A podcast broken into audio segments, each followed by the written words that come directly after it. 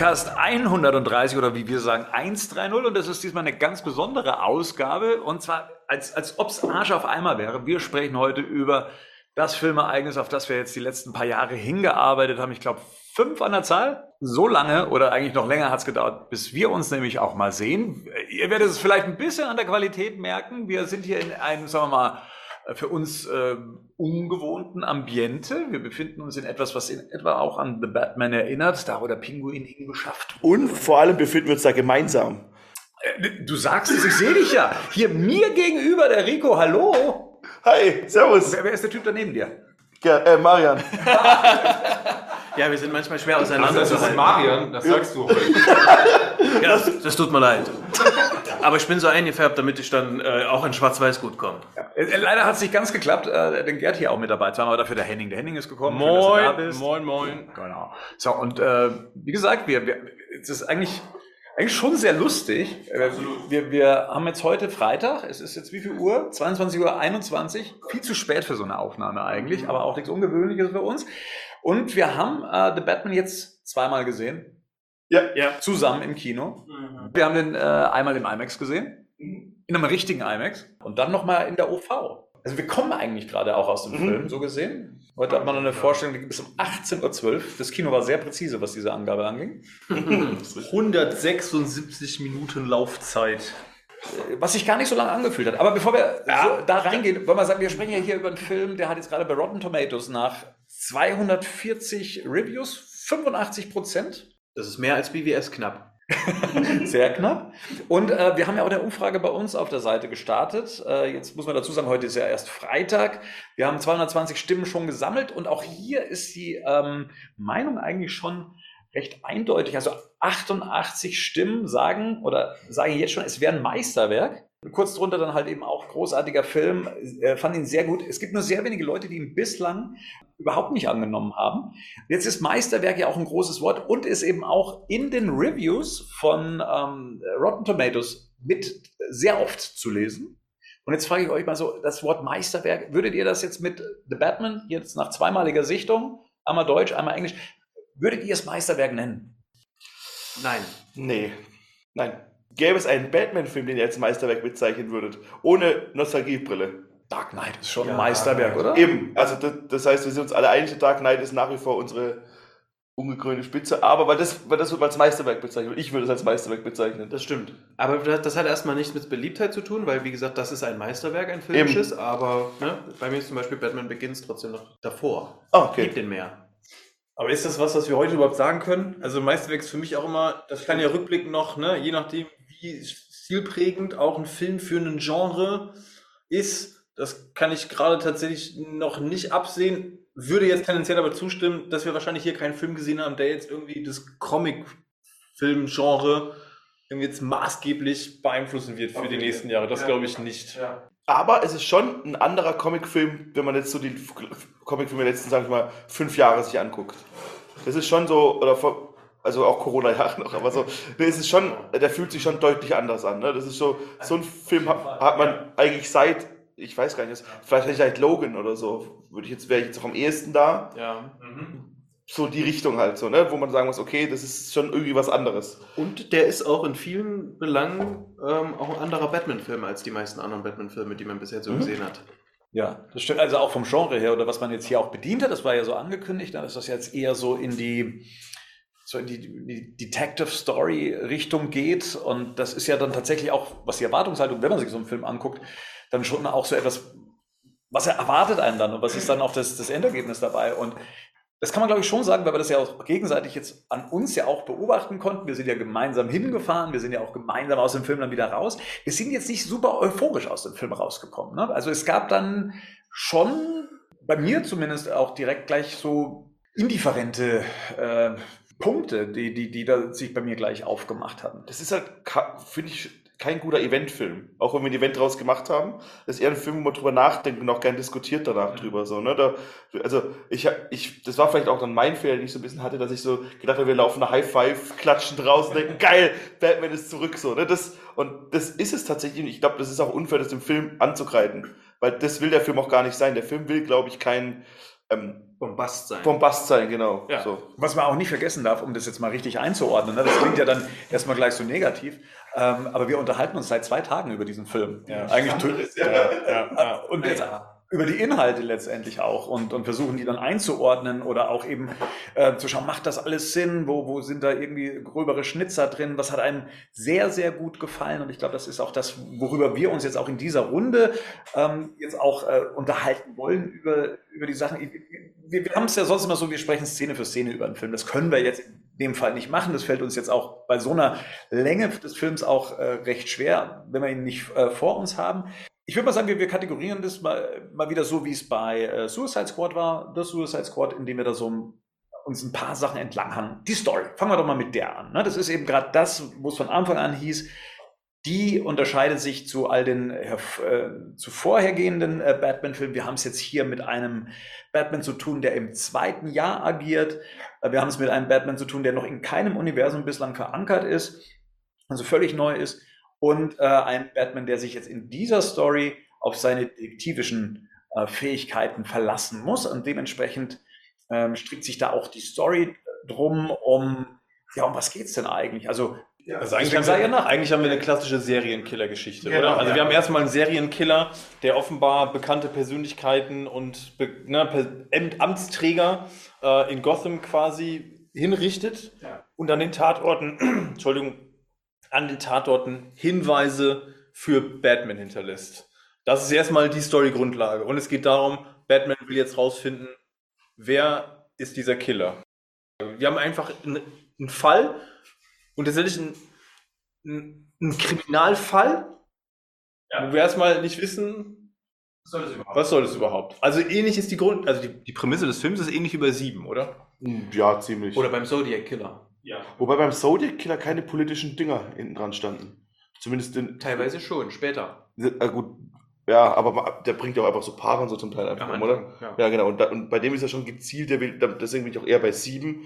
Es ist schon, man will gezielt, man hat einen Plan und man will den Plan mit dem Plan was Größeres bewirken. Und erst wenn der Plan sich in seiner Gänze ausbreitet für den Rest, außer für den Riddler, dann hast du dann quasi dein, dein, dein Das große Bild. Endgame. Ja, Oder, das, genau. oder das große Bild am Boden. Genau, und im Unterschied zu Sieben haben wir aber, ist, der Film bleibt nicht stringent nur bei diesem einen Handlungsbogen, ne? D- nicht nur der Serienkiller, sondern es entfaltet sich im Laufe des Films, wird es größer, weil sich auch Nebenstränge entwickeln. Ja. Ja.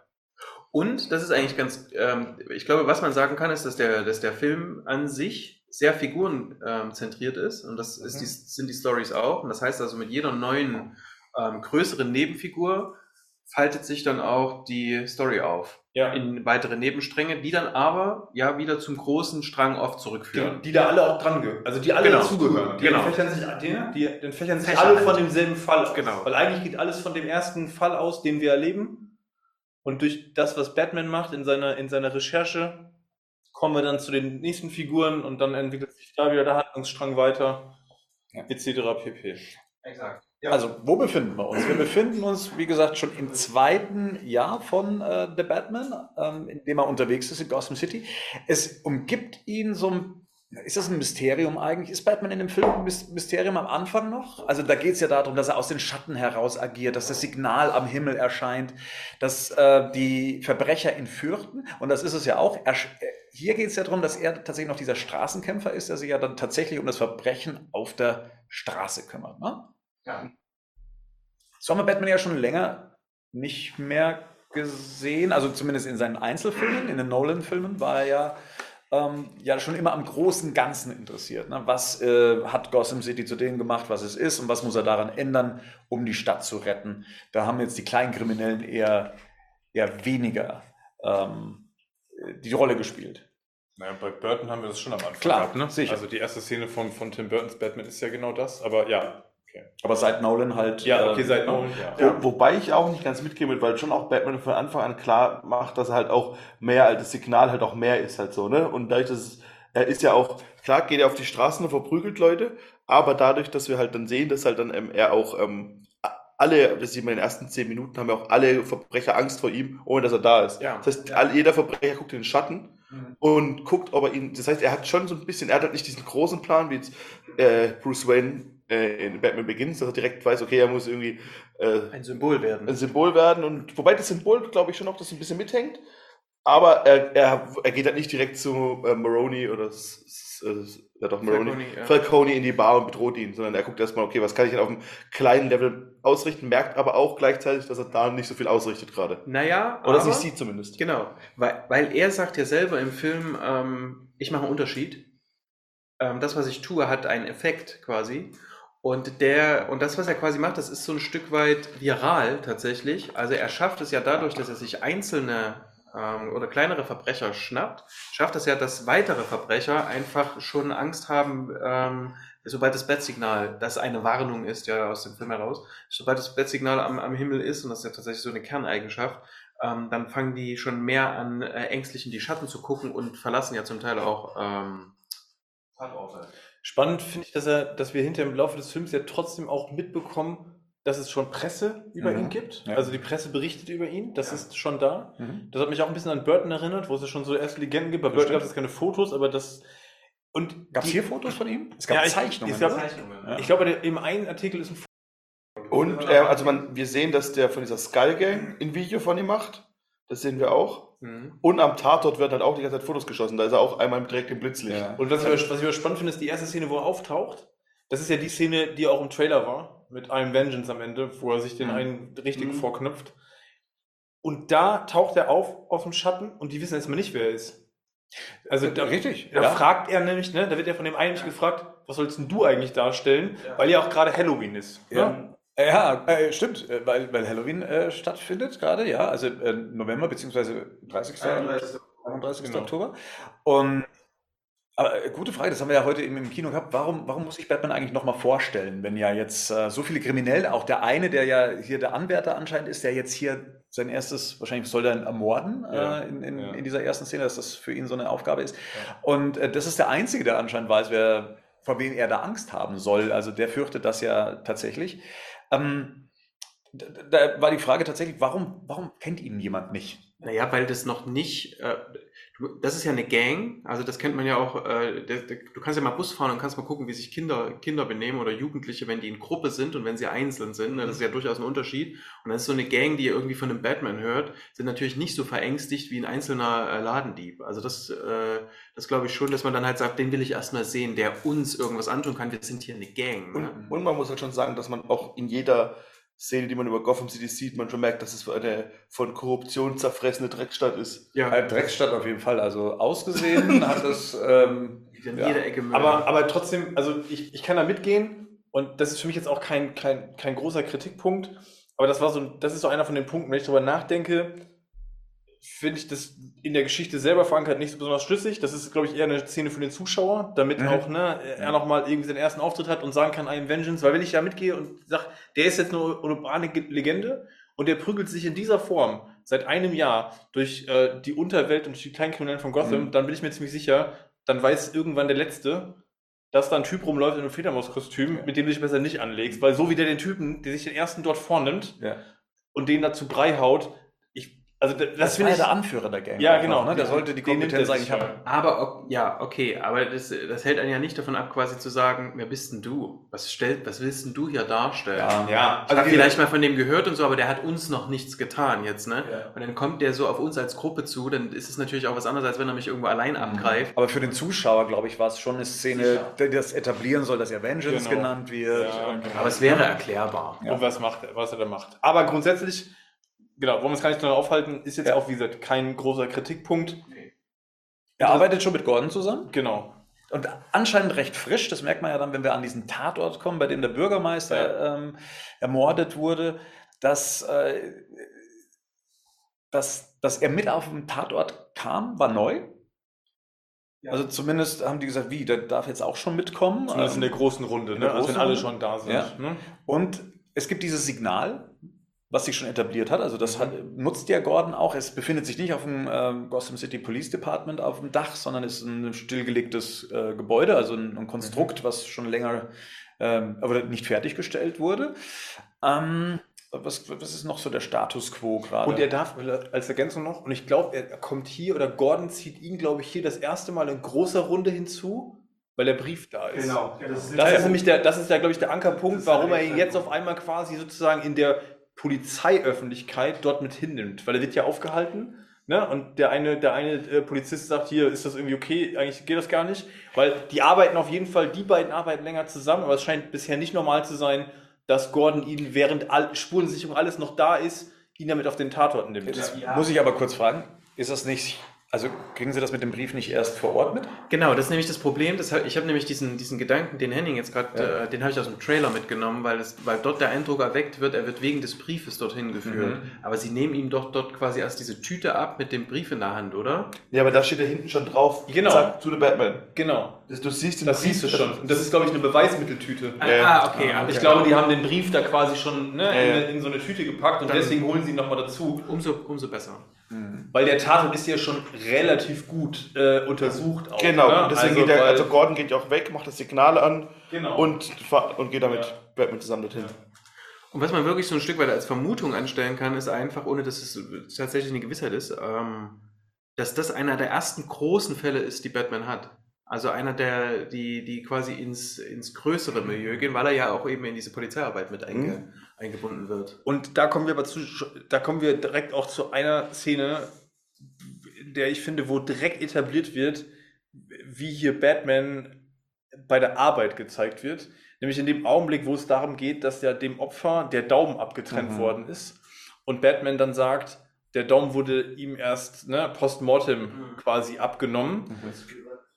Genau, und Gordon so zu Batman guckt, nach dem Motto, okay, alles klar, du bist ja ein richtiger, du bist ja hier ein richtiger Detective. Ne? Du kennst dich ja mit der Materie aus. Und das finde ich super spannend, ähm, weil das direkt so ein Stück auch diese, diese, diese Detective-Ebene sofort etabliert in einer Mhm. Szene mit einem Satz, einem Blickkontakt. Und ich finde es ganz spannend, weil man sofort merkt, Gordon weiß eigentlich nicht genau, wer er ist. Ja. Weil er ist nur darüber verwundert. Ne? Das heißt, die arbeiten zwar schon zusammen, aber anscheinend nicht, auf, nicht so, wie wir das den Film dann weitererleben. Das scheint, das scheint eine neue, das scheint ein neues Level der Zusammenarbeit. Aber ich glaube, ich finde schon, dass es auch so ein bisschen rüberkommt, dass Gordon halt aus, mit Batman aus Mangel an Alternativen zusammenarbeitet, weil und, und der ganze Film uns ja zeigt eigentlich, dass äh, niemand so richtig interessiert ist, an Fällen zu lösen. So, ne? Ich meine, also die, die, zumindest die, wo in höheren Rängen sind, so, ne? Und bei, und das ist, sonst würdest du ja nicht zu jemandem wie Batman gehen. So. Das ist übrigens eine spannende Frage tatsächlich. Ja. Die Motivation Gordons, Mhm. mit Batman zusammenzuarbeiten, das fehlt. Das, kennt- also das ist, das, das finde ich erstmal eine, eine, eine Theorie, die, die würde ich, die würde ich nehmen. Aber der Film erzählt es auf jeden Fall nicht. nee, nee, das Also es, gibt kein, es gibt keinen Anhaltspunkt in dem Film oder keinen Indiz dafür, warum das Gordon eigentlich macht.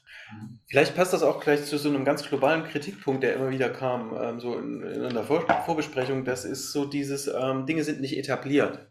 Was sie gesetzt. Genau, sie sind gesetzt Ja.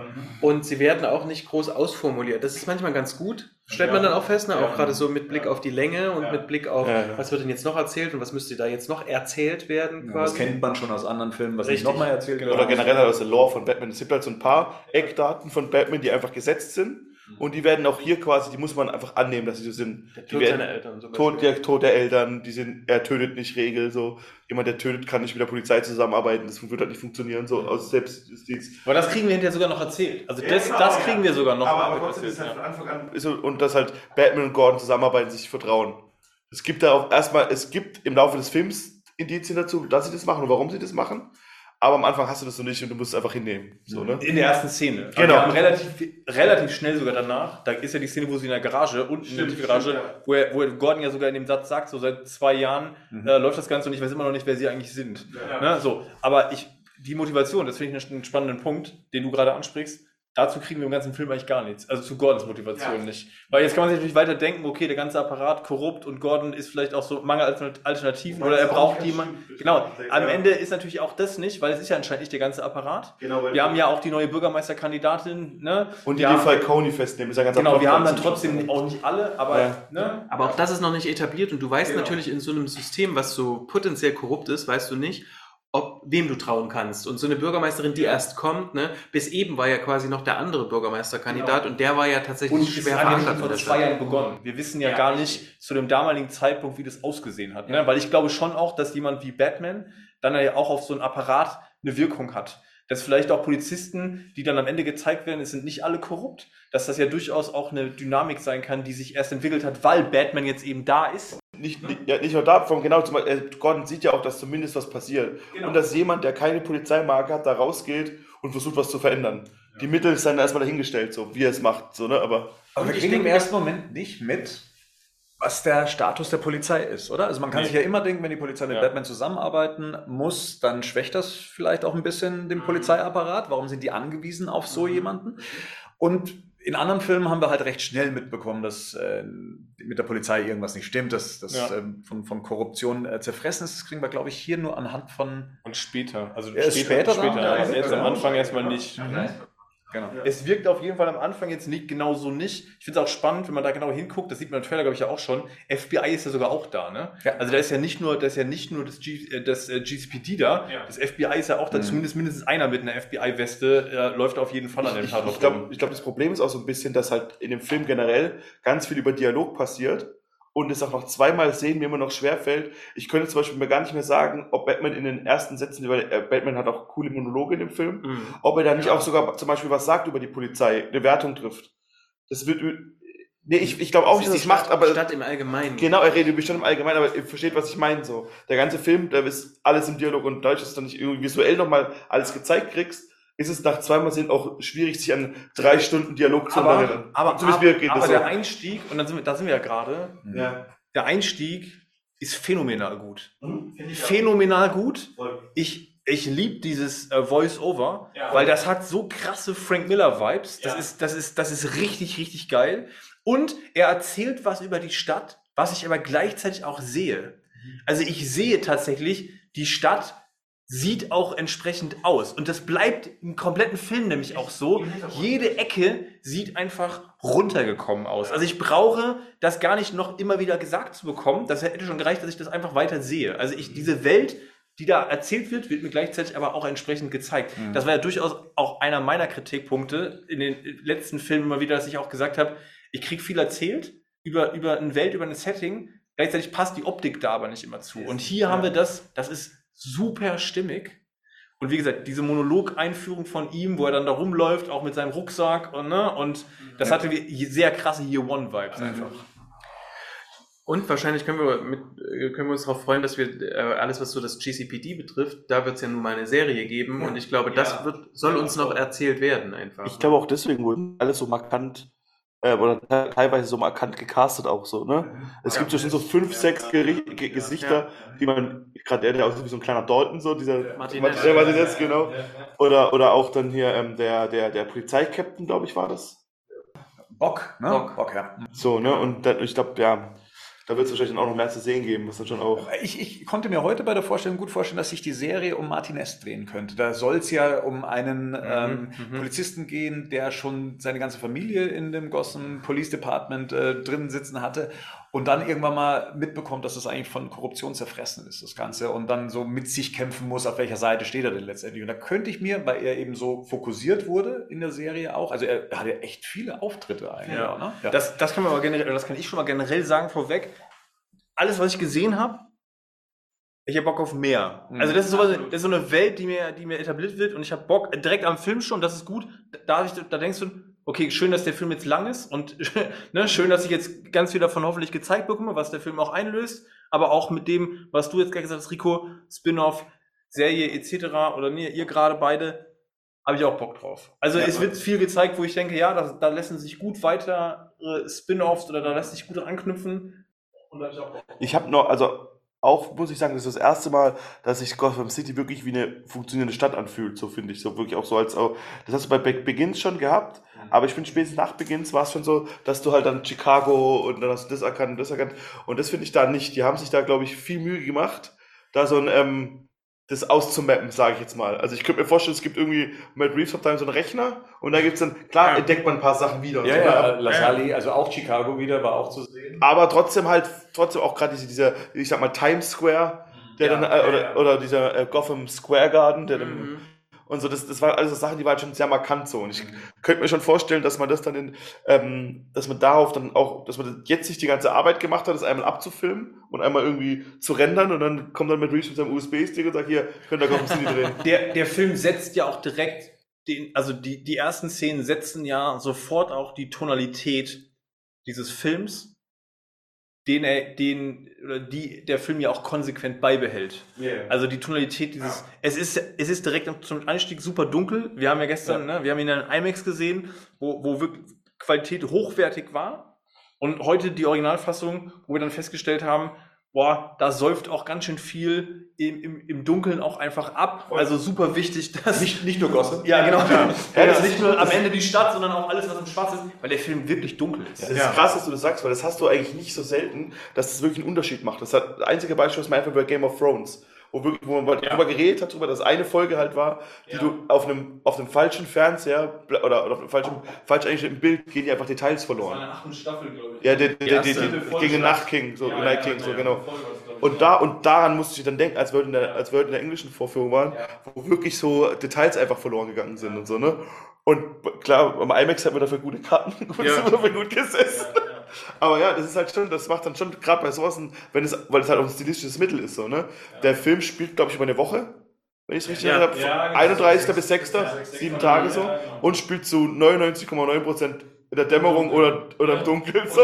Und es regnet ständig. Ja. Und es regnet ja auch ständig. Es regnet ständig, Ja, die. Tagsszenen sind Ja. auch äh, so saturiert, dass man sagt so, oh, David, Aber- David Fincher gefällt das so. Ja. Ja, aber genau. ja, voll, aber, aber das ist doch Gotham City so. Ja, ne? total. Ja, Ja, also voll. das- das ja, hat- genau. Das ist Frank Millers.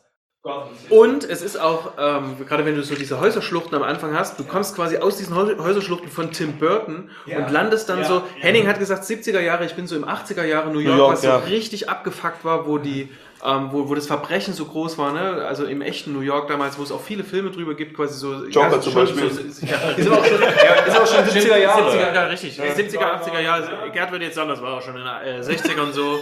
Ne, In 66ern war es so. Ähm, das kommt übrigens oft, die 66er. Äh, wird oft referiert.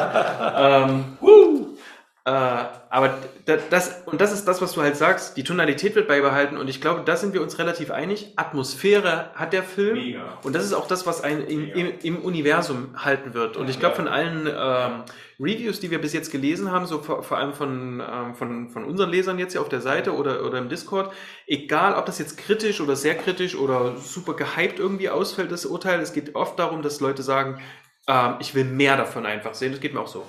Ja. Und es ist kein Bruch drin. Wir hatten ja auch immer wieder mal, auch bei Begins haben wir gesagt, hm, da ist, da ist auch mal ein Bruch drin, ne? also in der Atmosphäre, ähm, weil Elemente reinkommen, die da irgendwie manchmal nicht so stimmig reinpassen. Ja. Hier ist es tatsächlich so, es bleibt konstant auf einem Level, es ist alles in sich stimmig und die Atmosphäre, ich kann es eigentlich nicht anders sagen, das ist eigentlich genau das, die Atmosphäre ist genau so, wie sie aus meiner Sicht ein Batman-Film braucht. Ja, und wie man es sich auch immer vorgestellt hat. So. Der einzige, äh, ich finde, der einzige vergleichbare ähm, diese, oder Erfahrung, die ich hatte, war in Arkham-Spielen so ein bisschen. Ja. Da wo du auch so, da hast, das sah schon auch ähnlich aus, du hast auch viel. Ja, exakt, aber auch, auch du hast auch Wiedererkennungswert so ein bisschen, weißt du, das Wayne Tower irgendwo, den du siehst, du hast, ähm, keine Ahnung, ich meine, Ace Chemicals haben wir jetzt nicht gesehen, aber theoretisch hätte auch irgendwo noch Ace Chemicals sein können. Ja, Rico hat mich heute in der, ähm, in der, in der Vorstellung ange, angeschubst und hat gesagt, guck mal hier aus diesem Club 44 oder was es da unten drunter Ja. ist. Dann guckst du auf diese Brücke hin, Genau, ja. wo, dieses, ähm, wo dieser Kreis quasi drin ist. Und das, Ja. und, das, und das sagte Rico, guck mal, das ist eigentlich genau wie in Arkham oder so. Und, das, und so ist Arkham es auch. City, exakt, gibt es Ja. genauso. Ich glaube, da gehst du sogar zu, zum Pinguin und so. Sieht exakt so aus, unter so einem U-Bahn-Bahnhof und auch so eine Brücke noch drüber geht und so. Und das ist schon. Ist das nicht da, wo der Pinguin dann auch rausschaut, aus diesem Rundfeld? Ja, genau, ja, das genau. ist zum Schluss, das ist das Falconis äh, Penthouse Suite, wie auch immer. Wo, wo er Billard spielt und Ja, genau, wo er wohnt Genau. quasi. Außer wenn er zur Beerdigung muss, da geht er scheinbar raus. Also äh, über das äh, Status Quo, lass uns dann mal weiter drüber sprechen. Was haben wir? Also Bruce Wayne äh, lebt nicht äh, in Wayne Manor, Ja. Ähm, sondern im Wayne Tower. Das wird einem auch erst Mhm. nicht wirklich erzählt, sondern äh, das ist dann einfach so und irgendwann im Nebensatz erfährst du, dass er schon seit jeher eigentlich in diesem Das Tower erzählt der Ritter ein. Das, genau, am Ende erzählt es einem der Ritter. Der Ritter, genau. Das, Und das, der, ich habe es erst in der Mitte begriffen, als Bruce Wayne plötzlich eine wichtige Figur wird. Ähm, ähm, dass es, der macht da mit. Nee, nein, dass, der, dass, dass, der, dass das ja der Tower ist. Ich Nee. bin einfach Ja. auch so von der Gestaltung her ausgegangen, guck mal, Wayne Manor sieht ja krasser aus irgendwie. Und habe das völlig vergessen, dass Das das, ist- im Turm stattfindet. Das weiß man, wenn man das Buch gelesen hat. Da weiß man das schon Richtig, vorher. genau. Weil da wird es dann nämlich erklärt, weil da auch für, für die Zuschauer, wenn es interessant ist, kleiner Spoiler für das Buch, ähm, äh, die, die, ähm, Bruce Wayne wohnt von Anfang an, der hat nie in Wayne Manor gewohnt. Ich weiß, glaube ich, nicht, ob es Wayne Manor gibt, so richtig. Das bin ich mir jetzt nicht sicher. Im, da habe ich unterschiedliche Sachen zugelesen, aber das ist nicht so. Müssen wir nochmal nachgucken. Auf jeden Fall ähm, wohnt er in Wayne Tower und er entdeckt relativ früh unten einen abgelegenen, äh, für die Waynes hatten unter ihrem Wayne Tower einen eigenen Subway Station, die stillgelegt wurde. Und das ist unterm Tower. Der Fallschuh von Alfred fällt ja direkt runter. So, ne? Und das, und das entdeckt damit halt, ähm, alles gut. Das entdeckt damit halt, ähm, Bruce und geht dann halt dann und baut sich das dann nach und nach aus über die Jahre. Und quasi die Betthöhle in Wayne, in, in Gotham City diesmal. Ich wollte nur sagen, ich habe es gewusst mit dem Subway. Das haben, das haben wir auf Band. Okay. Ja. Genau, in der Betthöhle selber ähm, stehen ja ein paar Sachen, da waren wir uns jetzt nicht ganz sicher. Also Henning hat heute auch nochmal gemeint, das Batmobil baut er gerade erst fertig. Also es hatte er, also vielleicht hier jetzt in dem Film zum ersten Mal im Einsatz. Das ist ja noch abgedeckt. Man sieht in der einen Szene, da geht die Kamera drüber, da ist das, das ist Batman noch abgedeckt. Und ich sehe und ich sehe noch Einzelteile. Irgendwann geht eine Kamera, geht eine Kamerafahrt drüber über Einzelteile Ja. von dem Auto, Ja. die, der Turbinenmotor und irgendwann, wie gesagt, sieht man das komplette Auto und es ist noch eine, eine Plane abgedeckt. Ich glaube, du siehst nämlich, also, du siehst nämlich, glaube ich, ist ein Ersatz, glaube ich. Du siehst in der späteren Szene, siehst du beides. Du siehst, glaube ich, den Motor nochmal hinten liegen. Aber er hat doch nicht zwei Autos. Ja, aber zweimal den Motor. Ja, Der, der, der hat ganz viele Ja, Sachen doppelt gut, und das dreifach. kann ja, das kann Nee, nee, ja aber sein. das siehst du Ja. nämlich in anderen, deswegen meine ich, du siehst ganz viele Sachen doppelt Dennoch und ist das Batmobil, da bin ich mir ziemlich sicher, der Einsatz, den wir hier sehen im Film, ist, ist der erste Einsatz dieses Fahrzeugs überhaupt. Ja, nö, muss Nee, nicht sein. Doch, da bin ich mir Er ziemlich ist Stra in sicher. dem Buch ist er Straßenrennen damit gefahren. Uh. Aber in nicht dieser aufgemotzten Version, oder? Der hat da nach und nach, also im Buch hat er nach und nach dran geschraubt. Er findet das Auto auch da unten irgendwo stehen. Er schraubt danach rum und baut es, baut es nach und nach aus und fährt Straßenrennen damit. Okay. Wir, wir sehen dann hier auch Alfred das erste Mal. Ähm, der kommt Ja, ja, gibt für mich keinen Sinn, aber ja, okay. wir sehen ja dann Alfred auch das erste Mal. Der kommt ja dann ähm, mit seinem äh, Stock Ja, Bruce dann eben auch äh, entgegen. Wir, wir merken recht schnell, er ist kein Butler, warum? Weil er Befehle weitergibt An die Haushälterin. an die Haushälter. Das macht, er, das, das macht äh, Alfred aber auch in Dark Knight Rises. weil er da Einen Hausstab noch hat. Ist es ein Hausstab oder ist es ein Catering-Service, den er da dirigiert? Aber er hat, aber er hat überhaupt keinerlei, er hat überhaupt keinerlei Butler-Attitüde. Gar nicht. Was sagt er nicht, das Essen oben fährt? Ja, gut, okay, ja, ja. Aber, es- aber es wäre auch vielleicht für den Batman noch ein bisschen, das wird, der wird sich, der wird sein, sein Alfred wäre nicht so ein Alfred, der ihm das Essen hinterher trägt, so, ne, wie der, Und ich glaube, im Laufe des Films dann noch später, kommen wir nochmal drauf, dann gibt es auch, dann gibt's ja in den Dialogen auch, auch nochmal Hinweise darauf, dass er jetzt nicht der, der klassische Familienbutler ist. Also für mich der erste Auftritt, den du gerade beschrieben hast, der kommt da runter an den Stock, auch das Ganze auf mit der Weste. Ähm, ganz klar äh, Earth One. Das war meine erste Assoziation, Ja. weil der tatsächlich vom ganzen Look auch so wirkt. Ähm, und so wie er mit dem redet. Und er geht ja auch direkt, und das muss man ja auch sagen, er geht ja direkt auch auf die Arbeitsergebnisse ein. Also das ist ja so, er, er verknüpft ja sofort und sagt, ah, hm, hm, und dann, er setzt sich ja selber noch im Hintergrund dran und arbeitet da sogar noch selber dran, ne? Und macht dann, sagt dann auch noch, ich habe die Leute eingeladen, etc. pp. Ja. Also, wie gesagt, ich glaube nicht, dass er, dass er hier der, er ist nicht der klassische Butler. Er kümmert sich auch um die Geschäfte von Bruce Ja, Wayne, also genau. von Wayne Enterprises Ja. äh, letztendlich. Also ne, lädt die Leute dann eben auch zu Meetings mit ein oder empfängt sie und äh, macht dann, bringt dann diese Geschäfte dann wahrscheinlich auch zum Abschluss oder die Diskussionen und Verhandlungen, die es da gibt, ähm, um die sich Bruce Wayne nicht kümmern möchte. Der ist ja selbst äh, jemand, der sagt, ähm, ist mir alles wurscht, mein Vermächtnis ist das hier, was ich hier mache. Ähm, und alles andere ist ihm egal, auch wenn es ihn, äh, ja, aber, aber auch da muss man, glaube ich, auch war die Erwartungshaltung für mich auch, wir können über mich reden, am Anfang eine andere. Ich habe beim zweiten Mal sehen einfach begriffen, das habe ich auch zu Marian gesagt, dass es halt hauptsächlich einfach ein Batman-Film ist. Ja. Das Bruce Wayne wird wahrscheinlich im nächsten Teil eher in, der Haupt, in den Vordergrund rücken, glaube ich. ja, Also, Der wird mehr eine Funktion Eben, genau. Ja, der wird- ich glaube, er ich wird- glaub, er, er wird- jetzt, er, er wird Bruce Wayne mehr nutzen. Als genau, jetzt hat er- er, er hat jetzt begriffen, was er als Genau. Batman werden muss.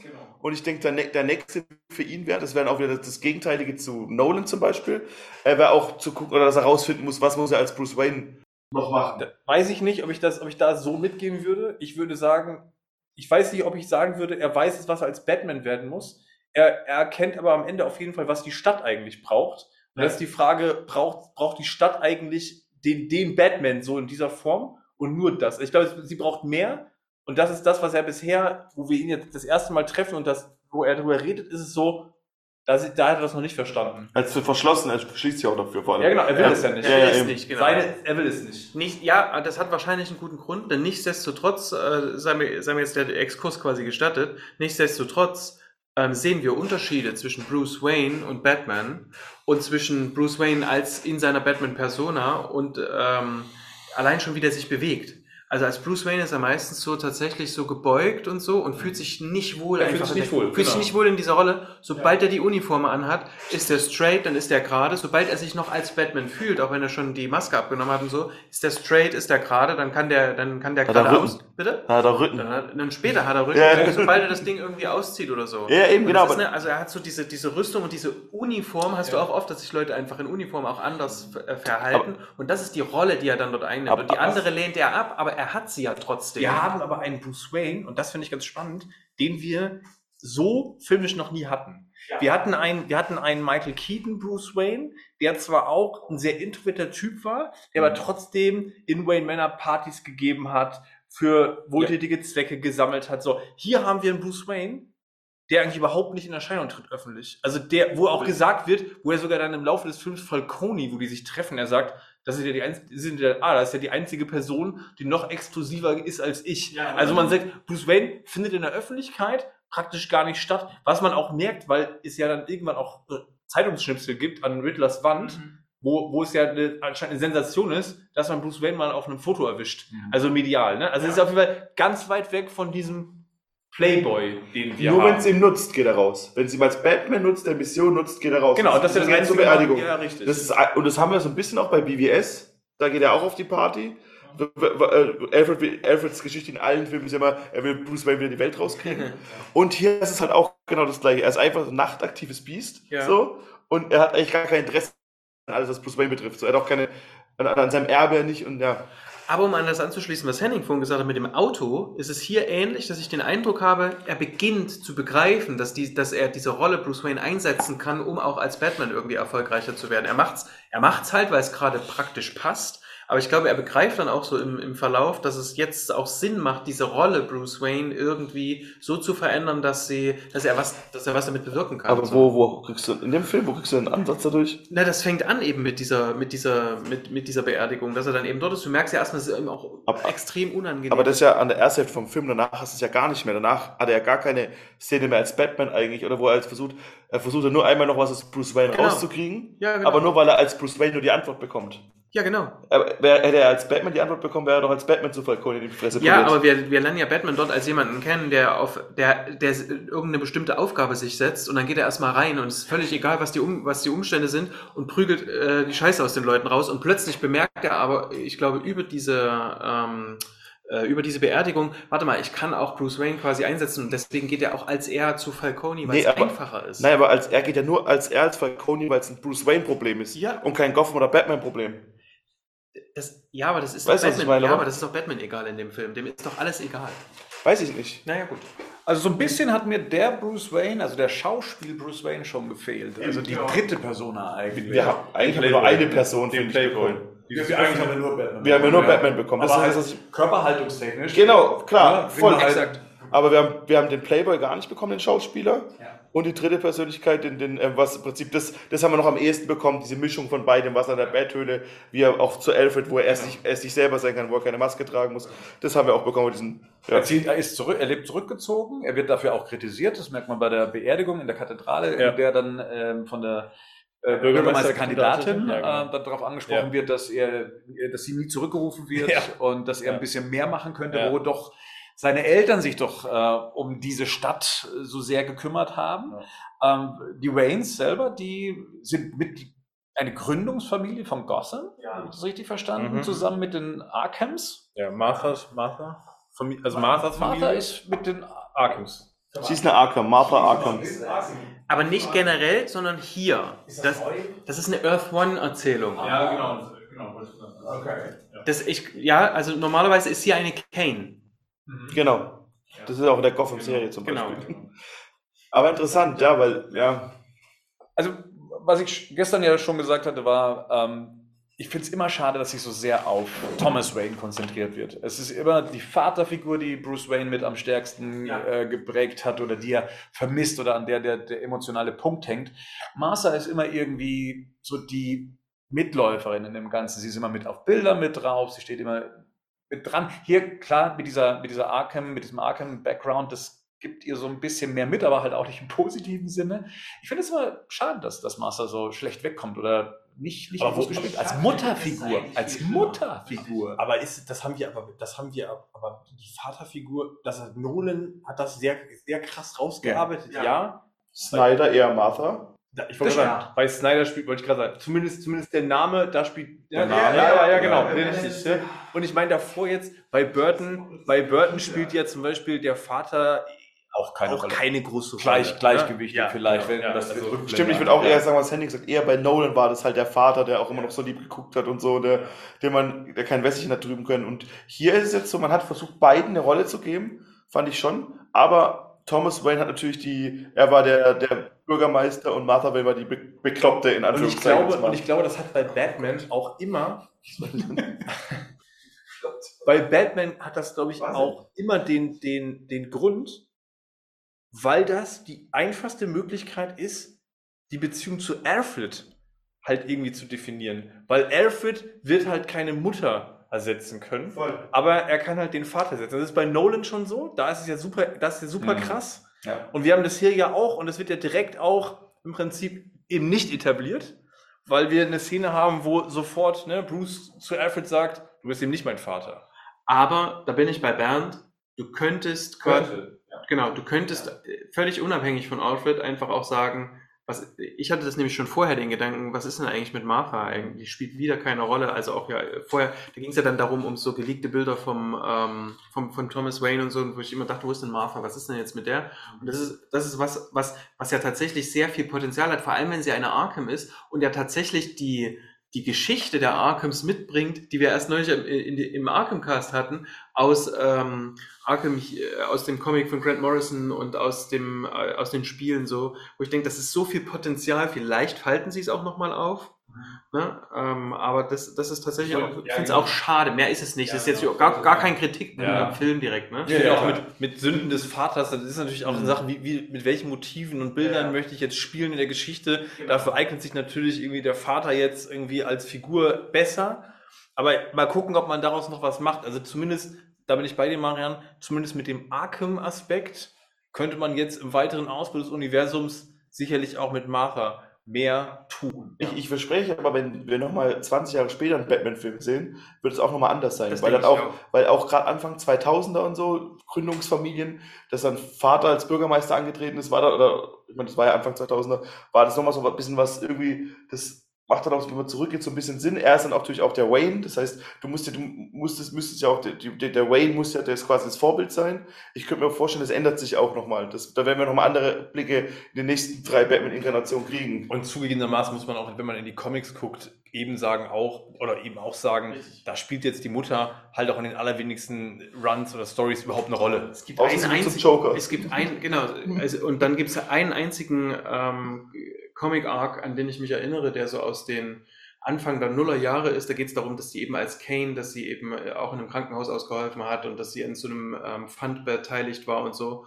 Aber ansonsten hast du eigentlich von Martha Wayne nichts gesehen und ich will nicht wissen, wie viel ähm, Storybögen es gibt, die Sünden des Vaters heißen. Das ist ja dort auch so ein geflügeltes Wort. Ja. Und das, äh, ja, also da gibt es bestimmt 20 davon, die es genau so heißen.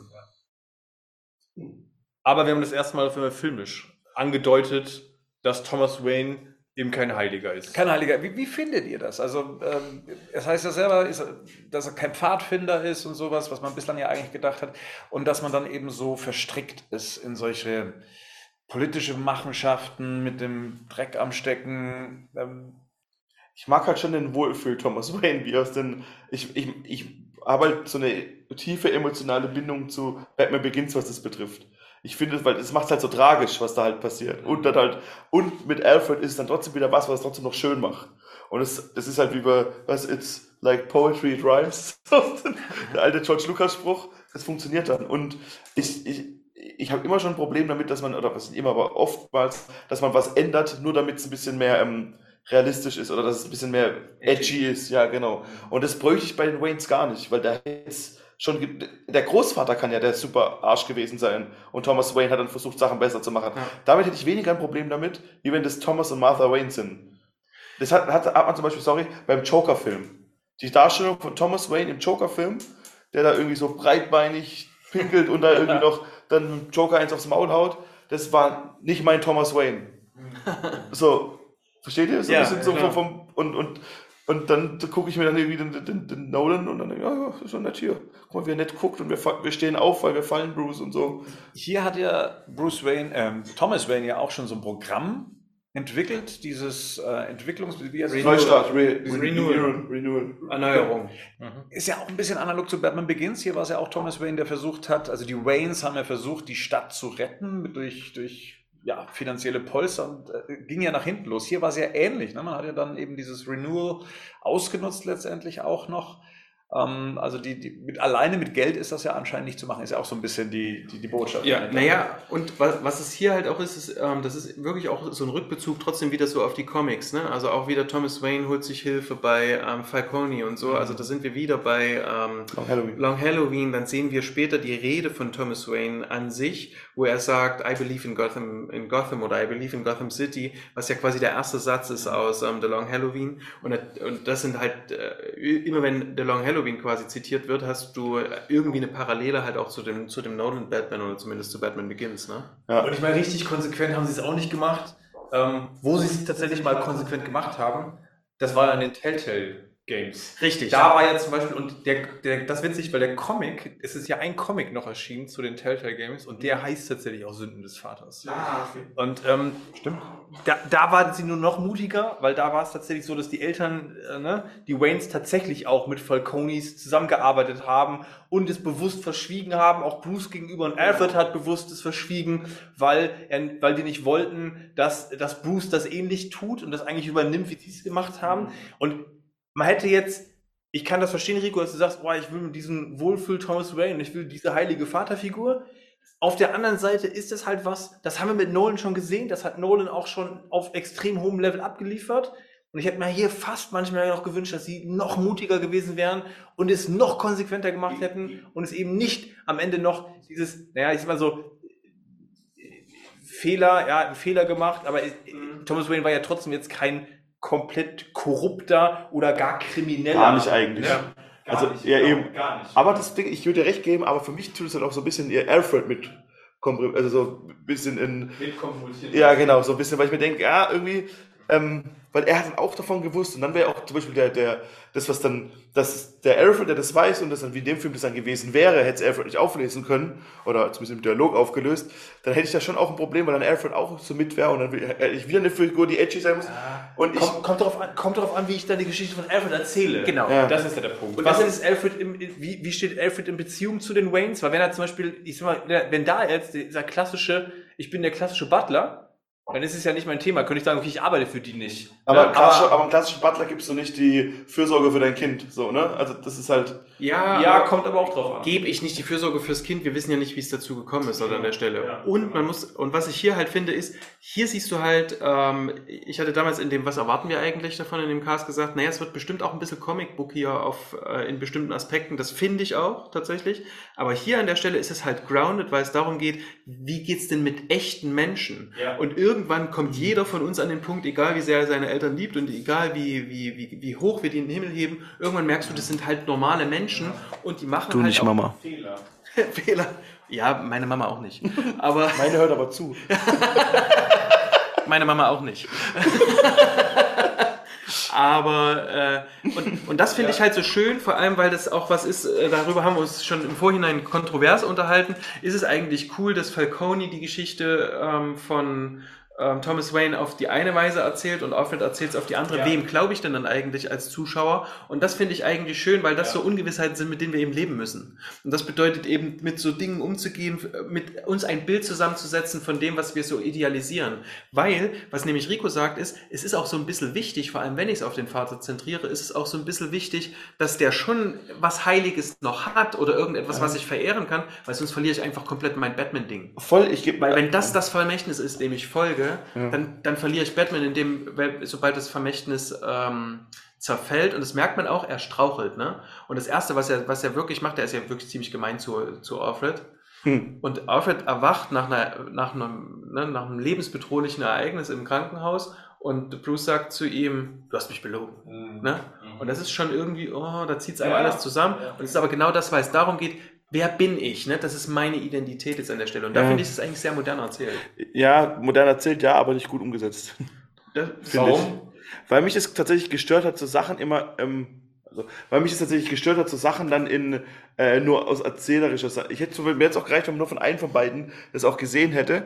Und einfach nur aus dem Grund, weil, wenn wir jetzt nochmal zu dem anderen, zu Rises zurückgehen, und dann wird die ganze Szene, was zwischen Alfred und, ähm, und, und Rachel passiert ist, und den Brief und alles, wird auch nur durch den Dialog von Alfred ausgelö ausgelöst. Und das hat da für mich auch nicht funktioniert. Aber das, ist, aber das ist was anderes. Ja. Weil da hast du, da hast du eine Geschichte, die genauso passiert ist. Marian sagt ja richtigerweise, wir kriegen hier zwei Wahrheiten sozusagen erzählt. Äh, und am Ende, wenn wir jetzt, entweder musst du sie beide zeigen, und dann würden sie sich vielleicht irgendwie, da, da müssen wir dann gucken, okay, was sieht jetzt echter aus? So, ich kriege es erzählt, ich bin bei dem Aspekt bei dir, dass ich sage, okay, es wird hier sehr viel immer auf der Dialog, über Dialog und auf der Tonspur erzählt. Das wäre jetzt tatsächlich ein, eine Geschichte, wo ich sagen würde, das finde ich tatsächlich gut, weil ich kriege es nämlich von demjenigen erzählt, dessen Wahrheit ja auch gerade gehört wird. gegeben, würde ich dir recht geben, wenn dann nicht aber Bruce Wayne für mich so ein bisschen dusselig rüberkommt. Weil er erst zum einen hinrennt und sagt, der, ah ja, gut, dann ist es jetzt so. Er geht dann zu seinem Guardian hin, ah ja, der erzählt es mir doch wieder anders, dann glaube ich das jetzt, bin doch wieder motiviert. Ja, aber jetzt geht es ja auch wirklich um das Thema. Also es geht um das Thema, was ihn und seine Identität betrifft. Ja. Und, und weil wir hatten ja Körpersprache und so, wenn er in das Zimmer seiner Eltern geht oder dort, wo er das, diese ganzen Sachen aufbewahrt, dann hat, sieht er nochmal ganz anders aus. Der tapst dort rein. Also der wirkt wie ein Fünfjähriger, der in das Zimmer seiner Eltern geht Aber- und sich dem dort annähert. Und das ist, also wenn du so ein Thema hast, dann bist du dort auch erschütterbar und dann, ist es- dann, dann Geht- nimmst geht- du alles, was du Geht er, geht er danach? war der erste Hinweis, auch überhaupt. Ich meine, der wird ja sich jahrelang gefragt. Also es gibt ja, es gibt ja drei. Es gibt ja Falcone, es gibt ähm, Maroni. Maroni und dann immer noch die, die Theorie, dass es einfach nur ein Kleinkrimineller war, wie Genau. es ja da in den Raum gestellt wurde. Aber mir geht's Was am Schluss wohl auch so war. Aber mir geht es nicht um den Mord der Waynes. Mir geht um das, was Thomas Wayne gemacht hat. Dass, dass er, geglaubt wird. da- ob er jetzt, ob jetzt ähm, Thomas Wayne jemanden beauftragt hat, wirklich jemanden umzubringen, oder ob es äh, hier Maroni, nu- äh, ne. Ja, aber ist aber nicht eindeutig. Eben, genau, das ist nicht eindeutig. Ja, ist da, aber, aber da hätte ich dann trotzdem zum Schluss, hätte ich nämlich das, das die, Hä? Es ist doch eindeutig. Was nicht eindeutig ist, ist im Prinzip, ob, ob Thomas Wayne wusste oder nur oder überhaupt vermutet hat, dass Falcone den Auftragsmord ne, Ja. voll also ausüben würde. Oder jemanden also den Reporter diesen Elliot der Reporter um den geht's ja. Was klar ist und was Fakt ist was in beiden Geschichten deckungsgleich ist ist Thomas Wayne sucht Unterstützung bei Falcone das ist klar. Er geht dahin er möchte und er möchte er möchte seine Frau schützen. Ja. das ist auf jeden Fall Fakt. Die Motivation ist immer die gleiche und, er, und es ist immer klar, er geht zu Falcone. Die Frage ist, und das ist ja, da unterscheiden sich die beiden Versionen, ja, weil Falcone sagt, dein Vater war kein Heiliger. Der wusste ja ganz genau jetzt, was passieren will. Der Genau. ist ja, der kommt ja nicht zu mir äh, ohne Grund. Und Genau. Alfred sagt aber, ja, Moment mal, also das hat er ganz sicher nicht kommen sehen. Das war auch überhaupt nicht sein Anliegen, aber er war verzweifelt und hat sich Hilfe gesucht. So, und als ihm klar geworden ist, was er da eigentlich gemacht hat, wollte er ja quasi auch zur Polizei gehen und das alles gestehen. Und dann war plötzlich zwei Tage später tot. Mit der Mutter. Und das bleibt ja stehen. Und dann sagt er sogar, dann, Bruce fragt ihn dann ja so, also war es Falcone. Und da sagt Alfred, Und Falcone sagt vorher, ich weiß nicht, dass es Maroney war. Ne? Ja, ich weiß genau. nicht, ob es Maroney war. Also er gibt ihm auch so eine Unsicherheit. Ja, und, das, genau. und das meine ich mit, dass eine moderne Erzählung so funktioniert, Wahrheitsfindung. Genau. Ne? Und so funktioniert Faktenwissen quasi. An irgendeiner Stelle ist halt Vor Schluss. allem, wenn es 20 Jahre her ist, das kommt ja noch dazu. Das kannst du ja kaum noch rekonstruieren. Jeder konstruiert das nur aus seiner Erinnerung im Zweifelsfall ne, und dem, was er noch irgendwie weiß. Ja. Die Spur, Ja. die dann ja irgendwann mal so vom Riddler ja auch gelegt wird, die äh, führt ja dann in die Eisberg Lounge, ähm, die ja vom Auch mega, oder? Pinguin äh, geführt wird. Und, Eisberg Berghain. ja. Eisberg Einlauf. Absolut. Und ähm, genau, also hier treffen wir ja dann auch viele neue Figuren, äh, die dann hinzugezogen werden. Also man neben dem Pinguin kommt ja dann eben auch äh, Selina Kyle äh, das erste Mal äh, mit an Bord, die sich Batman dann auch, ähm, also gleich mal ein Auge drauf wirft, sagen wir mal so. Ähm, eigentlich sind sie ja auf der Suche nach einer Freundin von ihr, weil die eben auf den Fotos zu sehen ist, zusammen mit dem Bürgermeister, der ja ermordet worden ist. Äh, Pinguin fand ich großartig. Äh, das gehört auch tatsächlich mit, also Colin Farrell als äh, in der Aussicht eben, dass es da eine eigene Serie zu geben wird, fand ich das ähm, großartig. Also das hat Spaß gemacht mit dem. Er war auch irgendwie sympathisch. Also es war jetzt nicht so Ja, einer, ne? sagst, ne, ist so ein Ja, Gangsterboss ja, oder sowas, sondern es war so einer, der war so ein bisschen schwierig, der war ein bisschen witzig. Aber sympathisch, weil der Charisma hat ohne Ende. Aber warum? Weil er aussieht wie Joe Pesci in Und- Ja, in äh, Kevin. Allein Kevin Haus. allein Ja. Haus. Ey, äh, Diese Goldszene, wie er ihn anlächelt, das ist doch ein, eins zu eins Ich- Aber jetzt, jetzt, mal, jetzt, es haben sich ja super viele Leute, ne? Und es war ja im Vorfeld dieses Films immer wieder so ein Mhm. Kritikpunkt. Warum besetzt man einen Pharrell, Ja. wenn man den sowieso mit Prothesen Hab ich gesagt. befremdet, Hab ne? ich ganz laut gesagt. Ja. Und ja. Weil, weil du halt Charisma kannst du halt, das hat halt nicht jeder. Mhm. Voll. Der Pharrell kommt da rein, der, man erkennt den kaum. Also wenn ich jetzt nicht gewusst hätte, dass es Colin Pharrell ist, ich weiß Bin nicht, nie ob drauf ich gekommen. würde, hätte ihn nicht erkannt. Also wirklich nicht. aber der kommt da und dem gehört die Szenerie. Mhm. Ne? Und das und ist ja ein Witz eigentlich, was du sagst, dass der sogar noch sympathisch wirkt. Ja. Das ist eigentlich ein Witz, Ja. ne? Also, weil du eigentlich ja genau weißt, was das für ein Dude ist. Also Ja, ja. zumindest ver vermutest du es und er strahlt es auch irgendwie aus. Und genau, trotzdem hat der irgendwas, wo du denkst, ja, genau. Ne? Ja, je, ja, ja, genau. so ein Gangster-Mafiosi-Charme. Je, Ja, ne? je, und jede Szene mit denen ist wirklich, also Zucker. Ja. So, ne? Also bis auf Bruce Willis anguckt, aber ja. Ähm, und deswegen, generell die beiden Figuren, die du gerade gesagt hast, sind meine Highlights des Films. Selina Kyle und der Pinguin. Lass mal bis Selina Kyle nochmal gleich. Nee, warte mal, Ja, ja. ganz kurz nur zum Nein. Nein! Doch, Doch. ganz kurz zum Pinguin. Cola Äh, rüber. Weil nämlich die Maske, wenn er ihn dann manchmal so ähm, in die Ecke drängt und er so das Gesicht so hochziehen muss, dann, dann wird diese Narbe und das, was er so unterm Mund hat und diese, diese lange Nase, das sieht dann aus wie ein Schnabel. Das ist, Mhm. das ist Also- sehr gut gemacht. Also, wenn Killer Croc damals in Suicide Squad fürs beste Make-up oder was den Oscar bekommt, gekriegt hat, dann muss es auch. ey, dann müssen die das Thema, also das, der, der, wo Das das, gemacht hat, das sieht nicht aus wie eine Maske. Du hast so keiner, ich, will- ich, also es sieht nicht aus wie Colin Farrell, Richtig. es sieht einfach aus wie ein eigener Schauspieler Mhm. und es ist einfach der Shit, das ist komplett gut, es funktioniert, es funktioniert in der Bewegung, es sieht im Regen richtig gut aus. Ja. Und auch in der Bewegung. Und auch Colin Farrell, wie gesagt, der hat sich in den letzten, der war schon immer, glaube ich, kein schlechter Schauspieler, ja, aber der hat sich echt krass entwickelt. So, ja, das auch ist über die Serien dann noch, ne, die er so gemacht hat. ja, und auch über Gentleman fand ich ihn auch Ja, cool. ja. Da war er so neben allen coolen Typen war der auch noch der coolste irgendwie. Deswegen, also, es ist auch, ja. Und als sie ihm die Beine verbinden, watschelt er. Hast du mich drauf gebracht Als tatsächlich? ihn da stehen lassen, ne? Ja, genau. war- Oder, keine- aber seine Körperhaltung ist auch geil. Diese Ich mein- Anzüge und ja, genau. Nee, wenn er, wenn dann auch dann mit der, der, es gibt dann auch die Szene in Docs, wo er gegen Batman das erste Mal kämpft. Und er geht auch so ein bisschen geduckt und schießt und er, er humpelt auch im ganzen Film. Mhm. Ich weiß nicht, ob ihr das gesehen habt, er hat auch einen Stock. Und dann geht er so gehum- gehumpelt, läuft er dann so hin und es sieht schon auch echt, das, das, du siehst und denkst dir Pinguin. ja. Regenschirm hat er auch. Ja. Ja, genau. Und äh, was ich für- cool fand, er ist furchtlos. Ne? Also der Voll, scheißt sich genau, nichts. genau. Der hat, der hat so Eier, Mhm. weil auch die Szene als, als Eier, Gordon, Pinguin, als Vogel. Gordon, als Gordon und Batman ihn da, ihn da entführt haben in die Szene und die ziehen den, ne, den, Ja. den, das Tuch vom Kopf so und er macht die erstmal an. Er macht ja erstmal den Macker so, ne? Genau das, was du meinst. Er hat überhaupt keine auf. Furcht so. Er macht da erstmal den, den Und selbst mit. Fal mit Falcone legt er sich Ja, dann am Schluss auch noch. Aber da habe ich nicht verstanden, dass man ihn mit Fro äh, Fredo von äh, Frodo, mit Fredo von der Pate verglichen hat. Weil das, Im Vorfeld? das im Vorfeld, das hat, das hat, im Vorfeld. Matt Reeves, Ja, Matt Reeves hat es aber gesagt. Das hat Ja. Matt Reeves, glaube ich, gesagt. hat es gesagt, da dachte ich, okay, das Ja, aber das macht insofern Sinn, als dass ja hier Fredo bei der Pate versucht ja auch, sein Stück vom Kuchen zu bekommen und ge- hintergeht ja quasi Michael, weil er ja eigentlich dessen Platz aber das macht, aber das macht, äh, das macht der Pinguin erst, als er merkt, dass äh, Falcone gepfiffen hat. ist, genau. Bis dahin macht er das nämlich nicht. Bis dahin ist er nämlich seine zweite Hand. Er hält ihm die Tür auf, wenn er rausgeht. Er, er, er ist so wirklich so ein. aber wie er wirklich zu ihm steht, wissen wir nicht. Ja, das stimmt. Das, Das kann die Serie. Oh, Genau. ich hab so Bock auf die Serie. Ja, auf die Serie freue ich mich echt am nicht. meisten. Also wirklich, das ist. Obwohl ich mich auch sehr auf die Selina Kyle-Serie freue, Ja. wenn sie denn kommt. wenn sie denn so kommt. Und auch hier eine Überraschung für mich, sorry Kravitz, wo ich schon auch skeptisch war bei der Besetzung. Also jetzt gar nicht mal äh, wegen ihr als, als äh, Person, sondern eher als Schauspielerin, wo ich nicht wusste, okay, kann sie das so rüberbringen? Und Catwoman überrascht mich äh, immer in den Filmen, Ja. lustigerweise, dass ich am Schluss sage, es ist mit einer der unterhaltsamsten Elemente in den Filmen. Bei Dark Knight Rises auch schon der Fall gewesen. Und hier auch, ähm, das hat sofort Klick gemacht. Ich, sie war als Catwoman sofort da und in der Rolle dann auch zu erkennen mit all den Eigenschaften, die Catwoman. Entweder sind das so einfache Eigenschaften. Ähm, Finde ich nicht. Das hat, das hat, ich finde, das haben bisher immer alle irgendwie anders hinbekommen. Ja. Pfeiffer hat es hinbekommen. Bei Anne Hathaway weiß ich genau, welche Szene das bei mir war. Das war, als sie in dieser Bar sind. Ja, wo die Und wo, sie diesen Typ, und wo die auf einmal so umschaltet. Das war Catwoman. Und hier war es halt wirklich so, die hat so die Emotionen im Film getragen.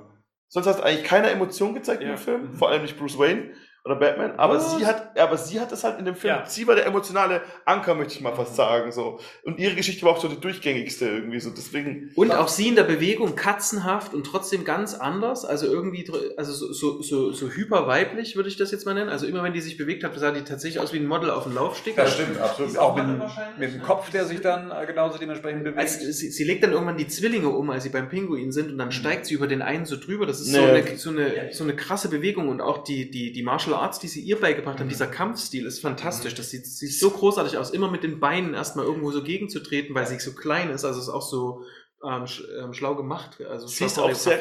Sie ist auch sehr Comicbook-akkurat, finde ich. So. Ja, Wird aber nie Catwoman genannt. Ja, genau. das Einzige, die, die, die den Namen nicht kriegt. So, und, aber trotzdem war, fand ich sie halt von, von vorne bis hinten top eigentlich. Also da war Ja.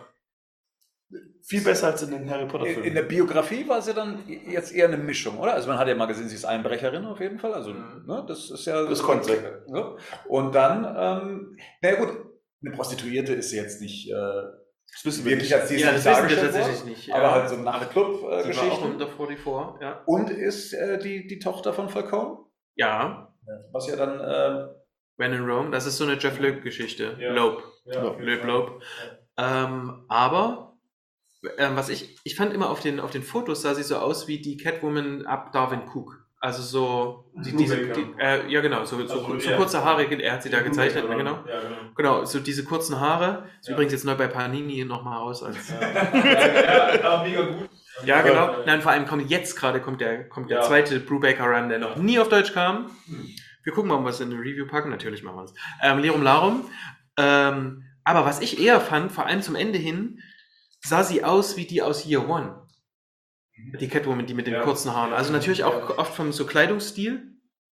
Aber auch so die Haare, wie sie da tatsächlich geschnitten waren. Und das erste Mal, aus, als sie aus ihrer, zum ersten Raubzug startet, aus ihrer Wohnung, wie die sich dort abseilt, das sieht so, Ja, das sieht ja. so natürlich aus, Ja, irgendwie, als würde ja. sie jetzt tatsächlich Ja. Zoe Kravitz dort rausschwingen. Das Ja. äh, war schon sehr die beeindruckend. Zusammenarbeit mit Batman auch dann Ja, im Club. Ne? Das erste Zusammentreffen von den beiden ist richtig gut. Ja. Ey, wie die, ich meine, wie, ich meine, sie bricht ein, sie macht was, Mhm. Batman ist da, er konfrontiert sie, ist auch nicht ganz sicher, wer sie so ist. Sie kämpfen kurz, aber er weicht eigentlich nur aus. Und dann, wie er sie dann so hält, weil der, ich ein Polizist oder so kommt, Ja. rein oder so, und so hält, dann die, die, das ist einfach ein richtig gutes Bild so. Das hat 100% Arkham-Vibes, finde ich. Ja, So, also das gerade die von Arkham City, die ganzen, gibt's ja ganz viele, so mit Catwoman und, Ja. und Batman, so Bilder, wie sie umschlungen werden. Super, er auch halt, ich glaube, Zoe Kravitz ist ziemlich klein und schmal so, Mhm. und er wirkt halt eh durch dieses, diesen Panzer und die Schuhe so groß, und das hat schon sowas sehr, das hat schon ein sehr gutes Comic-Gefühl gehabt. Aber, die, aber das ist dieses, dieses sich, sich elegant zu bewegen. Das Ja. macht ja ganz viel dieses Katzenhafte, Ja. dieses Ja, ja, voll. Geschmeidige. Also auch, wie sie sich in der Szene, wo du gerade, äh, von der du gerade erzählt hast, wie sie sich abseilt mit einer Hand. genau. So einer Hand und dann so, das sieht alles super galant aus. Trotzdem irgendwie Comic-Booky und Genau. trotzdem, man nimmt es dieser Figur ab. Genau, und dann rollt sie ihr Werkzeug aus und Ja. ist voll profihaft und Mhm. ne, macht den Safe auf und so. Auch wieder völlig furchtlos. Mhm. Batman steht hinter ihr, sie greift ihn sofort an. Mhm. Also das, so dieses, Ja, ne, stimmt. Das ist, der- genau, weil sie muss, aber es ist im, im gesamten Film so, dass sie tatsächlich sich auch von keinem irgendwas gefallen lässt. Nee, sie muss auch, sie ist die kleinere. Ne? Ja, also genau. wenn sie nicht angreift, Und Zoe Kravitz macht das, macht das in ganz vielen Szenen super, dass sie auch immer wieder in minimalsten, minimalsten Szenen so switcht. Mhm. Also auch diese Szene, wo sie am Club ist mit, mit den Linsen und mit dem, ne, wo sie dann auf den Staatsanwalt trifft und soll ich mal umdrehen, weil Batman eigentlich will, dass sie mit ihm spricht. Und wie sie dann so, sie will ja eigentlich was anderes machen, ist voll genervt. Und dann dreht sie sich um und switcht in dieses Flirty. Und das ist so krass, weil die das wirklich extrem gut macht. Mhm. Voll. Nochmal auf die Szene zurückzukommen, ähm, die Rico Das- gesagt hatte, dort oben Mhm. beim, beim, beim Ja. noch vor dem Festhalten gibt es eine Szene, die ist Ja. meiner Meinung nach eins zu eins aus The Long Halloween. Ja, das haben wir besprochen in dem ersten, wo, wo, wo die beiden in so zwei groß, auf zwei große Ja. Splash-Pages Ja. aufeinandertreffen und er legt sie dann so auf den Tisch quasi. Du meinst, wo sie so Richtung Kamera rennt und dann so dreht Genau. und, und sich um ihn schlingt quasi. Genau. Und er sieht auf den Tisch Und er schmeißt sie auf Ja, den Tisch und das ja, ist ja, ja. so, so nah dran. Und das Tolle wirklich an dieser Szene ist, ich habe heute extra nochmal drauf geachtet, weil gestern hat mich einfach der Score, der setzt an einer bestimmten Stelle so ein, dann kommt dieses Thema von den beiden. Ähm, wo, und was sie aber gleichzeitig macht zu diesem, oder wo der Score eigentlich gleichzeitig dazu eingesetzt ist, ist, ähm, sie macht dann die Augen so ein Stück und lässt sich so ein Stück weit fallen. Also die ist dann nicht mehr so Ja. angespannt, sondern Ja. lässt sich so fallen, macht die Augen so ein Ja. bisschen und genießt das so ein Stück weit und man merkt, alles klar, da ist jetzt eine Nähe. Das ist Ja, jetzt genau. nicht, er hält sie nur noch Genau. fest. das Super ist schlau auch. Ganz toll In, in, in der Kürze, die die beiden ja, Ja. eigentlich äh, zusammen sind, und wir haben zwar darüber gesprochen, okay, das eine oder andere passiert dann recht schnell, wenn es mal um den Kuss und so weiter geht oder äh, Sachen auszutauschen, aber hier wird zumindest mal etabliert, okay, die zwei können miteinander, wenn man, Ja, wenn man so ja, ja. Das hat ja immer dann, das hat ja sofort in dem Augenblick, dieser, dieser Kampf, der endet ja mit diesem, weißt du, krass, mit, mit dieser Nähe. Ja. Und es hat sofort auch eine Nähe, aber auch, ein, auch eine gewisse Erotik, Mhm. die da auch drin ist. Ne? Also da liegt sofort was in der Luft. sind, sind die jungen Menschen halt. Ne? Aber, aber fairerweise, alles, was Erotisches passiert, geht nur von ihr aus. Er guckt einfach nur so trollig runter. Er ist, er ist, vor allem er, er ist halt so fast schon so ein bisschen so ein, so ein Sheldon. So, ne? sie, so, sie, sie guckt ihn so richtig verdutzt an. Er geht auf sie zu, nimmt ihr, nimmt, als sie nach den Kontaktlinsen bei ihr guckt. Er nimmt, er fässt ihr so ins Gesicht und du denkst so, aber ihm geht's wirklich nur um zu gucken, ob die Kontaktlinsen richtig sitzen. Ja, Und, und sie ist halt so, und sie ist schon so ein bisschen, ja, so, Also er ist sehr, er ist sehr nüchtern, sehr Ja. rational im Umgang mit ihr. Aber, ja genau, ja genau. aber auch erst später. Das auch erst, auch erst später. Bis dahin nutzt er sie erst. Genau, das ist also ist das Ding. eigentlich für ihn nur ein Instrument und ein Ja. verlängerter Arm. Der erste Robin. Es hat, Ja. Du musst dir da, ich wollte jetzt gerade die, die Karte dazu geben. Sag guck mal, der Ma- Marc hat es gut im Kino schon gesagt. Aber ich habe es gestern auch schon zu Henning gesagt. Ich wollte nicht, dass das aufgedeckt wird, dass ich zweimal den gleichen Gag verwende. Aber dreimal. ja, genau. Deswegen haben wir die Sitzordnung geändert, damit, damit alle ihre Gags noch ein zweites Mal machen können an den Stellen im Film. Ähm, aber das, das, aber genau, das verändert sich.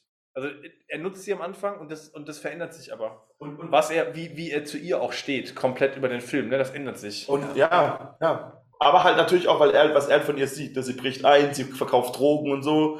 Und erst als er dann rafft, dass sie einen anderen Plan hat, rafft er auch, okay, es ist immer noch nicht, der, sein erster Eindruck ist auch nicht immer richtig. Mhm. Sie ist bereit zu töten. Ja. Aber, da, aber das ist was, das wollte ich noch gerade sagen, der Trailer hat mich echt ein paar Mal richtig verarscht. Also alle Trailer. Super. Und sehr, richtig gut. Ja. So, und ganz auf was Selina Keil betrifft, so, ne? Und auch die, wir haben uns ja viel mit dem Film im Vorfeld beschäftigt. Und ich habe halt immer gedacht, dass sie ihm auch ähm, quasi auf den Weg gibt, hier, du musst äh, mehr sein für die Stadt und du musst dich zusammen und keine Ahnung was. Weil das in den Trailern relativ schlau geschnitten wurde. Am Endeffekt macht er es mit ihr. Ja, aber So, ne? Catwoman bleibt bis zum Schluss. Graucharakter. ja, das bleibt, das bleibt eine ambivalente Figur. Ja. Also eigentlich will die ja zum Schluss auch aus der Stadt flüchten. Stimmt. Die wird ja nur gezwungenermaßen in, den, in die Halle, galant die da nur, dann sieht die, dass er in Gefahr ist. Die greift auch nur eigentlich ein, um ihn zu retten. Mhm. Das tut sie. Und das nächste, was wir von ihr sehen, ist, dass sie eigentlich auch wieder die Stadt verlässt. Denkt an Anne Hathaway. ja, genau, das war, Dark das haben wir Rises. doch, das ist wie Rises. Das ist im Prinzip, genau, das ist ähnlich gemacht. Aber, aber das hat eine klassische Catwoman Batman. Ja, Kinder, genau. damit, auch vor allem auch, dass sie halt auch, und da haben wir auch noch Rachel, können wir noch ins Boot mitholen, in Batmans Geliebte, dass die Frauen immer erkennen müssen, dass die erste große Liebe nicht die Frau sein wird in dem Leben von Batman. Könnt ihr euch erklären, wie das passiert ist mit der Cinemax-Beschreibung, die dann mal im Internet aufgetaucht ist, dass sie eine Jugendfreundin von ihm ist? Stimmt. Das hat ja überhaupt keine Rolle gespielt. Also war nicht der Fall. Sagen wir es mal so, das muss man aus dem Gedächtnis streichen. Das, das Ich hatte ja die verrückte Vermutung, dass ähm, sich irgendwie Bruce, Riddler und ähm, Catwoman aus dem Waisenhaus irgendwie kennen miteinander Ja, und dass er ja. mit denen irgendwie zusammen, weil eben aufgrund dieser Beschreibung und ich dachte, die kennen sich irgendwie und die ke- kennen sich ja überhaupt nicht eigentlich. Ne? Generell muss man sagen, dass alle drei, also der Riddler, Catwoman und Batman, quasi drei Seiten einer Medaille sind. Sind alles drei Waisenkinder, alle aus unterschiedlichen privilegi also privilegierten Dingen. Die eine ist, der eine ist superarm, sie ähm, wäre eigentlich reich, aber ihr Vater will sie nicht. Und der dritte äh, Weiße, der mit super viel Kohle hat. So, ne? Also Ja. alles drei relativ ähnlich, aber auch komplett andere unterschiedliche Herangehensweisen, wie sie versuchen, ihren inneren Dämon zu besiegen. So, ne?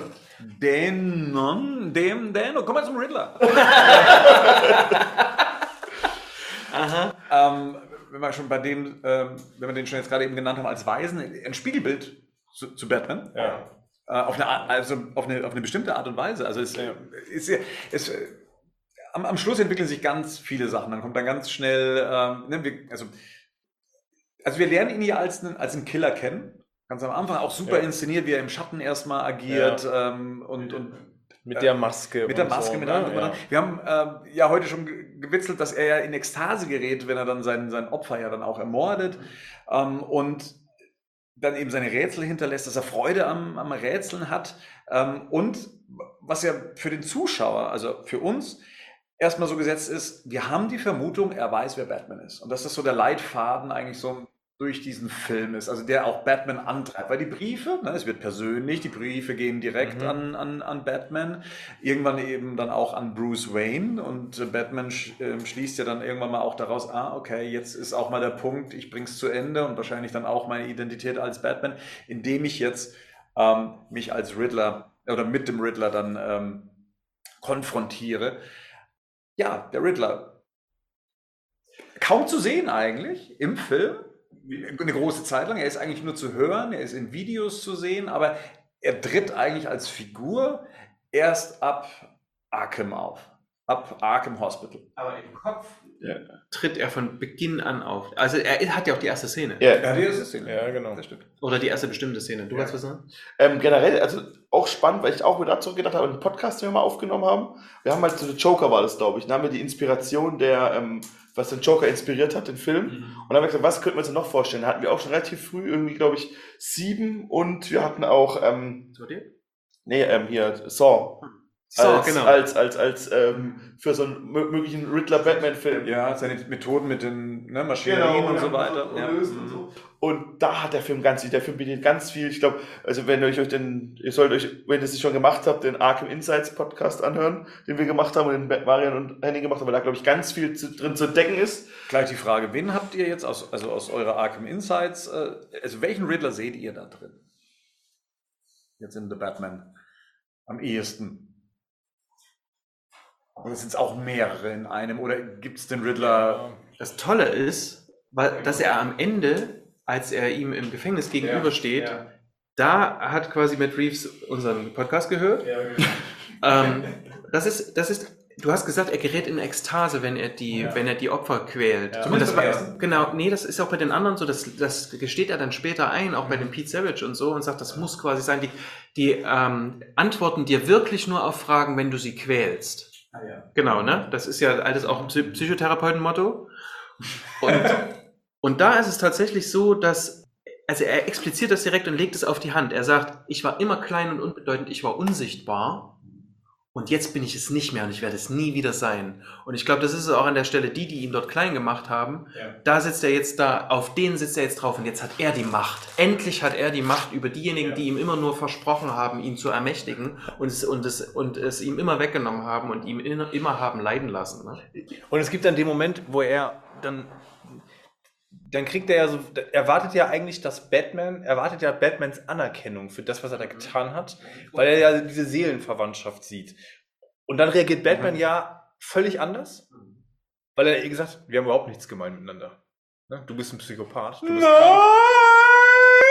Genau. Na dran, mein liebes Freundchen. Und der Riddler, und der Riddler kippt und sagt, das läuft jetzt hier gar nicht, wie das laufen sollte. Und das finde ich total interessant, weil das ist nämlich genau das, was wir damals ja auch bei, bei Arkham Insights ne, ausgearbeitet haben. Der zeigt sich an dem Augenblick tatsächlich einfach verletzt. Ne? Und Gekränkt, ja. gekränkt. Gekränkt, ja, gekränkt. Das ist nämlich, ja. Gekränkt, genau. Und dann, äh, diese Szene ist super, weil dann geht es ja weiter und er merkt plötzlich, Batman hat es gar nicht kapiert. Der hat es gar nicht kapiert. Bis, der hat das große Ganze hat er gar nicht kapiert. Und dann wieder aus diesem Gekränkten eigentlich sich klein machen, sofort geflippt, Oberwasser und sofort geht er und macht Batman klein und sagt, ach so. Und dann spielt er wieder mit ihm. Und dann ist er sofort wieder in sein doch nicht der beste Detektiv. ja, genau. Und geht sofort wieder in dieses charismatische, spielerische rein. Und das macht Dano phänomenal. Wahnsinn. Unglaublich gut. Phänomenal Aber das, gut. ey, der Typ ist halt auch einfach echt, das ist halt so krass. Der hat eigentlich so ein komplett leeres Gesicht ohne Features und gar nicht böse gemeint, aber der hat wirklich so ein So ein komplett Gesicht. Ja, fast auch, ich habe es zu ihm gemeint, androgyn, Das ist Absicht so in sagen. das Absicht auch. Ja, aber auch der Schauspieler an sich Ja. halt. Ja. Voll ist im, in dem Film, aber der generell auch der, das, der hat ja auch Prisoners zum Beispiel, so ein Film. Genau. Da ist er auch. Aber da ist die Rolle auch schon ähnlich angelegt. Ja, ja, aber, aber der hat ja mal, oder von mir aus kann man sogar, was ist Little Miss Sunshine? Ja. Das ist ja auch so ein bisschen, man, man merkt schon ein bisschen, irgendwie, irgendwas stimmt mit dem Jungen nicht so, ne? Und hat fast so, man, auf den ersten Blick hat er fast so was Androgynes schon fast so, ne? So ein, das meine ich mit ohne Features. Der, der, er musste erst was aus sich machen, eine Maske anziehen, Leute umbringen, damit ihn Leute überhaupt anerkennen. Das sagt er ja auch selber so. Aber trotzdem sind da so viele kleine Verweise auch an die, vor allem die ich natürlich dank eurem exzellenten Podcast auch kennengelernt habe, die Verweise, die dann auch trotzdem alles noch mit reingefunden haben in die ganze Sache. Zum Beispiel auch Labyrinthe. Waren, ja, Maze. Maze. Ja. Wir heute erst im Englischen drauf Ja, gekommen, genau. Ne? Maze, Ja, das Maze. allererste Rätsel vom, vom Riddler war Maze und Mais. Ne? Ja, ja genau. Mais-Labyrinth. Genau, und der Mated um das kurz auch. aufzuklären, es gibt halt, äh, der, der Riddler baut so Saw-ähnliche Gesichtsmasken auch zum Teil. Und da ist eine ein Labyrinth für Ratten. Ja, Und das ist dann quasi so, also da muss man nicht weit hingucken, um zu sehen, das ist halt wahrscheinlich eine Anspielung ist auf einen der ersten Riddler-Rätsel, oder? Dass es halt ein Maislabyrinth war. Ja, genau. Ja, So. kann man. Gehört halt mit dazu, ne? Labyrinthe, Eben, genau. Rätsel und so. Hat in Arkham-Spielen ja auch, da baut er auch kleine Labyrinthe für Batman und so, ne? Also das Und hier aber nochmal die extra Erklärung ähm, in diesem Film. Rätsel beruhigen mich, die geben mir Sicherheit quasi. Ne? Also das ist das, woran ich mich festhalten kann, das ist meine Orientierung irgendwie. Und damit, und das ist wieder, da, um wieder, wieder darauf zurückzukommen, das ist auch das, womit ich mich erheben kann, wo ich mich Meine Überlegenheit. Genau. Meine Überlegenheit. Genau. Weil er auch sagt, und da kommen wir jetzt zu der, zu der Spiegelung, Mhm. nämlich zu Batman, weil er ja die ganze Zeit sagt, er hat die Puzzleteile. Er hat den Geist, Ja. aber das, was er eigentlich machen müsste, nämlich diese politische Agenda in die Tat umzusetzen, die er ja hat, da fehlt ihm, da fehlt ihm die körperliche Kraft zu. Und die sieht er jetzt ja quasi durch Batman umgesetzt. Und das finde ich an der Stelle zwischen den beiden ja super spannend, weil er im Prinzip sagt, daran sieht er ja diese Seelenverwandtschaft. So Dieses, du machst das, was ich eigentlich die ganze Zeit wollte, aber ich konnte es nicht. Genau, ich bin das Hirn und du bist sozusagen der, die, der Muskel und die Kraft. Und ich lenke dich ja ein Stück weit jetzt auch noch, weil ich führe dich ja die ganze Zeit von A nach B nach C. Ich helfe dir. Ich helfe dir. Mhm. Ne? Und das ist das Allerwichtigste eigentlich, das hat Grant nämlich ganz am Anfang gesagt. Äh, der Riddler ist hier überhaupt erst derjenige, also ne, er erkennt in Batman, okay, man kann Rache üben. Also das nimmt Ja, er von Batman genau, zumindest mhm, an. genau. Also okay, das geht. Ja, genau. Und dann aber merkt er, okay, Batman, was weiß ich, der sorgt dafür, dass die kleinen Kriminellen, das geht ihm vielleicht auch zu langsam und so. Und jetzt hat er endlich, jetzt hat er endlich selber, kann, hat er die Möglichkeit, Zugang zu finden zu dem, die ihn gequält haben, seiner Meinung nach. Ja. Und jetzt gibt er Batman quasi die Hinweise. Also er ist eigentlich derjenige, der Batman hier auf einen Batman-Pfad bringt. In die, also Zumindest ein in großes sein- Verbrechen. zumindest auch in seiner Vorstellung halt auch so ein bisschen. Genau, ne? also, absolut. Ja, ja. Und wir haben hier halt eine Figur, und das ist ja auch wieder dieser Grounded-Ansatz, wir haben hier eine Figur, die nicht einfach nur aus, aus ich sag mal, aus Jux und Dollerei jetzt mit Rätseln irgendwelche Leute äh, rumführt durch die Arena, sondern er hat hier eine ganz klare politische Agenda. Ne? Und da sind wir, das, das, was du vorhin gesagt hast, da haben wir ja tatsächlich eine, die Parallele zum Zodiac Killer, ne? auch mit Rätseln und dieses Ganze. Also das ist ja, das macht das Ganze ja auch wieder sehr grounded und greifbar. Bis auf Bruce Wayne. Na, da wollte ich gerade sagen, er hat nicht nur eine politische, sondern er hat auch eine persönliche Ja, Agenda. aber nur in dem einen Punkt. Nein. Alles ist persönlich, weil ja, okay, weil er, weil er auch die Kränkung als Kind und Weise und ich bin vom System quasi ne, verlassen. es ist nicht nur eine Kränkung, sondern es ist wirklich zugefügtes Ne, Leid. ne, ne, ne, auch vor allem ist es nur passiert, weil Thomas Wayne aus Korruption gestorben ist und die Kohle, die für das Waisenhaus und für ihn da gewesen wäre, sich alle habgierigen Leute an, angeeignet haben. Genau, und, die, und das ist ja quasi der Aufhänger so dadurch. Und das erfährt man auch erst tatsächlich durch den Roman, warum das so ist. Weil da ist ja, was ist ja da, ähm, hier, äh, forensischer Datenanalyst oder so. Das ist ja- Datenanalyst ist Das es. sagen Genau. die im Film immer auch. Ja, aber im, im, im, im Buch wird es so ein bisschen ausgeführt, dass er daraufhin quasi das äh, Geld auf zurückverfolgen kann zur Mafia und Ja, so. toll. Das, das lernt er so ein bisschen mit und so macht es dann auch Sinn, weil im Film selber kommt es gar nicht so klar rüber, warum er überhaupt auf Falcone kommt. Ja, genau. Das ist nämlich das, weil, weil das ist nämlich das, was man gar nicht so weiß. Und es macht dann schon Sinn, wenn man weiß, okay, es gibt diesen großen Geldbetrag und er sieht, dass jemand am meisten Geld rausnimmt, wahrscheinlich aus dem. So ist jetzt meine Erklärung, meine, so, Ja. und das wird es wahrscheinlich auch sein. Und dann, das ist halt schon so wieder, das ist dann so ein bisschen das Problem. Da hat dann, der- den haben die drei Stunden doch nicht gereicht, um das noch ausreichend zu erklären. Aber wenn man dann das so ein bisschen weiß, dann macht es auch alles irgendwie, funktioniert es dann schon okay. Nicht sieben okay, aber für so ein Ja, okay. aber das, was ich, was ich gerade meinte, war ja nochmal, um das auszuführen, weil wir haben da ja im Vorgespräch drüber gesprochen, aber nicht, dass das jetzt hier zu kurz kommt oder das nicht gegriffen wird, was Ja. wir mit Bruce Wayne meinen. Ja. Also, er hat diese politische Agenda, weil er die ganze Zeit halt die, die, die Amtsträger, ne, die er verantwortlich macht für, diesen ganzen, für die ganze Korruption, die, die tötet er. Mhm. Und bei Bruce Wayne ist eigentlich die Frage, warum will er den eigentlich töten überhaupt? Also, weil das ist so, ne?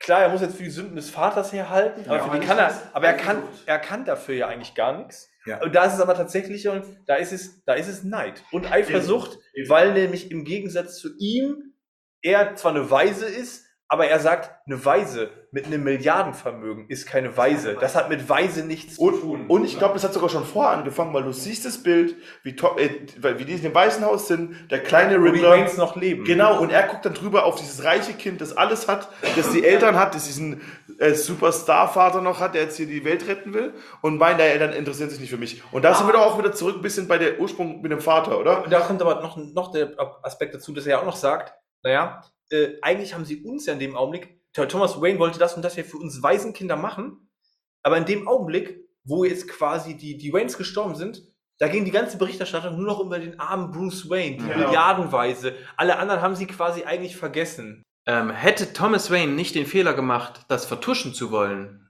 dann wäre das ja so nie gekommen. Ja. Also hätte er nicht den, hätte er Elliot Die quasi Wut, nicht. die Wut auf Thomas Wayne ist nachvollziehbar, weil nach dem Motto, du hast im Prinzip eigentlich nur, weil du, deine, weil du deine, den Ruf deiner Frau retten wolltest, hast du alles aufs Spiel gesetzt. Für Zuschauer selber ist es natürlich insoweit dankbar oder in der Erzählung ist es dann dankbar, weil Batman ja auf eine falsche Fährte ja auch geführt wird, dass er Ja. immer denkt, okay, der Riddler weiß, wer ich bin, er weiß, Bruce Wayne ist Batman und er lässt das jetzt auffliegen und das wird auch das Ende von allem sein. Der Zuschauer denkt das auch, weil es ja eben auch an Angriff auf Bruce Wayne geht, der ja letztendlich dann zu, zu auf Kosten äh, Alfreds dann letztendlich geht. Ähm, da, da haben wir heute drüber gesprochen, ob das ein billiger Trick ist, also für, ne, um, um den Zuschauer dann eben mit auf diese Fährte zu locken oder eben auch Batman das denken zu lassen, weil im ersten Moment hat uns das Ja. nicht Ja. ähm, so hundertprozentig, also zumindest Henning und mich nicht hundertprozentig überzeugt, warum jetzt so eine persönliche, äh, warum gibt es diesen Groll auf Bruce Wayne? Und zu dem Zeitpunkt. Ne? Zu dem Zeitpunkt, genau. Genau. Ähm, während alles so politisch motiviert war. Aber da muss ich nach wie vor auch sagen, dass der Film halt schon ein ziemlicher Point-of-View-Batman-Film ist. So, ne, das merkt man, das hat auch er gesagt. Du siehst eine Riesenkarte, die der Riddler in sein Haus baut, aber du siehst halt wirklich nur einen Ausschnitt, quasi den Batman sieht. Und klar, ah, der Fokus ist Batman und Bruce Wayne und ich weiß, wer du bist. Und es wird dann auch in dem Dialog mit, zwischen ähm, Riddler und, ähm, und Batman dann klar, dass, weil am Anfang, wie du schon sagst, falsche Fährte und keine Ahnung was, aber es wird dann klar, dass er ihn damit locken wollte als Batman. So, ich weiß, wer du bist, aber das war ein Zufall, dass es mit Bruce Wayne eben dran war. Was Sinn und keinen Sinn macht. Sagen wir es mal so, so ein bisschen. So, ne? Ich glaube, glaub, mir geht's, oder das, was, wo Ben und ich drüber diskutiert haben, war ja tatsächlich, dass, dass Wayne oder dass der Mord an, an Wayne vom Timing her, das, was der Ritter dort tut, eigentlich gar nicht reinpasst. Weil es gehört nicht zu dem Plan, dieses, ich will das System stürzen, weil Bruce Wayne zu dem Zeitpunkt kein Teil des Systems ist. Der wir ja davon gesagt, der tritt ja öffentlich gar nicht in Erscheinung, der macht ja. eigentlich gar nichts damit. Das heißt, das ist dieses einzige Thema, wo ich sage, rein persönlich motiviert an der Stelle. Und ich glaube, vom Timing her macht es Sinn, weil es in dem Film natürlich nett ist, das zu verknüpfen. Für den Zuschauer ist diese Möglichkeit der Fährte Mhm. ermöglicht. Wenn ich mich jetzt aber rein von der die Figur Riddler reinversetze und überlege, was die tut und wann die was in welcher Reihenfolge tut, dann ist das für mich tatsächlich an der Stelle nicht überzeugend, weil ich das an nicht passend finde. Für mich ist es überzeugend, weil. Menschen nicht rational handeln. Ja, cool, oh, sorry, da- damit kannst du, das ist ein Totschlagargument, da kannst du Totschlagargument. Nee, doch. Weil äh, der Film ja nicht nur die Perspektiven von, ähm, von äh, ähm, Bruce Wayne und äh, Batman aufzeigt, sondern weil er immer, immer an diesen Figuren mit dran ist. Und ähm, weil er immer den Fokus von den zeigt. Vorhin, vorhin haben wir noch gesagt, ja, äh, wir wissen es jetzt nicht, äh, was, was jetzt mit, wie, was hat denn Thomas Wayne jetzt nur wirklich gemacht oder so, da, da gibt es noch so was Ungefähres. Und beim Riddler, der handelt jetzt tatsächlich nur ausschließlich logisch. Für mich ist es, ist es doch logisch, wenn es ein persönliches Argument ist. Die Grundmotivation ist ausschließlich persönlich. Und er setzt sie nur ins Politische um und sagt, ja, das ist die ganze Stadt. Aber eigentlich ist es, ist die Grundmotivation doch persönlich. Mir ist Leid zugefügt worden. Und jetzt kriegt ihr es alle. Ja, Aber es ist schon ein Kniff des Regisseurs, um den Zuschauer zusammen mit, mit der Hauptfigur Figur in die Richtung zu leiten. Das ist unbestritten, aber es, es ist nicht so, als wäre es, als wäre es äh, nicht, ähm, nicht kohärent mit den Figuren, die wir gezeigt bekommen. Das kann ich nicht Das habe ich auch nicht gesagt. Ich habe nicht gesagt, dass es mit der, mit der Figur nicht kohärent ist. Ich habe gesagt, dass es in der Story von der Reihenfolge für mich macht, macht der Plan, so wie er aufgebaut ist, hat es einen rein für den Film dramaturgischen Zweck. Ja. Rein von der Figur ausgedacht, ergibt die Reihenfolge gar keinen Sinn. Weil zu sagen, ich töte Bruce Wayne als letztes, mit dem, mit, auch mit dem, was dann für die Öffentlichkeit dort vorbereitet, ergibt es eigentlich gar keinen Sinn. Weil das ist, da, da, das, da flippt sozusagen für mich die Motivation an der Stelle, weil es aus diesem, ich räche mich jetzt an allen, die an diesem korrupt, äh, von, an diesem korrupten System beteiligt waren, davon profitiert haben, die tötet. Bruce Wayne hat das an zu der Po- Stelle aber, aber, aber nicht. pass auf, der Punkt ist aber, dass er die ganze Zeit Batman dazu bringen will, dass Al Falcone festnimmt. Und es hat Probleme, das Ganze. Das hat auch gegen Ende mit der Sprachnachricht Probleme. Richtig, das will ich, das will ich, da will ich gar nicht, da, will ich, da kann ich gar nicht dagegen argumentieren. Aber äh, Ritter denkt die ganze Zeit, dass Batman weiter ist, als Batman ist. Und es kommt auch darauf hin, bei Batman, äh, Bruce Wayne ist erst dann das Ziel, als er die Sprache verkackt in dem Voice-Chat, als äh, hier, als sie miteinander schreiben, hier. Und daraufhin greift er erst Bruce Wayne an. So, ne, das ist, also die, die, die Geschichte ist ja so, sie sind ähm, quasi, sie nehmen hier, es gibt die Autoverfolgungsjagd, der Pinguin wird festgenommen, sie schreiben damit und dann sagt, okay, ich muss dir noch ein weiteres Opfer zeigen, vielleicht kapierst du dann, was ich von dir will. Und das Ziel ist immer die ganze Zeit, dass Falcone aus der Iceberg Lounge rausgeführt wird. Was wieder dumm ist, weil er auf der Beerdigung vorher ist. Deswegen macht das auch wieder keinen Sinn. Das heißt, das heißt, nicht zwingend wäre Bruce Wayne überhaupt zum genau, hätte, hätte er schon vorher gewusst, dass Falcone, er hat ja den Hinweis schon vorher. Aber nochmal, aber noch mal, was, was für eine Relevanz hat denn der Tod von Bruce Wayne für diesen Plan? Weil es nochmal weiter um Thomas Wayne geht, damit man sagt, okay, die, äh, die, die, die, Rico sagte jetzt gerade, der genau. Ritter weiß von Anfang an, dass Falcone El Ratatata ist, oder wie das heißt das Ding. Das ist von Anfang an die, den Rätsel. Ratalada, ja. Genau, das weiß man von Anfang an, der, der, die, die, die geflügelte Ratte, der Falcon. der Falke. So, und äh, der Ritter muss zweimal im Film Batman mehr Tipps geben, als er gehofft hat, dass er ihm geben muss. Und deswegen gibt es dann wieder den nächsten Clou und, äh, und dann schafft das immer noch nicht. Und dann gibt's dann, und dann gibt's dann den, den, den Hinweis mit ähm, Bruce Wayne. Und der ist der eindeutigste, das sagt er, okay, ich muss dir doch den größten Tipp geben, goodbye. Und selbst dann rafft das noch nicht, dass es, dass es ähm, quasi Falcone ist. Falcone ist. Genau, weil er denkt, er sagt, na, hast du es jetzt gelöst? Und er sagt, ja, ist denn jetzt der Pinguin quasi Genau, das? geflügelter Und er sagt, Ding. oh, das ist interessant, aber du hast es noch nicht ganz, also muss ich dir noch einen Hinweis geben. Das kann, heißt also, hätte es Batman eher gelöst, dann hätte er, Genau. ihn, hätte er Bruce Wayne gar nicht präsentieren müssen. Aber Bruce Wayne ist natürlich ein gefälliges Opfer, weil ja Thomas Wayne jetzt trotzdem ausgelöst Da, hat. danach Also wird auch das dann, äh, genau. danach wird, danach wird es auch erst freigegeben. Und das ist nämlich das, wie gesagt, es gibt die anderen Kritikpunkte, auch da wieder geplant sind, da würde ich mitgehen. Aber da ist es wirklich so, dass der Film dir zeigt, ähm, das und äh, so, ne, du hast das Rätsel nicht gelöst, du hast das Rätsel noch nicht gelöst. Und dann kommt erst und dann löst das und dann haben wir immer noch das Problem mit der Sprachnachricht. so weit würde ich dann noch mitgehen. Was dann auch ein bisschen unbehäbig wirkt. Da gebe ich gerne, aber ihr versteht ein bisschen, was ich, ja. Riddlers Plan führt ja letztendlich dazu, dass er sich eigentlich erhofft hat, mit Batman zusammen aus dem Arkham Hospital heraus den besten Platz praktisch für äh, den Untergang Gothams, für die, nennen wir es mal, Reinigung ähm, Gothams dann eben äh, dabei zu sein, ist von dort aus zu sehen. Dafür hat er ja dann eben auch ähm, verschiedene, habe ich es richtig verstanden, Vans? Ja, ja, da stehen Vans an allen, an allen Knotenpunkten quasi. Genau, Knotenpunkte, die dann eben ähm, die Hafenstadt dann praktisch ähm, das Wasser eindringen lässt. Ähm, wie, wie, wie hat euch das, es ist ja, man merkt, es ist der Anbruch des Finales, wie hat euch das gefallen in der, in der, in der Inszenierung? Ich muss generell sagen, dass der Film, finde ich, zu viele Enden hat. Und auch nachdem das mit Falcone war, klar, natürlich, du, das, muss, Riddler muss aufgeklärt werden und keine Ahnung was, aber da hatte ich schon so wieder das Ding so, okay, jetzt irgendwie, boah, jetzt gucke ich fast schon auf die Uhr so. Eigentlich hätte der Film auch mit ähm, Falcone zu Ende sein können, wenn das mit Riddler nicht noch aufzuklären gewesen wäre. Und dass es nochmal so ein Action-Spektakel als Ende haben muss, ist so ein Superheldenfilm-Trope, den ich unbedingt, wahrscheinlich gar nicht unbedingt in so einem, in so einem Film gebraucht hätte jetzt. Den brauchst du wahrscheinlich für, ähm, keine Ahnung, um den irgendwie zu bewerben oder es braucht noch diesen krassen dritten Akt. Aber wir hatten ja auch im Vorfeld spekuliert, aber gerade so Grüße gehen raus an Flo, dass wir das gedacht haben, dass das Finale findet woanders statt. Im Kleinen. So, ne? dass die, dass die. Im Waisenhaus zum Beispiel. Und das ist hier gar nicht so. Das, das, das, das, ist anders. Und das weiß ich nicht irgendwie. Das fand ich dann so, ja, war dann schon okay, das ist halt wie zu erwarten. Das ist das, was vor fünf, sechs Jahren noch der blaue Strahl, Laserstrahl am Himmel war. So, ne? Es muss doch irgendwas Großes passieren.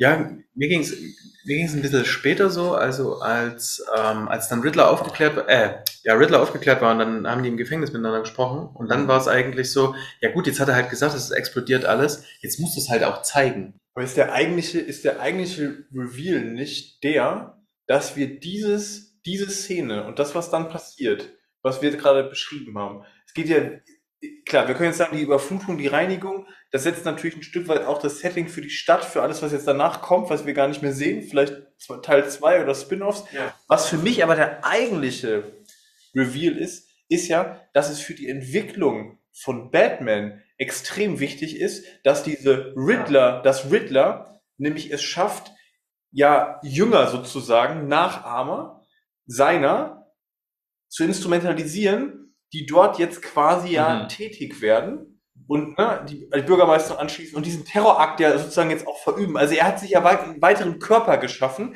die jetzt, weil er, das kann er nicht alleine, er Ja. braucht Ja. das. Ja. So, und das ist ja der Moment, wo, wo dann Batman, und klar, natürlich haben wir da jetzt auch ein Spektakel und es wird gekämpft. So, am Ende haben wir dann aber diese Szene, wo Batman den letzten von denen dann ja auch wieder ziemlich zurichtet und der ja dann auch sagt, I am vengeance. So, und das ist der Spiegelmoment, wo er nämlich merkt für sich, was nämlich Vengeance auch sein kann, Ja. wie das auch ausgelebt werden kann und er merkt plötzlich, ah, okay, das ist nämlich nicht das, was es braucht. Es braucht nicht Vengeance. Und dann ist das Ende ja, wo er das ja auch, ne, als wieder als Voice-Over für sich sagt, ist okay, das, was, ich kann hier was bewirken und ich habe hier was bewirkt, aber nicht in dem Sinne, wie ich es ursprünglich intendiert hatte, sondern das, was es eigentlich braucht, ist Hoffnung. Ja. Und diesen Flip hättest du sonst nicht gehabt, weil willst du das sonst hinbekommen? Vielleicht hätte man es auch im kleineren zeigen können. Aber, aber es braucht diese Größe, damit Batman, glaube ich, versteht, Aber dass er, dass er das so nicht weitermachen kann. voll, aber es ist das einzige Mal im Film, dass Batman quasi hätte, oder dass er was ver- verhindern hätte können und es auch wieder nicht macht, weil er zu voreilig ist. Ich weiß auch nicht, ehrlich gesagt, weil ähm, ich, ich mochte ja diesen Reveal und ich mag auch diese Spiegelung von, Das ähm, mag ich auch. Also, von, von Batman und ähm, damit ist eben nicht nur quasi die Verkörperung vom Riddler, sondern eben jetzt eine, die indirekte Verkörperung von Batman quasi. Ne? Ja. Also es ist, das sind deine Tat, das ist ja diese Grundfrage von Batman. Bist du nicht eigentlich dafür verantwortlich, Genau. dass diese ganzen Verrückten hier durch die Stadt laufen, Genau. um es mal so zu sagen? Wo ist Henne, Henne und Ei-Problem, Ja, genau. voll, hier ist es voll. direkt benannt. Ne? Nee, Ja. du, du bist es. Ohne dich hätten wir niemals gewusst, dass wir es ausführen dürfen. Richtig, genau, ne? Das ist ja das, da sind wir wieder bei, da sind wir wieder bei Nolan. Ich möchte ein Symbol sein, ja, aber doch bitte nicht für die Falschen. Ja. Ne? Und bei Nolan ist es nicht besonders schief gegangen, sondern da waren es nur zwei, drei Leute. Einer ist halt vom Joker umgebracht worden. stimmt. Ne, da waren es zwei, drei Leute, ähm, die irgendwie versucht haben, auch für Gerechtigkeit zu sorgen. Aber das ist tatsächlich ja nochmal ein an, gan- und es ist hier nochmal ein ganz anderer Knackpunkt, nämlich, ähm, ja, wir, wir tun da das Richtige, was natürlich auch so ein bisschen Zeitgeist gerade spiegelt. Ne? Mhm. Äh, wir, wir, müssen die, wir müssen die Regierung ähm, definiert schützen. richtig. Ich sag Richtig. 6. Januar. Wer ne? definiert, Genau, wir müssen den wer, Staat schützen. Ja, genau. Wer definiert denn, was richtig und was falsch ist? Und das zeigt ja auch die, das zeigt ja auch den, den schmalen Grad, auf dem Batman immer wandert. Und es zeigt eben, dass es nicht, dass äh, Rache wenig konstruktiv ist. Und er sagt, es verändert überhaupt gar nicht die Vergangenheit. Ja, ein bisschen verändert es meine Gefühle über die Vergangenheit, aber mehr eben auch nicht. Ne? Und ähm, was ich, wo, wo ich mich aber anschließe, weil ich, ich habe es ja selber gerade gesagt, irgendwie so dieses Ende, das hat mir auch nicht richtig gefallen. Vielleicht sind es Details. Ich kann es gerade gar nicht gut benennen, was es Ja, eigentlich das war ist. mein Problem. Es ist dann so dieses, dieses Runterschneiden mit dem, mit dem Battering irgendwie, das, das, das habe ich erst gar nicht richtig verstanden, was er da tut tatsächlich. Das liegt auch dran, dass wir sehr nah dran saßen am IMAX, am, äh, am, am Bildschirm am Anfang. Ähm, dann waren dort noch so einzelne Szenen, dann auch wie er die Leute dort rausholt. Das war trotzdem irgendwie, ich glaube, da habe ich zu dir gesagt, ich liebe Matt Reeves, weil es dann so war ähm, im Sinne von, jetzt bin ich eure Hoffnung. Ich versuche ich versuche jetzt den anderen Weg. Ich habe gerade jetzt gemerkt, Vengeance is not the answer, quasi. Jetzt machen wir Hoffnung. Aber ist Batman eigentlich ein, so ein Beacon of Hope, sag ich mal? Er kann, er kann es sein. Ja. Und da möchte ich nochmal sagen, am Anfang haben wir gesehen, wie, die, ähm, wie diese Maskengang, White Boys nennen die die im Film, kann das sein? Wie die, die ja diesen, ähm, diesen Mann überfallen und der Mann sagt, Tun Sie mir tun Sie mir bitte nichts und Batman steht einfach nur da und guckt ihn an. Und hier ist es so, jetzt reicht er die Hand denen, die unschuldig sind oder die, die Hilfe brauchen. Unögerlich. Also von Ja. der Seite, ne? Ja, Genau. genau. Ja, weil die nicht wissen. Der, Ja, der andere hat ja auch gedacht. Und vorher noch diese Ja. fackelartige, ich mache jetzt erstmal das Licht. Mhm. Ich Ja. bringe das Licht. Mhm. Ich bringe jetzt hier das Licht, ich leuchte euch den Weg, weil dann sieht man danach ja auch, wie er nämlich vorwegläuft und alle hinter ihm quasi dann ihm folgen, weil es ja stockduster dort ist. Also er führt ja sozusagen die Menschen jetzt eigentlich dort raus. Und das ist das, und auch das Thema mit, ich bin der Schatten. In dem Augenblick nicht mehr.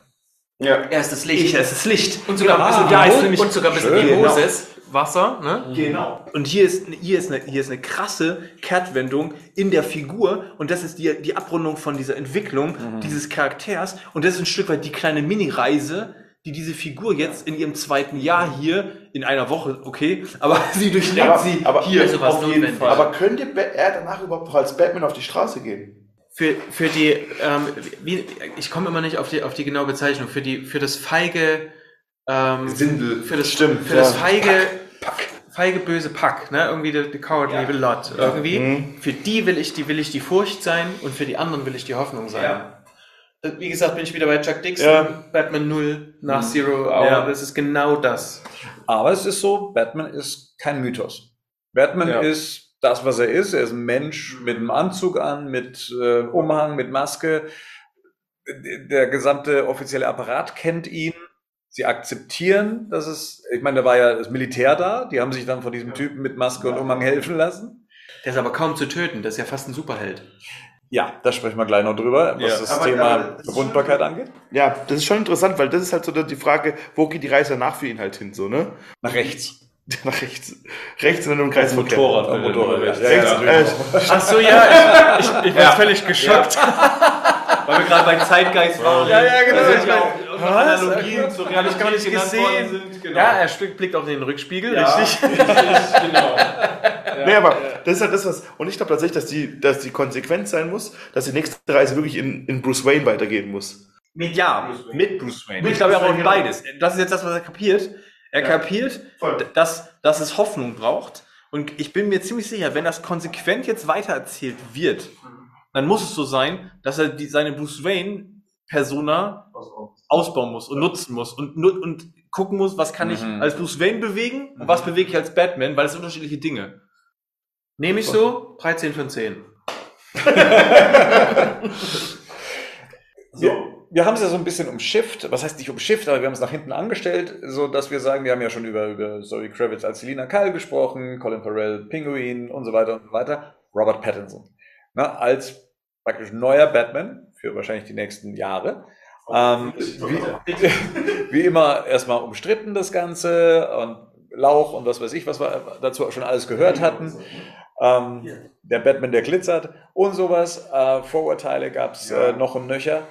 So, und jetzt ist er da ähm, und daran misst sich dann ja, so, was sagt der Robert Pattinson als Batman? Ich mochte den tatsächlich. Ich fand den cool. Er war teilweise nahe an Bale auch mit seiner Stimme dran. Das ist mir im Englischen aufgefallen. Aber generell, ich, der hat halt, Pattinson ist einfach eine Bank als Schauspieler. So, ne? Und das Ding ist, man hat immer gesagt, für Batman brauchst du eigentlich keinen krassen Schauspieler. Du brauchst ihn für Bruce Wayne. Und da ist es, wo ich meine Hoffnung in Zukunft drauf setze, so ein bisschen, dass der dieses Bruce Wayne, dieses Gebrochene, der im Prinzip hat das Gebrochene jetzt durch seinen Gang und so gezeigt und durch sein grimmiges Blicken. Aber ich hoffe, dass es jetzt so, dass es wieder so Bale-Momente geben wird, die, der, der schon das hingekriegt hat. Und da bin ich mir zuversichtlich, dass er das hinbekommt. Weil Batman hat er für mich, in dem, was er gemacht hat, schon ganz gut hinbekommen. Pattinson, während wir gestern kurz darüber gesprochen, Mhm. dass ich, ähm, als wir aus dem IMAX kamen, zu dir gesagt habe, ähm, hast du mal die, hast mal auf die Augen von dem geachtet? Mhm. Und dann hast du gesagt, ja, ist auch wieder ein Beleg dafür, weiße, weiße Augen bei Batman ist nicht gut, du brauchst die Augen. Und was Ja. Pattinson dort macht, ist wirklich eine phänomenale Schauspielleistung. Ja. Weil wir hatten vorhin das Thema, als Bruce Wayne auf der Beerdigung, er spielt dieses, oh, ich bin unsicher und ich fühle mich hier gar nicht wohl und das kaufst du ihm komplett ab. Und der hat die Maske auf und der guckt und der braucht tatsächlich gar nicht groß eine Mimik, der braucht noch nicht mal eine große Bewegung oder eine große Geste, der guckt teilweise, bewegt nur die Augen und der hat trotzdem was krass Bedrohliches. Und zwar hat ja auch dieses, diese Wut, ne, er- er- das bricht ja auch aus ihm raus, das ist ja das eine oder andere Mal auch sehr eruptiv, aber das braucht er gar nicht, weil es gibt so eine Szene, ich weiß gar nicht mehr, in welchem der Tatort das ist, wo er den einen Detective oder den Polizisten anguckt. Der ihn so auf die, der ihn so, der, der fasst ihm auf die Brust, weil er ihn so weghalten will. Und er guckt den so an und denkt sich Ja. so, okay, alles klar, ähm, jo, ne? nach dem Motto, okay, lass den mal lieber in Ruhe, weil der wirklich, und das, der macht es extrem gut. Das machen aber, aber Pattinson und Dano, was die mit den Augen machen, Ja. das ist der Hammer, das ist der Shit, so, ne? Auch, auch ähm, Kravitz. Das, ja, aber die, bei dir hat doch das Glück, die hat meistens noch immer ihren komischen, ihren Gürtel um den Mund, so, ne? Und man muss sagen, man, und man muss sagen, dass er das tatsächlich, das hat der Bale auf jeden Fall voraus. Bale hat das viel über Wut und Aggression nach außen gemacht, dieses Bedrohliche, das war Mhm. sehr, das wäre sehr, sehr offensiv. Und hier ist das eher so nach, nach innen und das ist tatsächlich etwas, was ich für mich auch eher vergesst jetzt, ich will nicht sagen, Bale ist nicht Batman, ne? ich, ich liebe ja Bale als Batman so, aber das entspricht eher meinem Bild von Batman. Mhm. Ja. Comic Batman. So dieses, er braucht nicht viel. Und das ist so, das erinnert mich oft an die Animated Series tatsächlich auch. Und ich muss auch sagen, Bild von Batman, ich fand, dass Pattinson in einem Suit, von dem ich ja kein großer Fan bin, also zumindest nicht äh, ne, von Anfang an mit manchen Ja. Designentscheidungen nicht mitgegangen bin, aber wo ich einfach sage, okay, aber es sieht aus wie Batman. Ja, voll, Der das erste total. aus wie Batman. Wahnsinn. Total. Und man, und man darf halt auch nicht vergessen, dass sie sich neue Sachen haben einfallen halt lassen müssen. Und dieses, man hört erst die Stiefel stampfen, Ja, fast ja. so wie, Wie ein Cowboy, wie wie. Cowboy, Boba Fett, so, ne? Und da, da hat man dem dann was Bedrohliches gegeben, als wie so ein, wie so ein, ja, wie so ein Bulle, der die Hufen scharrt, Ja. so, ne? Oder keine Ahnung, was er halt, Mich hat es auch an Robocop erinnert, ne? Der Ja. hat ja auch dieses, du hörst erstmal nur seine Schritte, bis er kommt und sowas, ganz schwer und sowas. Und, und Robocop und Batman und Miller ist ja sowieso eine Sache, die, die recht äh, verzahnt ist miteinander. Ja, das hat mir schon gut gefallen. Wir haben ja aber viel Western-Elemente drin, ne? Also als, als Auf er dann Soundtrack, auch, ja. als er dann, genau, im Soundtrack auch und als er dann quasi das Auto vom Pinguin, als sich das umlegt und er kommt auf ihn zu, das ist so typisch Western. Aber ähm, auf dieser Beerdigung ist, ist eine ganz tolle Szene, bevor er die Maske auch hat.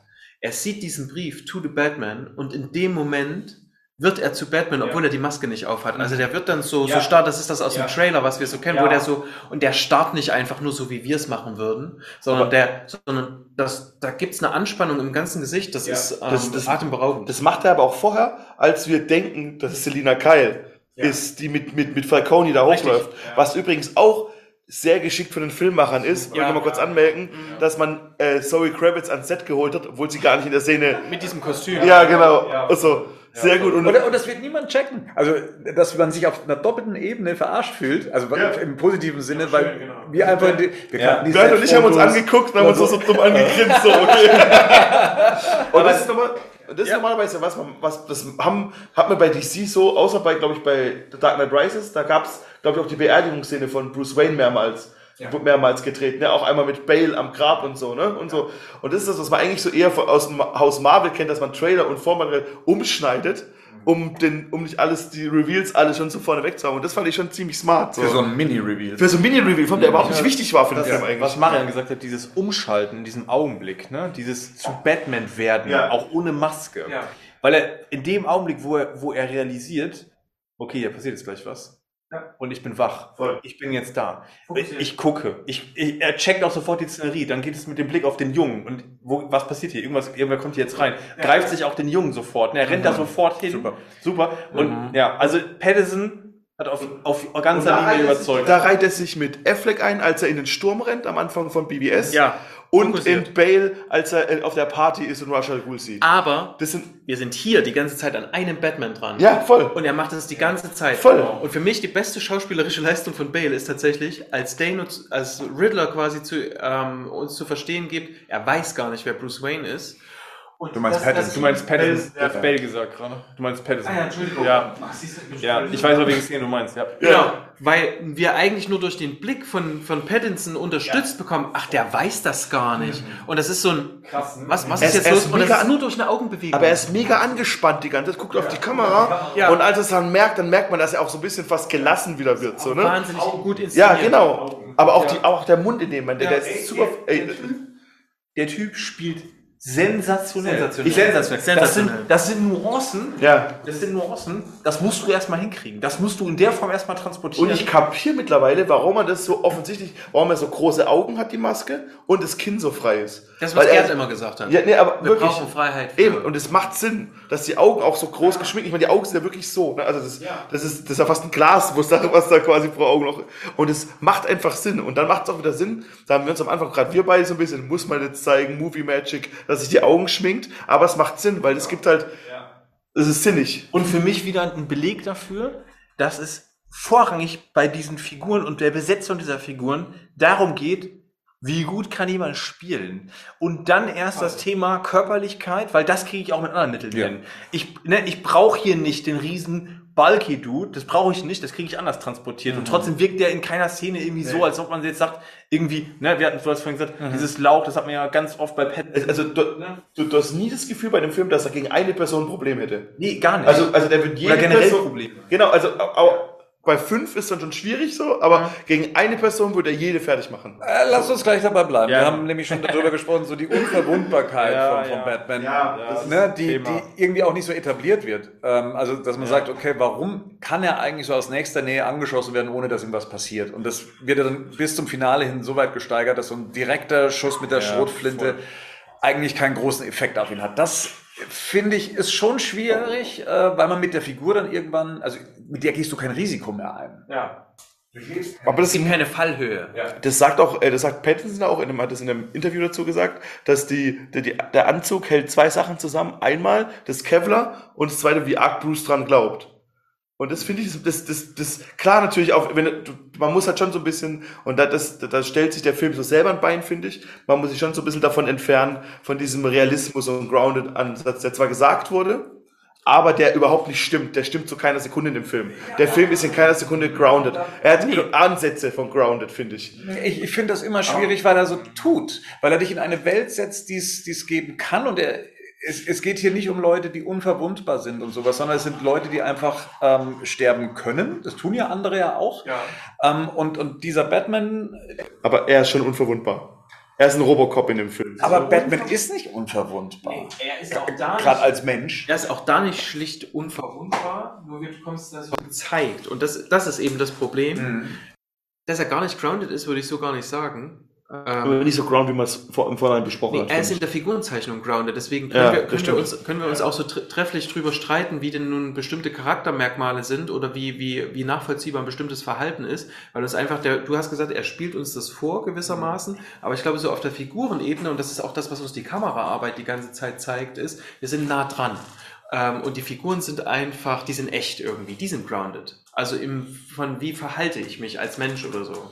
Er, stell, er stellt sich natürlich auch die ganze Zeit als völlig furchtlos dar. Er sagt, er hat keine Angst vor dem Tod. Mhm. Das heißt, er konfrontiert ja auch die ganze Zeit die Gangster sehr direkt. Und wenn ich das natürlich mache, dann brauche ich ja auch, ich kann ja nicht, ich kann ja nicht die, die Gangster nur mit Knüppeln ausrüsten. Das wäre ja auch völlig unrealistisch. Hätte ich machen können, wäre völlig unrealistisch. Das heißt, es ist irgendwie klar, die haben Schusswaffen und dann ist auch irgendwie klar, sie werden auf ihn schießen. So, und wenn ich den Ansatz habe, dann muss ich mir natürlich überlegen, Mhm. wie gehe ich damit um? Und das ist wirklich einer meiner Kritikpunkte, dass ich irgendwann mir im Laufe des Films gewünscht hätte, dass er anders da vorgeht, weil er sich immer wieder sehr ins offene Gefecht wagt und man immer so denkt, du hast eigentlich gerade nur Glück gehabt, dass sie dich auf den Kopf geschossen haben Mhm. oder auch der Schrotflinte, wenn er wenn er wenn er drei Zentimeter höher schießt, dann schießt er das Gesicht weg, da hilft dir das Kevlar auf der Brust halt auch nicht mehr. Und das ist sowas, das haben wir ja ganz oft, dass er sich da in den Club bewegt und plötzlich auf offener Fläche, wo er keine Deckung hat, Mhm. wo er mitten im Licht ist, wo von allen Seiten theoretisch geschossen werden kann. Und er benutzt das, das ist ja auch ein Thema von Batman, diesmal keinerlei irgendwie doch einmal. Am Ende ist es einmal so, da benutzt er das erste Mal Nebel ne, als Tarnung, Mhm. aber vorher ist er in, in einigen Szenerien viel offener im Ja. Feld unterwegs, wo Kommt das langsam genau, an, wo das, stellt das, sich hin. Ja, ja, genau. Im, im, Im Endeffekt muss er nochmal zu Ra's al Ghul gehen und das nochmal dieses, äh, hier, was, was Schatten für eine Ja. Taktik sein können. Aber ich finde halt, da hast du schon recht, da hätte, da hätte man eine, eine, einfach eine Veränderung zeigen können. Der kann ja gern einmal in den Club reingehen, auf die Fresse kriegen und so, Ja. ne? Aber beim zweiten Mal hätte er durch diese riesen Glasscheibe kommen können, die quasi vor der Eisbike Lounge ist, wo, Aber, hat schon anderen Weg. genau. ja, aber er ist trotzdem durch den Fahrstuhl komplett durchgelaufen und 50 Leute schießen auf ihn. Nee, also, aber es ist eine andere, ich habe mir das heute extra nochmal angeguckt, nämlich aus genau, ähm, wegen genau dieser Kritik. Diese letzte, also das erste ist ja, er geht in den Club rein, verprügelt erstmal vorne die Zwillinge und dann geht er einfach so durch den Club. Ich mag diese, ich, aus irgendwelchen Gründen mag ich, liebe ich diese von Blade, Szene. finde ich. Ja, Hat es ist auch Blade so, vom es ersten ist Mal. auch irgendwie so, ähm, ja, ich bin hier so paramilitärisch unterwegs und ich, ich mache das jetzt einfach. Ähm, und das, das zeigt ja auch, ich habe keine Angst. Das ist ja, das, das ist ja, worum sich zum Beispiel Batman Begins die ganze Zeit dreht. Es geht um Angst, es geht um meine Angst und die der anderen und so. Das kannst du nicht nochmal machen, ne? So, also das kannst du nicht nochmal so ausdehnen, so jetzt äh, mit dem ersten Film, bla. So, und jetzt hast du es aber so, dass du ähm, dass er dann als zweites geht er quasi als Bruce Wayne Mhm. rein. Ne? Da kann man Ja, auch und zieht sich dann um. Und das kommt als drittes, dass es sich dann umzieht. Als, erst geht er als Bruce Wayne rein und geht zu Falcone und als drittes zieht er sich ja dann Ja, um, genau, okay. also so durchschleicht Ja, quasi. genau. Weil ich muss mich vorne nicht mehr den, den, den Prügeldudes stellen oder so, ich muss nur noch den einen ausschalten, der mir hinterherkommt. Und dann ziehe ich Ja. mich um und dann mache ich das wirklich eher so wie, das Mess, wie, ein, wie ein Messer. Aber beim letzten hat er keine Chance mehr. Mhm. Also bei dem letzten muss es jetzt schnell gehen, weil er weiß, jetzt, jetzt ist hier wirklich ähm. Gefahr im Verzug. Hm? Naja, oder die, die Bürgermeisterin wird erschossen. Ach so, ich habe jetzt bei, Genau, bei also bei der dieser, Eisberg-Launch Entschuldigung, nee, bei dieser allerletzten Szene geht es der ja Halle. wirklich darum, äh, jetzt kann ich das nicht mehr. Und das, was er ja über den ganzen Film zeigt, und das finde ich, kann man tatsächlich gut kritisieren, also ich finde ich auch gut kritisierbar oder eben nicht. Es kommt darauf an, ob es einem gefällt. Ist, ähm, er hat überhaupt gar keine Angst. Das ist auch das Problem mit der Bombe an dem Kragen von dem, Ja. von dem Coulson. Ähm, weil man wirklich da steht und denkt, bist du bescheuert, Alter? Der Die Timer Leute- läuft runter. Ja, der Timer läuft runter. Du bleibst einfach stehen. Und oder? er denkt einfach, er kriegt den Typ noch dazu, zu sagen, wer dahinter steckt.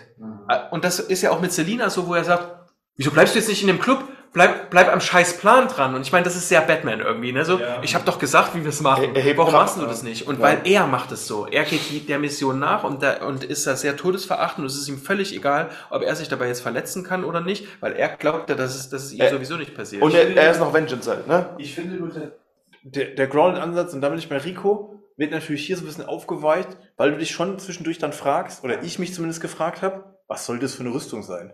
Also was soll das für ein Kevlar sein, das so dick ist und du dich dann trotzdem noch bewegen kannst? Weil du müsstest halt ne meterdicke Panzerplatten um dich rumtragen, damit das überhaupt noch, also die schießen ja teilweise so oft auf ihn, auch Querschläger. Das sind ja auch alles Themen, wo ich, wenn, wenn ich drüber nachdenke, sag, das kann ja eigentlich nicht der Ansatz sein. Nee, es ist ähnlich wie bei Boba Fett, der auch nur einen Teil von dieser Rüstung trägt, ne, Beskar. Und, aber der Rest ist Stoff. Und bei Batman ist es nicht anders, ne? Der Ja. hat dann hier so seinen, seinen Army Flight Anzug an und nur hier so ein paar Platten und es wird wild auf ihn geschossen aus allen Richtungen. Ja. Die Trefferquote ist dann wohl eigentlich recht hoch. Ich, ich hab dir und zu dir immer gleich, ich muss oh Mann, es tut erst morgen weh. Ja, und er, ich meine, er hat ja auch Wunden am Ja, Rücken. aber wir ja, kriegen ja. davon eigentlich kaum was mit. Wir kriegen nur, es Ja. wird auf ihn geschossen, es passiert ihm nichts. Und sogar in dieser einen Szene, wo er dann im Dunkeln total beschossen wird und so weiter, ist nichts passiert. Ja. Und das würde, das hätte der Film schon vertragen können, dass ihm auch mal irgendwas tatsächlich Ja. dann, Ja, ähm, absolut. ne, Auf jeden Fall. Das- Aller spätestens Wo wer dagegen das Ding fliegt, oder? Wenn er mit dem Wingsuit abstürzt. Ja, genau. Weil der Sturz ist so, dass du denkst, okay, jetzt müsste man mir trotzdem mal zeigen, dass es Mhm. irgendwie eine Art von diese klassische Batman-Szene in der Betthöhle, er muss verarztet Mhm. werden, weil er eigentlich hier völlig über seine Grenzen hinweg agiert. Und das, das zeigt der Film leider in Anführungsstrichen auch nicht, weil man da schön auch nochmal eine Lernkurve dran hätte zeigen können, nämlich was tut er hier? Er entwickelt sich. Sondern es gehen Sachen schief und beim zweiten Mal oder dritten Mal macht das aber anders und besser. Und das, das war so, das hätte man mit zwei, drei kleineren Szenen zeigen können.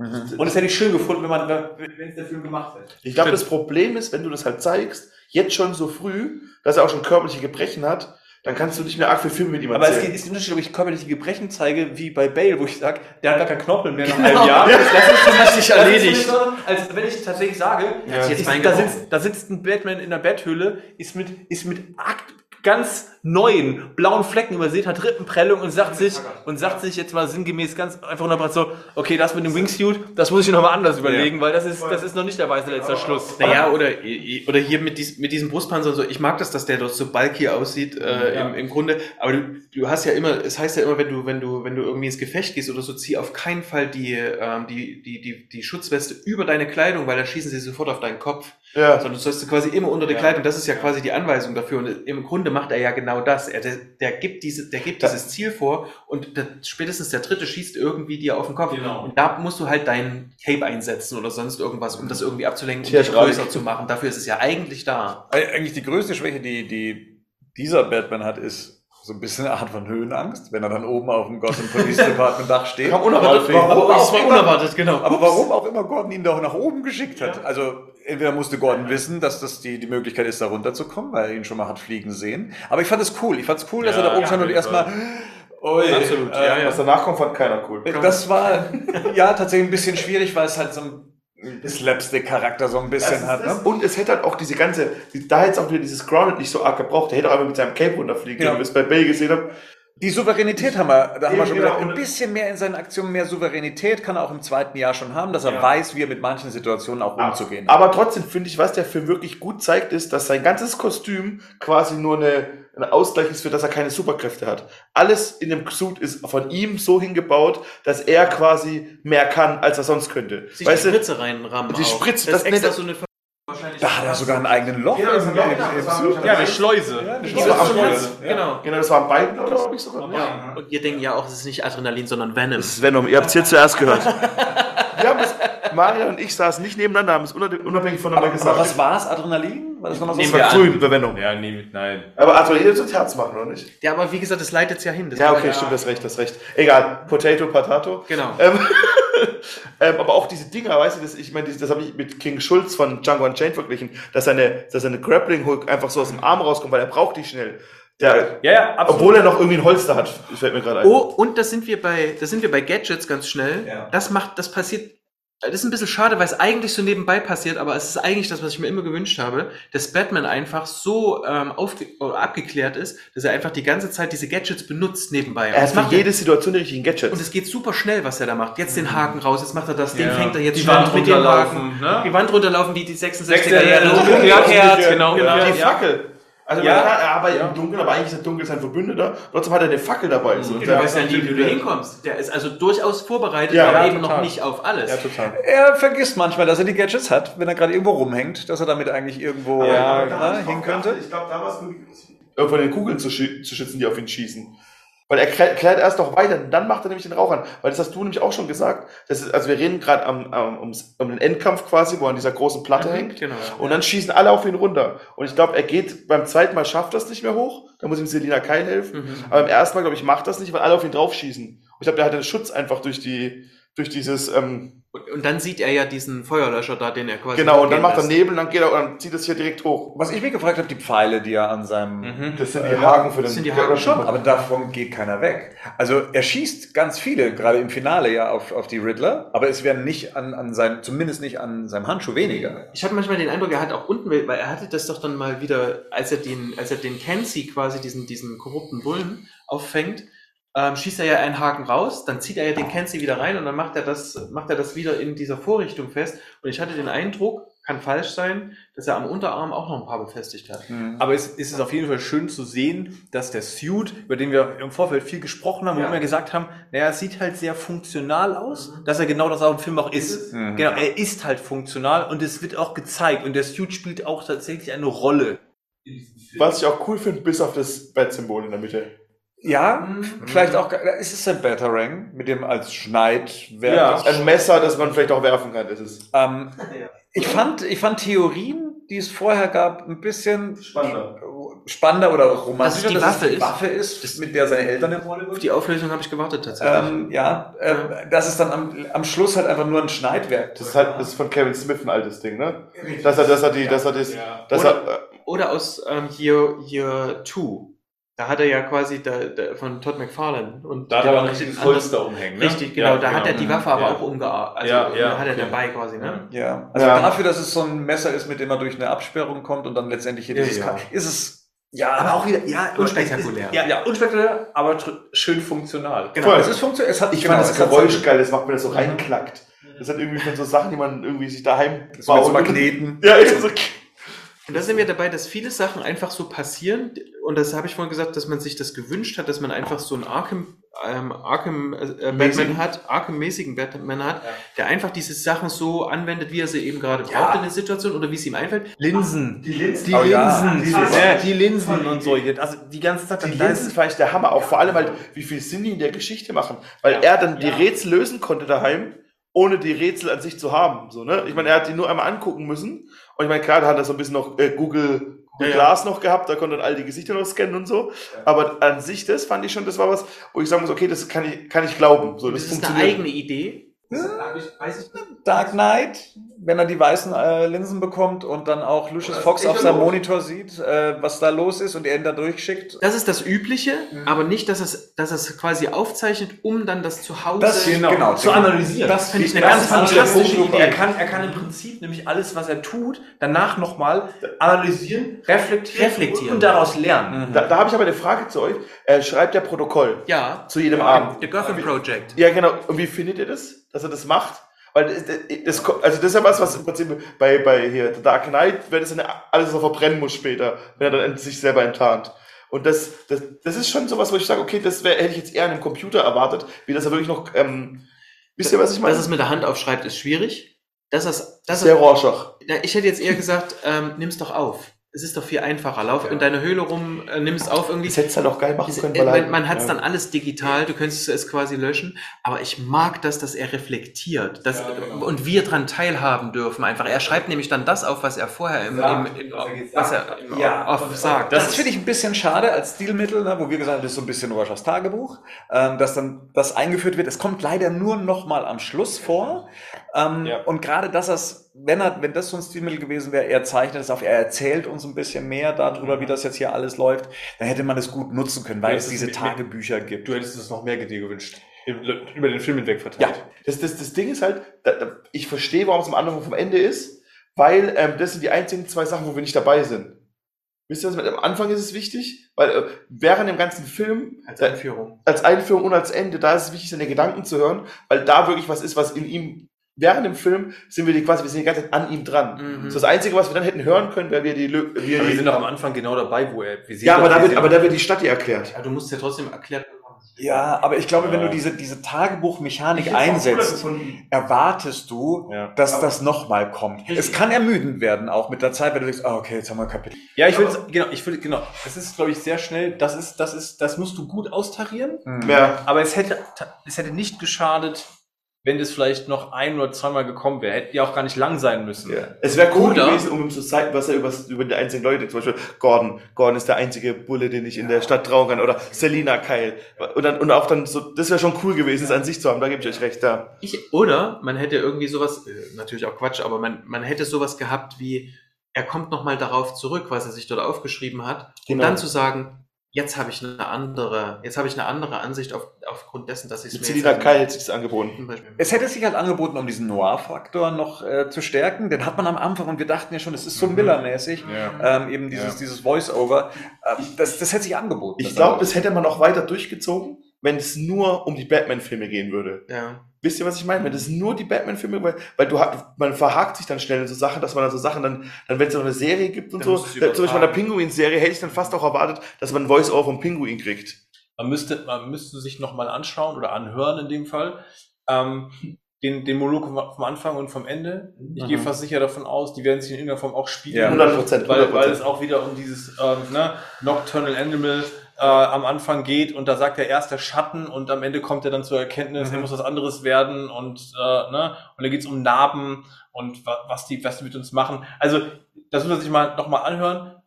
Aber ich finde es überhaupt cool, dass sie es als Rahmen benutzt haben. Und ich finde ein ganz wichtiges Stichwort, was du gerade gesagt hast, ist Spiegeln. Und das macht der Film, das Ja. macht der Film beständig. Er spiegelt die ganze Zeit und sei, und es fängt an an der Tür von den Zwillingen, dass er, dass, dass er quasi spiegelt, jetzt ist es so, dann ist es so, es findet wieder statt, auch wenn die Zwillinge stattfinden, It's äh, like wird poetry gespiegelt. Der, ähm, genau, der, äh, der Riddler spiegelt sich in Batman, ähm, die Goons spiegeln sich im Riddler und es f- ist so die ganze Zeit, ich habe gesagt, äh, oder das, das, wo es mir am meisten aufgefallen ist, ist diese Szene, wo ähm, er bei diesen Polizisten reinläuft, mit Gordon am Anfang Ja, ja, ja. und quasi dieses Verbrechen aufklären soll oder dabei helfen soll. Und dann ist es gelöst, denn Falcone ist die Ratte. Und er führt Falcone wieder so an diesen, an diesen Frauen vorbei, die dann dort an der Seite stehen und ihn auch so angucken wie die Polizisten am Anfang. Ab- und so gibt es ja. ganz viele Momente und auch Themen, Ja. die äh, dort gespiegelt werden sollen. Und da verändert sich ja auch, das ist das, was du, was du meinst, ist, dass sich auch die Sicht der Polizisten Ja. komplett verändert. Ja. Also da sehen wir auch wieder die Entwicklung über diesen Film hinweg. Ne? Am Anfang diese Skepsis und er wird ja sogar noch beleidigt.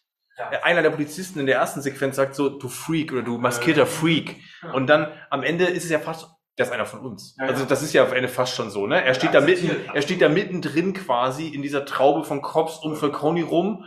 Und dann am, Als spätestens Riddler als die holen. Riddler holen, Genau. ge- kommt er an die Scheibe und steht als einer von denen da mit drin.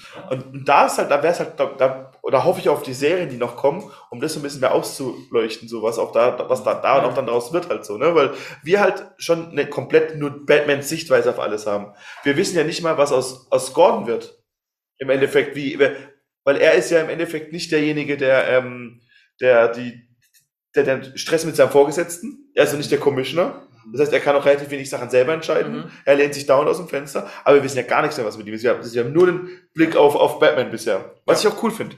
Ja, ich meine, wo ich tatsächlich ein bisschen Angst vor habe, was ich jetzt Matt Reeves nicht zutrauen würde, aber vielleicht ist das Teil des Plans. Wir wissen, dass da so ein Badverse entstehen soll und dass dann ziemlich viel über die Serien erzählt werden könnte. Ja. Ne, wie geht's mit dem Pinguin weiter? Ähm, was war davor? Gotham Police Department, Selina Kyle. Und ich finde schon, dass der Film ähm, viele Sachen offen lässt. Und auch viele Sachen, die er eigentlich gebraucht hätte, auch was die Charakterisierung vieler Figuren angeht, was deren Geschichte angeht, was auch so meine emotionale Bindung angeht. Ich finde, er fühlt Ja. sich oft kalt an, also auch, dass ich dann mit dem einen oder anderen wenig anfangen kann. Alfred ist für mich so ein, so ein Punkt, der bleibt für mich jetzt auch nach dem zweiten Mal sehen immer noch so ein, ist kein Vergleich mit dem Kane und äh, man soll ja auch die, die Filme nicht, Nicht äh, untereinander vergleichen, aber er ist halt eine, irgendwo eine Vaterfigur mit einem emotionalen Punkt an, an Robert Pattinson beziehungsweise an Bruce Wayne und den spielen sie am Anfang gleich aus. Er sagt, du bist nicht mein Vater und dann möchte man gleich so ein bisschen auf die Tränedrüsen drücken und es funktioniert einfach nicht. Weil es einfach keine, weil noch nicht die Beziehung zwischen den beiden etabliert ist. Es funktioniert nicht, wenn du kein Vorwissen zu Batman hast. Ja. Es Dann erst recht wenn du, ja, genau. Und da dir schon Da musst du es dir denken, weil du es aber, weißt. aber da hoffe ich einfach, dass es einfach noch mehr gefüttert wird, was Genau. danach kommt. Die, die Hoffnung habe ich auch, aber ich verstehe Bernd, wenn man quasi sagt, der Film tut's nicht für sich selber. Man hat das Gefühl für, und da haben wir vorhin schon äh, so im Vorgespräch gesagt, naja, ähm, Matt Reeves wird es nicht so geplant haben, das, das Ding quasi als Rampe zu bauen für, die, für das Universum und dann, aber es wirkt manchmal so, ne? Es ist quasi die Eröffnung der Welt und äh, hier ist es und alle freuen sich und wollen mehr davon sehen, aber der Film an sich, den kannst du nicht einzeln so stehen lassen. Das sind viel, viele Fragen offen oder es sind halt bestimmte Sachen, wo man sagt, ja, ist doch jetzt einfach schade, was soll denn das? Ne, oder gerade eben diese Alfred-Sache, wo man merkt, da ist noch irgendwas, das, da gibt's auch Konflikte irgendwie. Pattinson, also ähm, Bruce Wayne lässt das ja nicht zu, diese Gefühle zu, zu, ähm, zu Alfred, aber deswegen kriegen wir auch von Alfred kaum die Rückmeldung von, wie empfindet er denn eigentlich zu Bruce, ne? Und das ist ein grundsätzliches Problem, das habt ihr angesprochen und da muss ich sagen, muss ich auch Aber mitgehen. ich würde gerne am Ende zum Fazit nochmal dazukommen, was es betrifft, weil das für mich so ein bisschen das, die Einordnung für, auf die Welt halt und was ich mir danach wünsche trifft. Weil da, da würde ich mir jetzt wieder zu viel vorwegnehmen, glaube ich, Okay. weil, weil ich das Ganze nur als so Türauftreter für die, die Batman Matt Reeves Geschichte sehe, so, ne? Ja. Und ich kann das akzeptieren jetzt auch mit Alfred noch, weil ich hoffe, da kommt noch mehr. Ja, wenn das schon alles angekündigt wäre, also es ist angekündigt, aber wenn wir wissen würden, warte, das ja. ist schon in the making, ein großer Teil oder ist ein Teil von einem großen Plan, dann hätte ich da auch mehr Vertrauen drin. So muss man jetzt sagen, ah, okay, der Film ist so das Anfangsvehikel in so ein Universum rein, von dem aber kaum jemand weiß. Ja. Und Der Film muss halt immer noch für sich selber stehen, was er auch auf bestimmte Art und Weise kann. Ähm, ich finde nur, da ist halt für mich fehlen da so ein paar Haken, mit denen ich dann connecte. Und wir haben ja auch schon festgestellt, der Film, mehr als es Nolan gemacht hat, geht über die Tonspur, was er inhaltlich erzählt, was schwierig ist. Der Film ist ja eh schon lang. Mehr als es Nolan gemacht hat in den ersten beiden Filmen. ja, ja. Und ähm, da- das wird dann schon manchmal so, also wenn man da mal so zu der Schwäche meinerseits kommt, was, was ich dem Film so ein bisschen ankreide, also die 177 Minuten kreide ich ihm nicht an, weil ich fand das Pacing hat wunderbar funktioniert. Wir saßen Ja, beim ersten ja. Mal drin und haben uns gedacht so, wow, Ja. krass. Also es gab keinen Durchhänger und dann auf einmal waren drei Stunden um. Das fand ich schon, das war eine sehr gute Leistung, dass man das hingekriegt hat.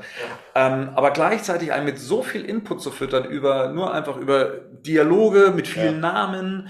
Ähm, und wenn du dann nicht gerade, wir kennen die meisten Namen auch noch aus den Comics, das heißt, uns sagen die auch noch was und wir wissen sofort, wer wer ist und so. Aber ähnlich wie bei Heat, Heat hat ja auch so ein, so ein Phänomen mit vielen Namen zu jonglieren, viel auf der Tonspur äh, zu machen, kann es halt auch sehr anstrengend sein. Besonders der Film macht halt diese Detektivarbeit, eigentlich relativ wenig Action hat er. Ähm, es, er hält sich sehr lange auf in Szenen, sehr lange mit der Kamera drauf. Er, er, er zieht die Szenen auch komplett durch. Ich habe heute nochmal das Beispiel genannt mit dem Ben Batman in den Käfig greift mit der Fledermaus, wo dann so elendig lang die Hand reingeht, als würde jetzt gleich irgendwas passieren. Und es passiert halt nichts, außer dass er halt einen Brief rauszieht. Oder dass man sich quälend lang diese, diese Nachricht anhören muss von ähm, der, der Freundin von Lina Keiler, wo du einfach sagst so, okay, mit drei Personen, die du jetzt mit mit, mit der Kamera hin und her schneiden kannst und mehr passiert gerade eben nicht. Das ist wohl genrebedingt, also was man da bedienen möchte, das hatte ich zumindest das Gefühl. Mhm. Aber ich fand's jetzt auch gerade beim zweiten Mal gucken, und das ist dann auch das, was den Wiedersehwert, den wir schon in der letzten Ausgabe besprochen haben, macht's ein bisschen schwieriger. Bevor, bevor, wir, das, bevor wir das noch äh, rund machen, quasi zum Schluss, wie war's denn mit dem Batmobil beziehungsweise mit der Verfolgungsjagd? Mhm. Weil die habe ich gestern, gestern im IMAX, da saßen wir tatsächlich ein bisschen weit vorne. Ja, okay. Und ich. Rasierplätze. Du kannst nichts dafür. Du kannst nichts dafür. Gerd. ähm, aber da war, da, dem konnte ich nicht folgen. Ich wusste dann nicht mehr, wo ist mhm. welches Auto. Nee, und jetzt, aber heute ging's. Da saßen wir wesentlich ja. weiter weg und so. Aber es ist tatsächlich so, dass ich gestern ja drauf bestanden habe, mhm. dass, äh, das war ja auch lustigerweise genau zu dem Punkt, als Corona dann eingeschossen äh, ist quasi und die die ja. Produktion unterbrechen mussten, dass ich wirklich gedacht habe, der hat nicht mehr Material einfach. Die, die haben gesagt, du darfst das jetzt nicht so weiterdrehen oder sonst irgendwas oder das ging nicht. Und deswegen musste der das nehmen, was der halt hatte schon und hat das irgendwie so zusammengeschnitten. Mhm.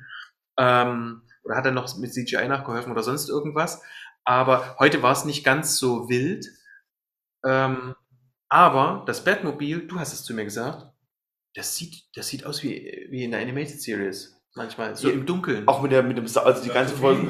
Das Turbinen. Wahnsinn.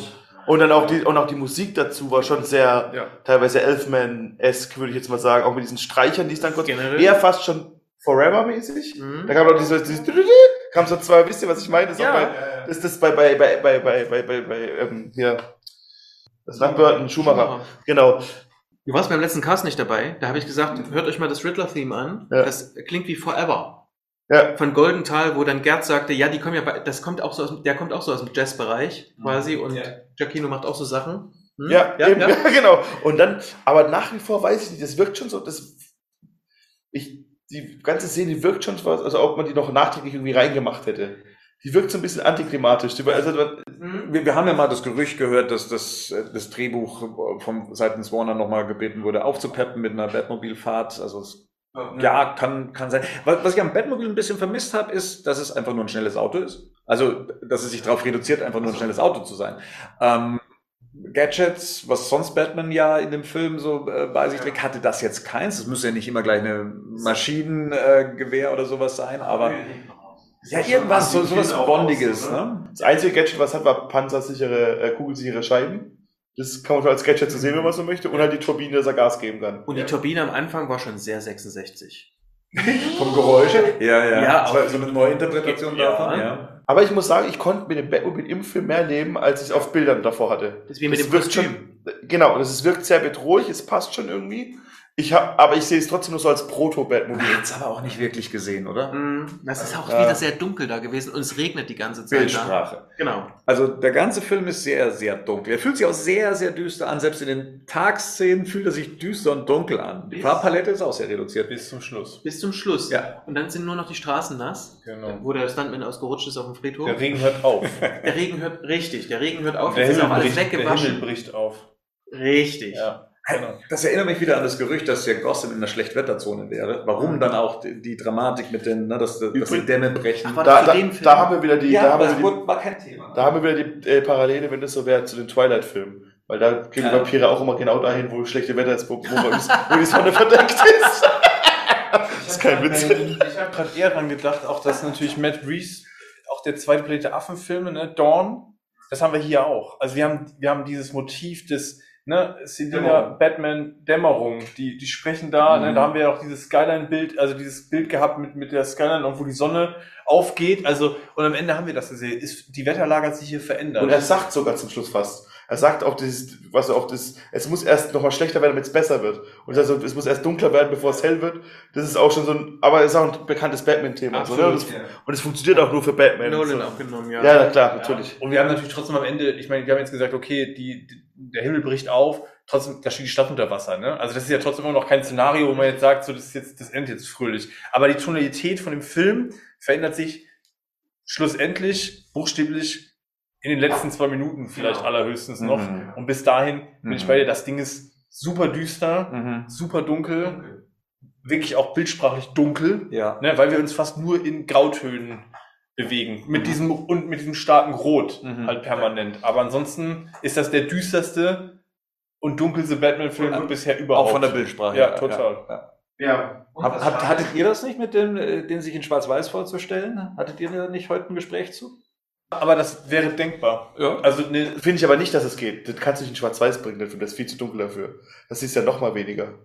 Aber hier hätte ich ihn verstanden, weil eben der Noir-Ansatz und diese. Detective-Story, das hätte gut dazu gepasst. Das hätte, hätte ich gar nicht so groß hinterfragt in dem Moment, außer dass es ein künstlerischer. Ich weiß auch nicht, ob es auf Batman so gut passt. Schwarz-Weiß? Und, und Das hier ist ja dann eine und hier and White ist-. Und hier kommt jetzt eine, jetzt Ja, kommt hier eine Sache, die wir, die wir auch, die wir im Vorhinein immer so ein Stück weit, oder die wir jetzt kritisieren können tatsächlich, was ein Kritikpunkt ist, ist, es fehlt so ein Stück weit, obwohl er wirklich sehr viel Batman hat und wir jetzt auch wirklich viel gelobt haben im, im Sinne von, das ist Batman, das gehört zu Batman, das ist unsere Idee von Batman. Es fehlt, ähm, es fehlen ikonische Momente, es fehlen ikonische Bilder, auch wenn man viele Sachen hat, wo ich sage, das könntest du so in ein Panel eingießen. Wir hatten das mit Catwoman und Batman, wir haben das, wo er, was wir aus, dem- aus dem Trailer kennt, wo er mit diesem Fahrstuhl runterfährt in diese ähm, Bar 44 oder, oder Below 40, oder? Genau, Below 40. Und trotzdem hast du irgendwie so dieses, ähm, Henning sagte das, warum gucke ich mir den Film jetzt nochmal an? Also ist es, ne? Welcher Moment ist es jetzt, der mich entweder emotional abholt, das hatten wir jetzt gerade, oder ähm, welcher Moment ist es, der mich optisch abholt oder so? Und da hatte ich, ich das, das ähm, hatten wir auch auf Mike, ähm, bei, bei Snyder war es ja eben so, dass ich kritisiert hatte, du kannst einzelne Szenen rausnehmen, die kann ich mir einfach so angucken und fühle mich davon berührt, weil das so ein, das ist so ein, so ein Musical-Regisseur quasi da an der Stelle. Und ähm, hier ist es ja aber so, ich, ich krieg's nicht mal, wenn ich es mir verdient habe und mir den ganzen Film angeguckt habe, was du ja bei Nolan hast oder eben bei, bei, bei den Keaton-Filmen auch. Und das ist tatsächlich so ein bisschen schade, obwohl der bringt so viel Batman, aber er, er, er bringt's nicht, er macht's nicht episch. Kann man ja, so sagen? Mhm. Ja. Und er macht es nicht pathetisch. So, Also, nicht, genau, nicht, nicht pathetisch. Passend, ja. Genau. Also es ist, es fehlt, es fehlt etwas, das, was bisher zumindest filmisch das Heroische Mhm. ausgemacht hat. Mhm. Da- Das fehlt tatsächlich. Es wird nicht zelebriert. Mhm. Ja. Und dadurch, dass es dann auf der emotionalen Schiene recht unnahbar bleibt, also beim Gucken, ich, ich merke gerade, wenn wir darüber reden, kann ich damit fast besser anknüpfen, als wenn ich den Film schaue. Dadurch, Ja. dass ich jetzt aber, dadurch, dass mir jetzt aber auch diese ikonischen Film optisch, Szenen optisch fehlen, ist die Frage, weshalb guckt man sich den nochmal an? Mhm. Also ich bin mir nicht sicher, ob jemand, der nicht ein Batman-Fan ist, sich den Film nochmal angucken würde. Weiß ich ehrlich gesagt nicht. Er ist auch Ja. kein, aber das, dafür kann der Film vielleicht auch nichts für, für das, was er erzählen möchte. Er ist halt kein Eventfilm. Ne? Er Ja. fühlt sich nicht an wie ein Ja. Popcorn-Film. Ja, äh, das will er auch nicht sein, Das will er ne? nicht sein. Ja, genau. Aber ihm fehlen dafür aber, äh, das, Dark Knight wiederum war jetzt auch ein Film, der hat halt diese Balance, diesen Balanceakt geschafft, ähm, ein E- Eventfilm zu sein, äh, aber trotzdem so viel Anspruch mitzubringen Ja. in, in, in verschiedenster Ja. Hinsicht. Ja. Und das vermisse ich hier tatsächlich auch. Das ist ein Film, da wo man sich dann tatsächlich nochmal fragt, okay, gehe ich das zweites Mal, ein drittes Mal rein, weil ich vielleicht auch nochmal was verpasst habe oder weil ich nochmal was sehen möchte oder weil ähm, ich irgendwas vielleicht noch nicht so ganz verstanden habe. Das ist doch am ehesten. Ich Ja. glaube, das ist, weil eben Ja. sehr viel Dialog, sehr viel auf der Tonspur, Informationen, die man vielleicht nochmal neu einordnen möchte. Sehr viel Subtext. Mhm. Also das ist, glaube ich, für mich eher der Punkt, dass ich jetzt sagen würde, ich, es war gut, dass wir ein zweites Mal drin waren, weil ich ganz viel von dem Subtext erst beim zweiten Mal, nach dem zweiten Mal gucken und dann damit auseinandersetzen, Ja. wenn ich nämlich die Geschichte besser gegriffen habe und mich, Mhm. das für mich klarer ist, kann ich den Subtext auch nochmal besser greifen. Also ich glaube, der, der Film bietet unfassbar viel, Mhm. aber er nimmt dich jetzt nicht irgendwie auf eine emotionale Achterbahnfahrt mit und ist auch kein optisches, also er zelebriert sich nicht optisch im Sinne von Feuerwerk nach Feuerwerk oder Mhm. Spektakel nach Spektakel. Und da sind, wo wir gerade bei den Affenfilmen sind, da fehlt so ein Stück weit an, das sind so ins, inszenatorische Schwächen, die ich jetzt gar nicht so, also so, als so dass das jetzt ganz schlimm ist. Nee, oder genau. So, ne? Aber das ist, das ist so punktuell schade. Ich habe mir das heute gedacht, weil ich heute endlich die, die Autofahrt richtig, ähm, die Autoverfolgungsjagd richtig verfolgen konnte. Da passiert das dann mit diesen LKWs und dann explodiert das so am Ende. Und ich hatte sofort diesen LKW von ähm, The Dark Knight, weil du das jetzt sagst. Den hatte ich sofort vor Augen Ja. und dachte, den habe ich so krass im Kopf noch aus dem Trailer. Ich kann dir sagen, wie der fällt. Ja. Und das ist hier so, ja, fällt halt irgendwie und dann fahren die ineinander und dann explodiert es halt und dann kommt er da durch. Das ist die Szene, die ich irgendwie so im Kopf habe und so. Aber das ist bei weitem nicht, es hat nicht diesen Impact. Ja. Einfach, ne? Obwohl der Film, deswegen geht, vergeht er so schnell, der zieht einen schon rein. Ja. Zieht einen rein. Ja. Wobei wir auch gesagt haben, da sind wir ja heute mal ab und zu im Kino gesessen und gesagt, so bitte jetzt schneiden. Ja. Ne? Weil manche Ja, Szenen werden einfach so lang ausgespielt, dass man sagt, na, das hätte es jetzt nicht nochmal gebraucht, äh, das jetzt nochmal weiterzuführen oder noch mehr zu zeigen. Da zählt eben die Szene mit dazu, mit, Ja. dass Batman Ja. nochmal den Pinguin im Auto begutachtet. Aber man sagt, das Ja. hätte man auch an der Stelle nochmal abschneiden können, bevor man das nochmal ausspielt. Oder auch am Ende hätte man früher den Punkt finden können, zu sagen, okay, braucht man jetzt nochmal hier, ne, das der, der mit, hat mehr als Rückkehr des Königs. Gefühlt, so, oder? Also, Aber nur gefühlt. am Ende, ich hätte mir am Ende gewünscht, das haben wir, das, das hatten wir gestern kurz Mhm. schon, ich hätte mir am Ende gewünscht, dass es getauscht worden wäre. Ja. Ich hätte erst, Genau. ge- ich hätte erst gerne Batman und Selina gesehen und dann hätte ich gerne gesehen, wie Batman diesen Monolog über Ich muss Hoffnung werden führt und dann hätte der Film enden. Und dann ja in den Himmel guckt. Genau. Und Und, dann das, zack. dann Cut, dann raus. Und ich hätte das Selina-Batman-Ding auch so mit melancholisch Mhm. zum Abschluss, zum vorläufigen Abschluss, die ich davon aus bringen können. Mhm. Ich wäre aber trotzdem auf einer hohen Note geendet. Also dieses Ending on Ja. a High Note. Und das ist das, was bei dem Film Ja. am, äh, so ein bisschen abfällt. Mhm. Du hast diesen Moment mit dem Monolog und es rahmt es voll gut und dann kommt nochmal diese Szene mit Batman und Selina, die dann nochmal so runtergeht, ein Ja. bisschen im, im Ton. Und jetzt ist, ich bin jetzt nicht so jemand, der sagt, ich brauche partout ein Happy End, weil Mhm. der Film hätte so oder so kein Happy End geboten, ne? weil selbst das in der Stadt und Ja. das ist auch kein Happy End, aber in der Reihenfolge hätte ich es besser gefunden und es hätte ein runderes Ende gegeben. Und es hätte eine Szene, die dann noch dazwischen gab, die hätte es, das hast du heute nochmal angemerkt, ja, nicht an der Stelle gebraucht, sondern die hätte sich wahrscheinlich im Abspann oder nach dem Das Abspann, After Credit Scene. genau, die Ah, Szene oh, mit, mit, mit denn da, Marian? Das weiß man nicht genau. Es ist ein unbekannter ähm, Arkham-Insasse, der, den, der zum Riddler sagt, ähm, irgendwas mit Clown. Mit Clouds und lacht dann ganz Und dann witzig. sagt er später, die ähm, Gotham liebt, liebt Comebacks. Hihi, haha. ho, ho. ja, genau. Ähm, Ah, ich kann verstehen, oh, pass auf, ich finde ich als After-Credit-Szene viel besser. Ich kann es verstehen, dass sie es reingemacht haben, weil den auch, ich meine, den erfolgreichste Film der letzten Jahre war der Joker-Film. ja. Die haben irgendwie, da, ich glaube schon, dass es den Druck aus vielen Sachen, er hat's ja nicht so. ich kann, ich kann mit Reeves Ambition verstehen, dass er einen eigenen Joker casten will, den er in den Film haben will. Für mich hätte es auch nicht gebraucht. Und es ist ja die eine von zwei Szenen, die rausgeschnitten wurde, so wie es Matt Reeves ja gesagt hat. Ich muss auch sagen, ich finde es besser, dass er jetzt es schon gemacht hat und gecastet hat. Ich habe es vor Monaten schon gecallt, dass, dass es kein Merkel, dass Merkel nicht in dem Film auftritt. und ja, Obwohl das ein Charakter aus Year One äh, ist, haben wir heute gelernt. ja, ja, das stimmt. ich fand, es hat nicht reingepasst, auch von, von, von aus, aus dem Ton heraus auch nicht. Irgendwie war das dann auf einmal so super Comic-Booky in dem Moment, weil Ja. der Joker Ja, halt so ist, ja, wie er ist. Und den Riddler auch so angesteckt hat damit. Richtig, und auch wenn man den Teil, den man gesehen hat von dieser Maske, da hat man halt gemerkt, das ist irgendwie so was arg künstliches. Das hat mich ein bisschen an die TV-Serie Gotham erinnert, äh, der Joker, der da Ja. ne, mit so Prothesen dann eben auch dargestellt wurde. Ich glaube, wir haben es hier mit dem Joker zu tun, der eher mit dem verbrannten Gesicht. Äh, Aber Henning und ich dachten anfangs, das ist Two-Face. Die Ja, ja, uns auf die, ja, wollen das war auf eine Fährte führen es wirkte wie die Maske aus Ja. Batman Forever auch, von Tommy Ja. Lee Jones. ja, eher, oder halt so ein bisschen wie der, der, dieser New 52 Joker halt, ne, mit dem abgerissenen Ja, ja. Gesicht. Aber ich kann mir auch gut vorstellen, wie die Szene da drin gelandet ist. Wir haben ja gehört, sie wurde ja getestet in den Test-Screenings und natürlich finden es die Leute immer wieder geil, wenn sie wiedererkennen, hey, das war der Joker. Ne, krass. Kann ich Ja, nicht aber guck, verstehen. Das ist, Das ist wie wenn du einen Star Wars Film machst, dann willst du auch Darth Vader drin vorkommen lassen. Ich kann das schon, also wie gesagt, ich, nee, ich, ist aber, aber, aber, Matt, aber Matt Reeves kann nichts dafür, dass der Joker das, das, das, das, das Geldschwert von, von DC ist. Da kann er einfach nichts dafür und ich würde ihn auch bringen wollen. Aber Keiner ist von uns wird einen Batman-Film machen und nicht den Joker bringen Doch, wollen. ich. Naja, es, ja, ist ja auch voll okay und dass der früher oder später auftaucht, finde ich auch gut. Ich fand halt die Art nicht gut, wie es wie es da Aber eingebaut die Karte kannst du halt nicht nochmal machen mit Die Batman kannst du nicht Begins. nochmal machen, aber es hätte jetzt auch, also ich fand halt einfach qualitativ, hat das nicht, war das nicht stimmig zu, Ja. das, zu dem, was wir davor Ja. gesehen Das ist richtig. Das ist richtig. Und es reißt es raus. Also es zerhaut dir auf jeden Fall das Pacing am Ende. Voll. Deswegen als After-Credit-Szene, dann wäre es wirklich nochmal so ein, ihr kommt nochmal zurück für den nächsten Und auch was, was man fallen lassen kann. Eben. Eine After-Credit-Szene kannst du auch fallen nicht? lassen. Warum denn eigentlich nicht? Warum wehrt man sich so zwanghaft bei DC, ähm, diese, diese, diese Szenen da hinten dran Weil man, glaube ich, sich von Marvel abgrenzen will an der Stelle. Aber das ist den Leuten doch wurscht. Du hast es gemerkt Ja. im Kino, Ja. dass die, Le die Leute Bleiben warten sitzen. einfach drauf. Denen ist das egal. Die, Ja. die warten drauf bei solchen Filmen, äh, bei diesem Genre. Also dann, die muss man auch weggehen, zu denken, dass man jetzt nochmal das irgendwie neu, also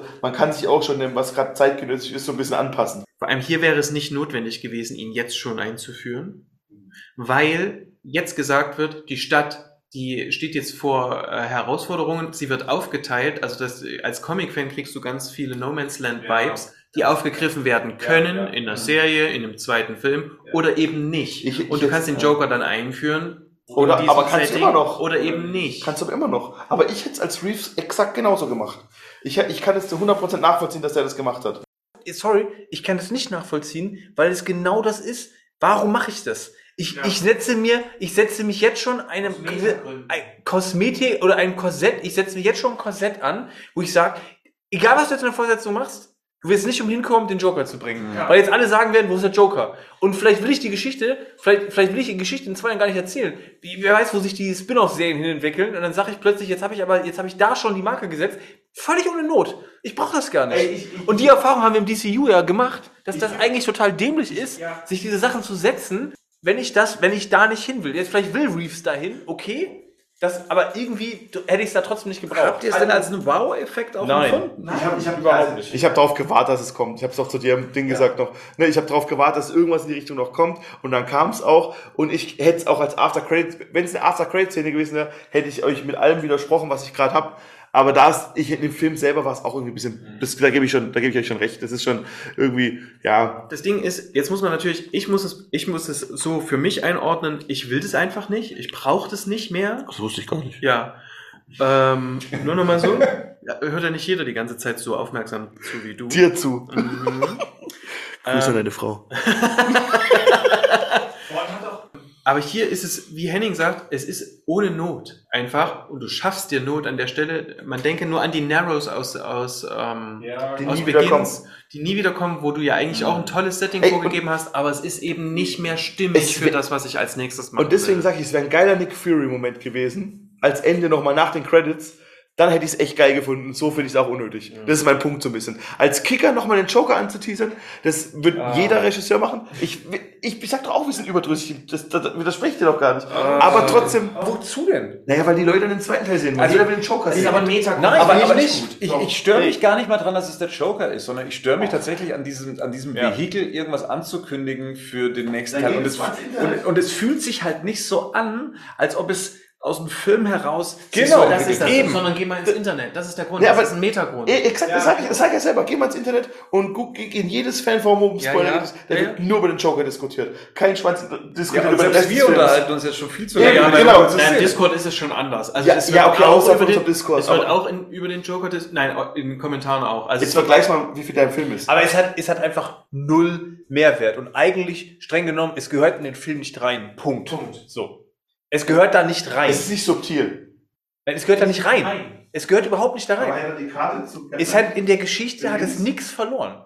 Die Karte bei Begins ist, hey, hier ist ein Typ aufgetaucht, der hat einen ähnlichen Sinn wie Theatralik, wie, wie sie. Da geht es schon um dieses Gleichnis, was jetzt passiert, was wir hier ja auch schon haben, so Henne und Ei, was wir vorhin besprochen haben. Ja. Hier reden wir darüber, dass wir hier gezeigt bekommen, dass der Joker in Arkham einsitzt. schon da ist. Deswegen. Ja, in der Star, der sitzt bereits ein. Also das ist ja die Frage. Comeback. So, ja, aber natürlich. Aber das ist ja noch das ist ja noch blöder Dümmer. eigentlich. Das ist ja noch Absolut. blöder. Weil jetzt muss ich im Zweifelsfall, muss ich im zweiten Teil auch noch irgendwie erklären, wie ist er da gelandet, wie kommt er da hin, Und, bla bla. und das glaube ich, ich glaube, das sehen wir in einer der Serien. Ich glaube, das wird eine der Kicker der, ich glaube, ich glaube, das wird eine der Kicker der drei Serien. Ja, geil, scheiß drauf. Einigen wir uns genau. genau. scheiße darauf, dass wir uns uneinig sind, zumindest Also in ihr- 3 zu 1. Ja, genau. Also wie immer hier, ich werde hier unterdrückt. Ich werde hier unterdrückt. Ich überhaupt nicht, was du sagst. Die Szene ist super kurz. Aber das Thema ist, es, es lässt einen am Ende, und das ist ja eigentlich das größte Problem, es lässt einen am Ende ein bisschen unrund da raus. Und das ist eigentlich schade. Aber, aber deswegen hätte der Cut auch sein müssen, als Batman in die Kamera hochguckt. Auch das mit Catwoman hätte es nicht mehr gebraucht. Ja, doch, doch, doch. vorher. Vorher, genau. Okay, von mir aus, so. ja. Und was ich bei dieser Catwoman-Szene, ähm, da habe ich nämlich gleich eine super Überleitung, was ich bei der Catwoman-Szene auch so ein bisschen problematisch finde, ist, die fahren mit dem Motorrad einen Weg lang und da wird dieses Thema, da wird dieses Musikthema so ausgebreitet, wie als würden die sich jetzt nochmal küssen Ja, und sonst ja. irgendwas. Das ist ein urromantisches Schlangen. Genau. Und dann fahren die da Motorrad einfach. Ich das, ist so, das ist für mich, passt das überhaupt nicht so zusammen. Oder wir vorhin darüber geredet haben, das ist für die auch nochmal wichtig, nämlich die Entwicklung. Weil hier in der Szene, wo die beiden sich gegenüberstehen, haben wir nämlich jetzt auf mal den Augenblick, dass er Nähe sucht. Ja. Er will nämlich sie küssen und sie zieht zurück. Das heißt also, hier haben wir ja auch in, bei ihm eine Entwicklung, wo er plötzlich sagt, okay, ich, ich öffne mich und sie zieht aber zurück, weil sie in dem Augenblick feststellt, Ja, sie hat sich erwartet, dass er den ersten Schritt macht und dann eben sagt, oder willst du etwa, dass ich, dass ich hier bleibe? Und dann kommt Ja. keine Reaktion mehr von ihm und das war dann für sie das Zeichen, okay, inklusive dem Symbol. Mit dem habe ich keine Zukunft, weil ich hau ab. Das haben wir noch gar nicht gesehen im Batman. aber, Nee, er, aber, okay. er, aber er, neigt den, er neigt den Kopf ihr entgegen. Ja, ja. Von ihm kommt Ja, ja. die Bewegung, Genau. sie zieht zurück, Mhm. weil sie in dem Augenblick registriert, ich werde hier immer zweite Geige spielen, Mhm. weil du hast deine Mission und du bist ja schon vergeben. Das sind schon sehr viel Parallelen zu Batman Begins, wenn ich gerade so drüber nachdenke. Das ist auch ein Batman Begins. Das ist ein anderer Batman. Das Ja. sehe ich genauso. Und, und das ist wäre wär mein Fazit auch für den Film, wenn wir da demnächst hinkommen würden, dass es ein guter Türöffner ist für das Reeves Batman-Universum, Mhm. aber er trotzdem halt auch darunter leidet. Dass man, man hätte, uns wurde die ganze Zeit erzählt, dass man ähm, im Prinzip so ein, ähm, man, ich mache den Film, den ich machen wollte, und der Film steht für sich und kein anderes. Und das finde ich, das ist halt, das stimmt halt einfach nicht. Ich finde, der Film steht für sich. Wenn das alles so, wenn das der einzige Film ist, den wir bekommen, dann würde ich den wahrscheinlich nicht nochmal so oft angucken, wie wenn der sich innerhalb eines größeren Universums gut eingliedert. Wie seht ihr das denn? Würdet ihr jetzt da eine Fortsetzung im gleichen Stil sehen wollen? Also auch, dass das mit in diesem Noir-Stil, die Detective Story, also dass sich das nochmal wiederholt? Fast nicht, nee. Na, ich, ich könnte noch nicht genau sagen, wie ich sehen wollte. Das kriege ich gerade, aber es müsste eine Form von Entwicklung auch dann in filmischer Art geben. Mhm. Also ich bräuchte dann die Entwicklung, die, die die Figur jetzt macht, auch filmisch, bildsprachlich dargestellt. Also sprich, es könnte, ich könnte mir sowas vorstellen wie, es gibt dann mehr Parallelmontagen, wo auch Bruce Wayne vorkommt, wo es hell ist, wo es bei Mhm. Tageslicht spielt und dann habe ich vielleicht so ne, das gegeneinander Ja. ähm, gestellt. Das bräuchte ich, glaube ich, für mich Und was schon. fürs Herz. Ja, und vielleicht auch mehr noch Emotionalität Genau. im Sinne von nochmal Ja. was warm-hearted. Ja. Genau. Das auch. Das könnte ich mir auch gut vorstellen. Wie gesagt, es braucht so eine Entwicklung. Vielleicht dieses, dass Bruce jetzt merkt, ich kann Nähe zulassen.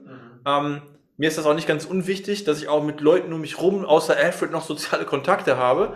Ähm, ja. Aber sich vielleicht auch erstmal zu, zu, zu Alfred zu öffnen oder so. Es ist schon wichtig, dass diese Figur, die wir jetzt hier so steinhart gesehen haben, dass die sich natürlich, dass die morgen nicht. Ja, es ist eine wirklich sehr interessante Frage, weil ich so denke, ja, ich würde es eigentlich schon gern in dem Stil weitersehen, aber eben so wie am Schluss, wo er in den Himmel hochguckt, was jetzt einfach für mich das Ende ist. Ja. so wie er in den Himmel hochguckt quasi und nicht in den Rückspiegel, ähm, ein bisschen also sich öffnet, aber damit ergibt sich automatisch, also wenn ich jetzt auch dran denke an, ähm, vielleicht ist es ja tatsächlich so ein, in Anlehnung an Niemandsland, es muss ja nicht mal das sein oder so, Äh, es wird dann eher so eine Kriegsspielgeschichte, Ja, genau. dann bist du völlig aus dem Genre raus und selbst wenn du es ein bisschen öffnest, also wenn du quasi sagst, es gibt mehr Hoffnung, es gibt mehr Entwicklung, also dass er konstruktiver ist, dann passt das gar nicht mehr zum Genre. Also dass quasi alles verloren ist, so wenn ich jetzt an Sin City denke zum Beispiel, das würde nicht mehr passen. Also wenn ich jetzt Ja. was entwickelt habe in Ja, dieser Stadt genau. und mich selber entwickelt habe, dann passt, dann ist es nicht mehr das Genre. Jetzt könnte man Gerd gut gebrauchen, der vielleicht sagt, dort da gibt es das Beispiel aus 1976 und dann kommt eins und dann sagt er noch drei Filme, ne? Es müsste den Noir-Stil auf jeden Fall um Farbtöne erweitern. Oder ein Kriegsfilm. Habe ich gerade auch gedacht. Ja. Oder ein Kriegsfilm. Du machst wirklich jetzt wirklich im nächsten Film einen knallharten Kriegsfilm und umgehst dieses, warum jetzt die USA das im Stich lässt, Ding halt. Wir So, wissen ja auch von Reeves, Ja. dass er ja zum Beispiel bei dem dritten Planet der Affen sich ja auch ganz klar gesagt hat, okay, ich mache hier jetzt einen Kriegsfilm, ne? Zum Beispiel. Also ich habe, der hat ja schon so, der hat das ja schon, dass er auch mit den Genres in den in den Filmen spielt, weil der zweite und dritte Affenteil, die unterscheiden sich stilistisch schon deutlich voneinander. ne? Ja, Ja, nee, genau. Also das könnte ich mir schon vorstellen, dass er jetzt sagt, okay, ich habe jetzt hier diesen Noir-Batman abgeliefert und beim zweiten Teil gehe ich vielleicht stilistisch, stilistisch in eine andere Richtung und nehme ein anderes Genre mir. Und das meine ich nicht mit, mit, mit Spielen, sondern er wird das nutzen, was ihm gerade nutzt, weil sein Ding ist, sich auf Charaktere zu konzentrieren. Ja. das hat er jetzt in dem Film jetzt wirklich auch nochmal, also auch, Ja. auch wirklich schmerzhaft zum Teil, wenn, wenn, Ja. wenn es am Anfang so, ähm, du in den Figuren mit drin steckst zum Teil, ne? Ähm, also so bewiesen und er wird das, und wenn er an der Figur dranbleiben will und an ihrer Entwicklung, hat er dann eben, wie gesagt, keine andere Möglichkeit, dann wird er das nächste Genre nutzen, was eben für die Geschichte passt. Ja, aber das Ding ist halt auch so, was, was erwarten wir uns jetzt denn von dem Film? Erwarten wir jetzt eine Trilogie? Erwarten wir wirklich ein komplettes Universum, was sich daraus entwickelt? Er spricht von beiden. Also Ja, ja, voll, aber ist es, ist es, ist es realistisch und was, weil dann hast du es schon als, weil jetzt pass mal auf, jetzt lassen wir, haben wir als ersten Film haben wir das runtergekommene Gotham, im zweiten Film haben wir einen Kriegsfilm. Wie gehst du denn dann weiter? Ja, aber das ist jetzt seine These mit dem Kriegsfilm. Das war ja nur ein Beispiel, so, ne? Das ist, klar, das wird wahrscheinlich nicht so kommen, aber es ist, wo wir gerade sind oder so. Das würde ich dann jetzt nicht direkt schon sehen wollen, den Kriegsfilm. Es muss ja, in dem, wenn du wenn du eine Trilogie siehst, der zweite Fall muss immer der sein, der am schlechtesten endet. Und wie willst du noch schlechter enden, als wo wir gerade sind? Ja, auf der anderen Seite macht, macht Reeves sich jetzt hier auch ganz, ganz stark von bisherigen Genrekonventionen frei. Also das ist ja auch was, der Film atmet ja nicht besonders viel Superhelden-Film. Genre-Stücke, ne? Also Das, das, das kommt nicht besonders viel vor. Und ich könnte mir vorstellen, dass er sich vielleicht auch in weiteren Entwicklungen sich auch an sowas vielleicht jetzt nicht eigentlich auffällt, im Sinne von, was du sagst, die Trilogie, der Mittelteil einer Trilogie muss immer das und das sein. Muss nicht unbedingt, ne? Das musste so nicht sein. Das sind bisher Konventionen. Was ich mir vorstellen könnte, wäre, dass jetzt halt Batman, weil er natürlich jetzt ein, seine Mission anders ausrichtet, auch irgendwann feststellt, das schaffe ich nicht mehr alleine.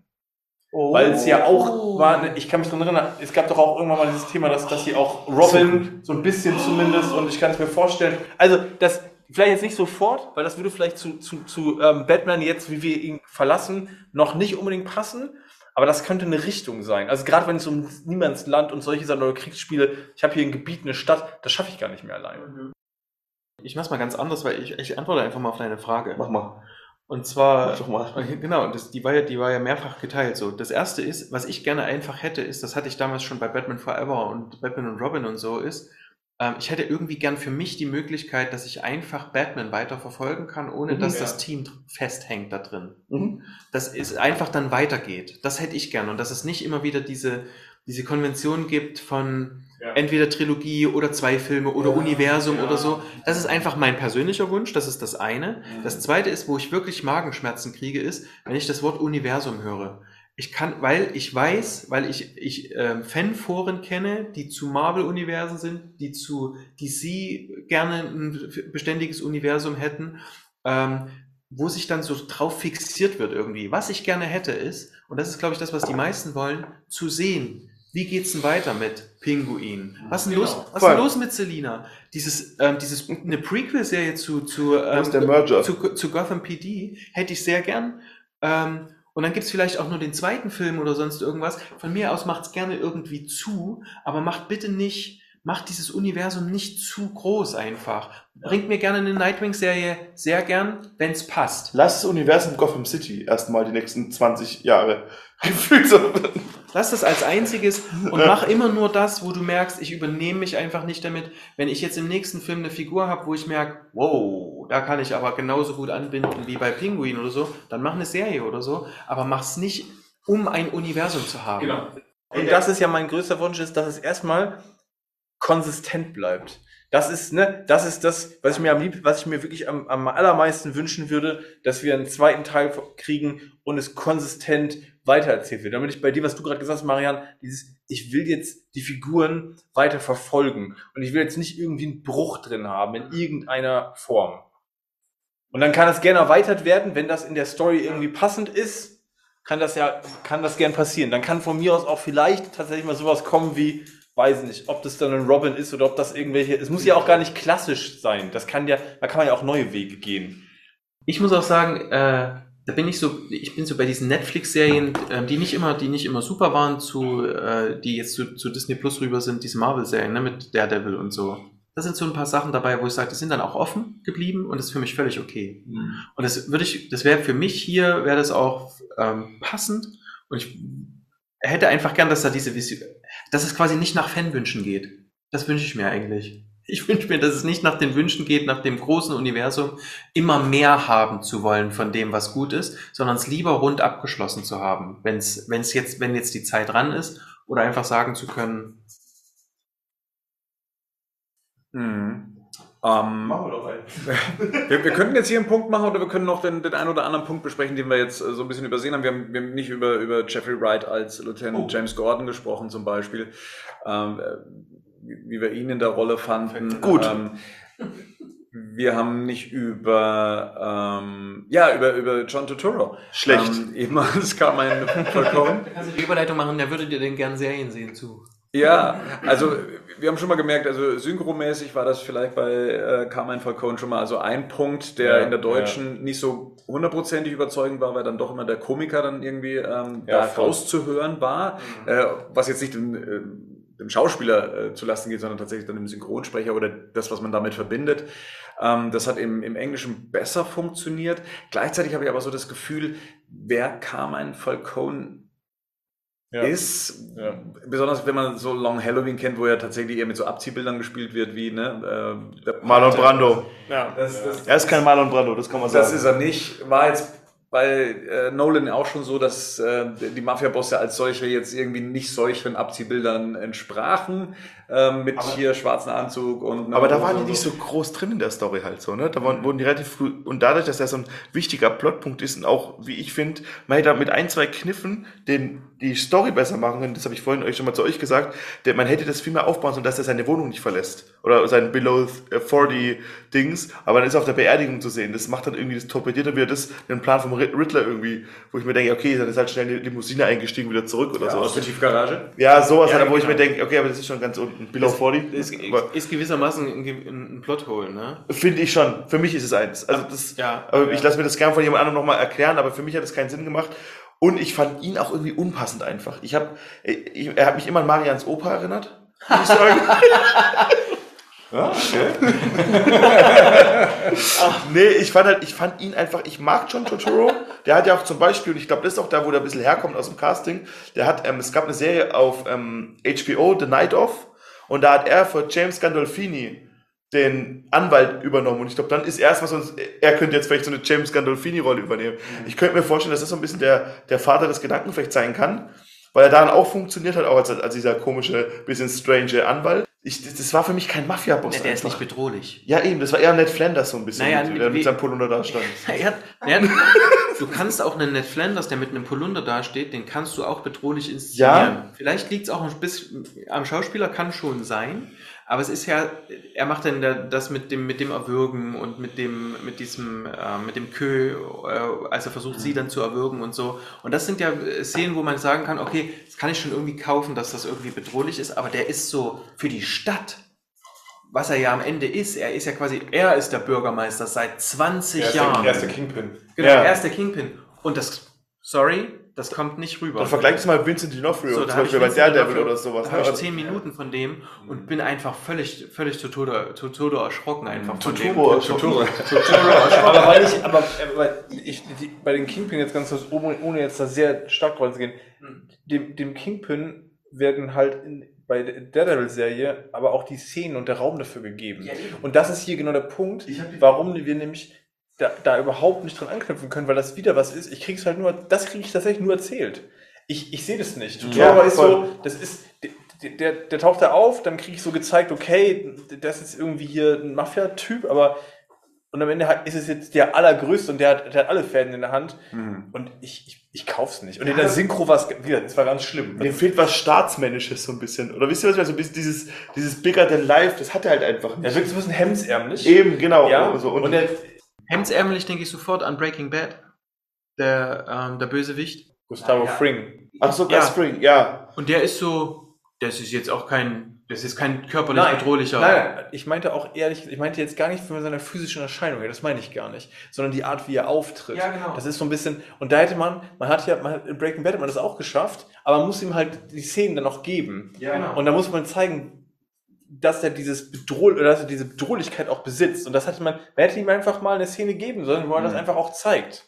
Das hat zum Beispiel Breaking Bad gemacht mit Gustavo Fring, als er da auf das Feld rausläuft und die Leute mit dem Scharfschützengewehr auf ihn schießen. Terminator durchgelaufen. Eben, und er so und, und da hast du einfach, da siehst du sofort, okay, krass, das ist halt jemand. Und Totoro macht halt nur den Totoro, er ist halt so witzig, ja, Herr Pinguin, haha, sein Vater kam zu mir und haha. Und ich denke mir so, ja, du bist halt kein Mafia-Boss. Er ist keine Schlangenzunge, aber er ist auch kein Gus Fring. So. Und das, ja, und jetzt ist nämlich das Hauptproblem, jetzt, fällt- das fällt mir jetzt erst auf. Wir haben die ganze Zeit drüber gesprochen. Pattinson hat keine Angst. Der Pinguin hat keine Angst. Selina hat wenig Angst in solchen Situationen. Die sind alle so furchtlos und der steht irgendwie so da und zeigt das nicht. Ich sehe das nicht in seinen Augen, dass der mich gleich, das, das ist egal, was ich jetzt tue, dass der mich sofort umbringt, wenn ich nur irgendwas Falsches sage oder Ja, so. der eine Typ, der ihn gestört hat, äh, einer seiner Bediensteten, Ja. ne? der klar, das war dann irgendwie sowas, der war kurz eingeschüchtert, weil er dann so lautstark cholerisch darauf reagiert hat in dem Moment. Aber auch da, ähnlich wie bei Burton's Batman äh, mit hier Bob Kanone, Ja. ja. ihn dann einfach mal in dem Moment erschossen hätte, also ihn irgendwie, weiß ich nicht, bedrohlich zu zeigen in irgendeiner Konsequenz und sowas. Das, das, das fehlte mir auch. Lass uns noch über, über Jeffrey Wright als, als Lieutenant James Gordon sprechen. Den, also mir ging es auf jeden Fall so, sofort akzeptiert in dieser Rolle, Voll, ähm, ja. kein, in keinem Moment hinterfragt, sondern es war dann auf einmal Gordon. Ähm, so ging es mir dann in, in dem Moment. Wenn ich was zu kritisieren hätte, Nitpicking, äh, vielleicht mag es der ein oder andere oder auch nicht, ähm, das ist einfach die, wie die beiden miteinander gesprochen haben. Ich In der gleichen Tonlage. Ja, geil, ja, als ob sie sich so Das ist ja- gegenseitig imitiert hätten und wir selbst in, in, dem, äh, in dem Keller, wo wir ganz alleine sind, ist mal ganz leise, langsam. Aber das ist so der Jeffrey Wright der letzten fünf Jahre, Ja. so, ne? Das, Ja. hat er in, das hat er in James Bond, Mhm. das hat er in Westworld, das hat er vorhin auch schon gesagt. Mhm. Und es ist so ein bisschen sein Ding. Und ja, so ein bisschen, er ist so ein bisschen die ganze Zeit, so, oh Gott, also, ja, okay, irgendjemand muss es halt machen. Den Vibe hat er die ganze Zeit, so finde ich. Und außer ihm macht's halt keiner. So, ne? Und Das ist halt so. Aber Ja. wir, haben, wir, wir haben wegen einer anderen Sache vorhin nochmal Year One durchgeblättert und da habe ich, ähm, da gibt's auch so Textstellen von ihm, also von James Gordon und das ist auch so.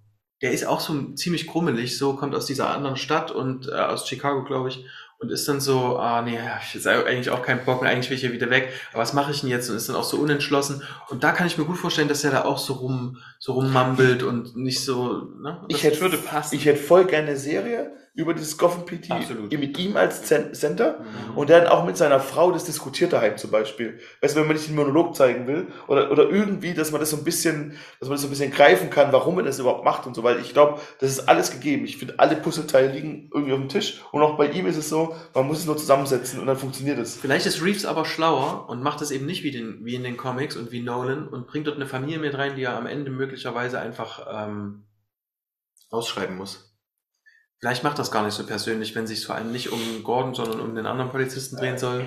Ich wollte aber gerade sagen, ne, so ein bisschen, bisschen Speck um, um, um die Personen oder die, die Charaktere herum wird ihn nicht. Gerne. Aber, Und- und Gordon aber ich würde es kaufen, wenn sie sagen, die hat ihn schon verlassen. Das meine ich. Ja, voll, aber andererseits denke ich mal auch so, warum nicht? Warum ihm das nicht auch so ein bisschen so, das, Ja gut, dann baust du aber ordentlich in die Serie. Ja, ja. äh, eben, also das Aber- denke ich. Es kommt drauf an. Aber er wirkt halt so nicht. Ne? Er, er ist jetzt hier noch nicht der Typ, der völlig desillusioniert oder kein, Ja. gar nicht. Er ist ja ganz im Gegenteil. So, er, er taucht da auf. Er hat, er hat, er, er verkörpert ja trotzdem in, auch in den wenigen Szenen, weil du hast gesagt, okay, er ist so, ja, ich, ich würde nämlich nicht sagen, dass er für mich die Ausstellung hat nach dem Motto, einer muss es halt machen. Das habe ich gar nicht das Gefühl, sondern er hat, er hat ganz im Gegenteil, er hat den Drive. So, er ist der Typ, der sich dieses Signal da überlegt hat, was, was ja völlig ausgedacht ist, ja gar nicht im Polizeirevier. Das ist irgendein, Ba- das ist irgendeine Baustelle, ne? Irgend so ein Haus, wo das Ding halt anhat, wo er immer hochfährt, um das, um das Zeichen anzumachen. Also, er will ja, er will ja tatsächlich hier wirklich was bewegen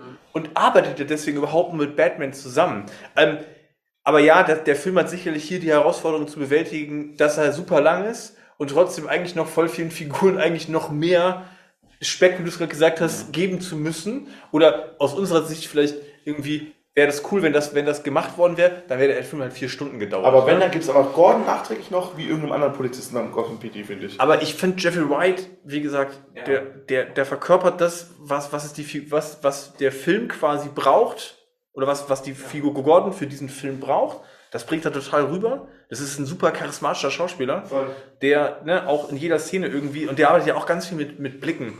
Ja. Mit ganz viel mit Augen, Und Körperhaltung ganz, auch. we- ganz viel mit, mit sehr reduzierter Mimik auch. Ne? Also der hat ja, das ist ja auch alles sehr reduziert, aber super ausdrucksstark. Äh, hat mir total gut gefallen.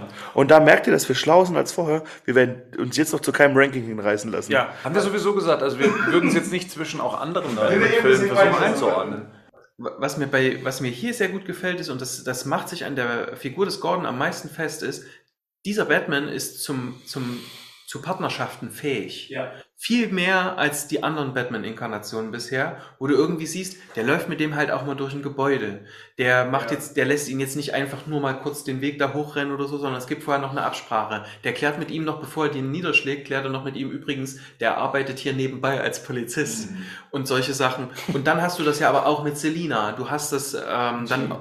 Ja. Hast es dann auch mit, mit, mit, mit, mit dem Team Blue, ne? Quasi also mit den. Polizisten. Genau, und jetzt kommt die Hoffnung für Robin. Ich, das hat sich ja bei mir jetzt durchaus erst angeschaltet quasi. ähm, das, also diese, dieser Weg ist nicht von vornherein verbaut. Ich muss das auch nicht mehr erklären. Das ist tatsächlich schon etabliert. Er ist kein grummeliger, einsilbiger Einzelgänger-Typ. Der es aber trotzdem geil findet, wenn sich alle an seinen Plan halten. Ja, okay, klar. Ne? Weil er hat halt Ahnung im Gegensatz zu den anderen und er ist halt auch der, der drauf geht zur Not. Genau. Und trotzdem beweist er aber auch, das Vertrauen, das Gordon ihn setzt, das wert ist.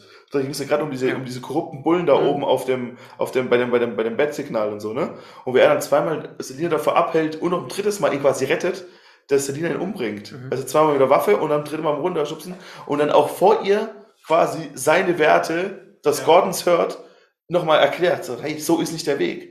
Wenn wir, die We wenn wir den Weg überschreiten, dann ist er nicht mehr dabei. So, Mhm. ne? Und das macht halt Sinn. Und das ist halt, und nur so funktioniert sowas auch mit Batman und der Polizei halt auch. Wenn Batman auf einmal über Leichen geht, ja, dann funktioniert es halt nicht mehr. Und er erkennt in ihm eben wirklich auch einen gleichwertigen Partner. Sie sind ein guter Cop. Ne? Das ist nicht einfach nur so dahingesagt. Ich glaube, so zum, zum Abschluss, du wolltest es vorher schon anschneiden, das war noch mit zum Thema Score, ähm, wie der jetzt im Film gewirkt hat. Wir haben ja in der letzten Ausgabe darüber gesprochen, anhand von drei Beispielen, die wir hatten. In der Zwischenzeit ist auch der Score dann ja auch erschienen, da konnte man dann komplett reinhören. Ähm, wie hat der jetzt für euch im Film funktioniert? Es gibt ein paar Tracks, die ich sehr mag. Ja. Die sind zum Teil auch ein bisschen untergegangen, tatsächlich. Ja, hat mich Wie auch gesagt, überrascht. Ja, schade. Ähm, manche sind dann so überrepräsentiert, dass das mit, mit dieser Motorradfahrt, das ist für mich nicht adäquat irgendwie übereinander gelegt. Aber eben manchmal auch sehr on point eingesetzt, wie eben bei dieser Umarmungsszene, wo er sie so festhält. Das ist mit dem Score zusammen reingetimt, damit ich jetzt eine Emotion kriege, so als, Mhm. als Zuschauer. Die ja dann später wieder, ne, das ist ja, die hat ja Payoff tatsächlich. Es gibt mittlerweile auch Sachen, die ich so mitsummen kann für mich. Also dieses Catwoman-Theme ist nach wie vor für mich sehr eingängig. Also das, ich mag den Score zu großen Teilen. Ich konnte auf einmal so Gerds Antipathie zu dem Ave Maria teilen. Also heute auch gerade nach dem zweiten Mal irgendwie konnte ich es dann äh, nicht mehr hören. Also es war mir dann ein bisschen zu viel. Ähm, wir haben heute auch schon drüber gesprochen, was denn eigentlich dieses Ave Maria für eine Bedeutung hat. Wir haben es jetzt nicht rausgefunden, sodass wir jetzt uns nochmal versuchen, in die Lyrics reinzulesen oder sowas. Aber der, der Track kommt zu Beginn des Films. Es ist Bestandteil des, des Themes vom Riddler. Er selber singt es selber. Ähm, das würde mich tatsächlich noch interessieren, weil weiß es auch schon einer der Hörer, wo da irgendwie so eine Verbindung liegt. Ähm, mir selber hat sich jetzt nicht erschlossen. Ich war auch überrascht, dass vieles vom Score eher untergegangen ist, äh, sich in den Film so rein verwoben hat. Gleichzeitig will man ja eigentlich auch nicht, dass der, dass der Score das so übertüncht, aber gleichzeitig ist er so komponiert, dass er eigentlich für sich stehen soll, weil es sind eigene Themen, das ist jetzt nicht irgendwie so ein Gerummle, was irgendwie nur eine Szene irgendwie mit Bass untermalen soll.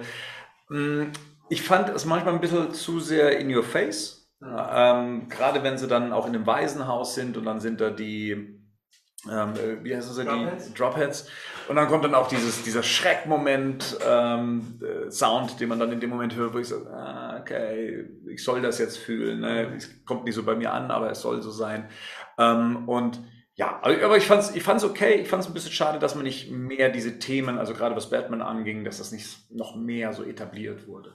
Nur noch mal eine kurze Einfügung, weil, äh, weil, du, weil du jetzt Gerd noch mal mit ins Spiel gebracht hast. Gerd sagte ja, dieser eine Teil, dieser vor allem sehr melodische Teil vom Batman-Thema Mhm. tatsächlich, dass der eher melancholisch ist. Ja. Und es ist mir heute aufgefallen, das ist, das, ist, das ist tatsächlich ein schöner Teil, weil ich den als eher so hoffnungsvoll empfinde und der wird auch so eingesetzt. Mhm. Aber er wird auch als melancholisch eingesetzt, als nämlich Bruce sich wegdreht von den, von den ähm, Fotografen bei der, bei der Beerdigung Mhm. und dann so vor sich hin starrt, so auch so melancholisch der traurig. Typ der sein Auto Da- wollte. Genau, Ja. und da wirkt tatsächlich der Score melancholisch. Später wird er nochmal eingesetzt und wirkt tatsächlich hoffnungsvoll. Also das ist schon. Also ohne in die Tiefe gehen zu wollen, was das Thema angeht. Aber ich hatte den ja auch vorher gehört und der hieß ja auch Funeral und ich dachte, okay, der wird jetzt auch zur Beerdigung dann eben auch passen.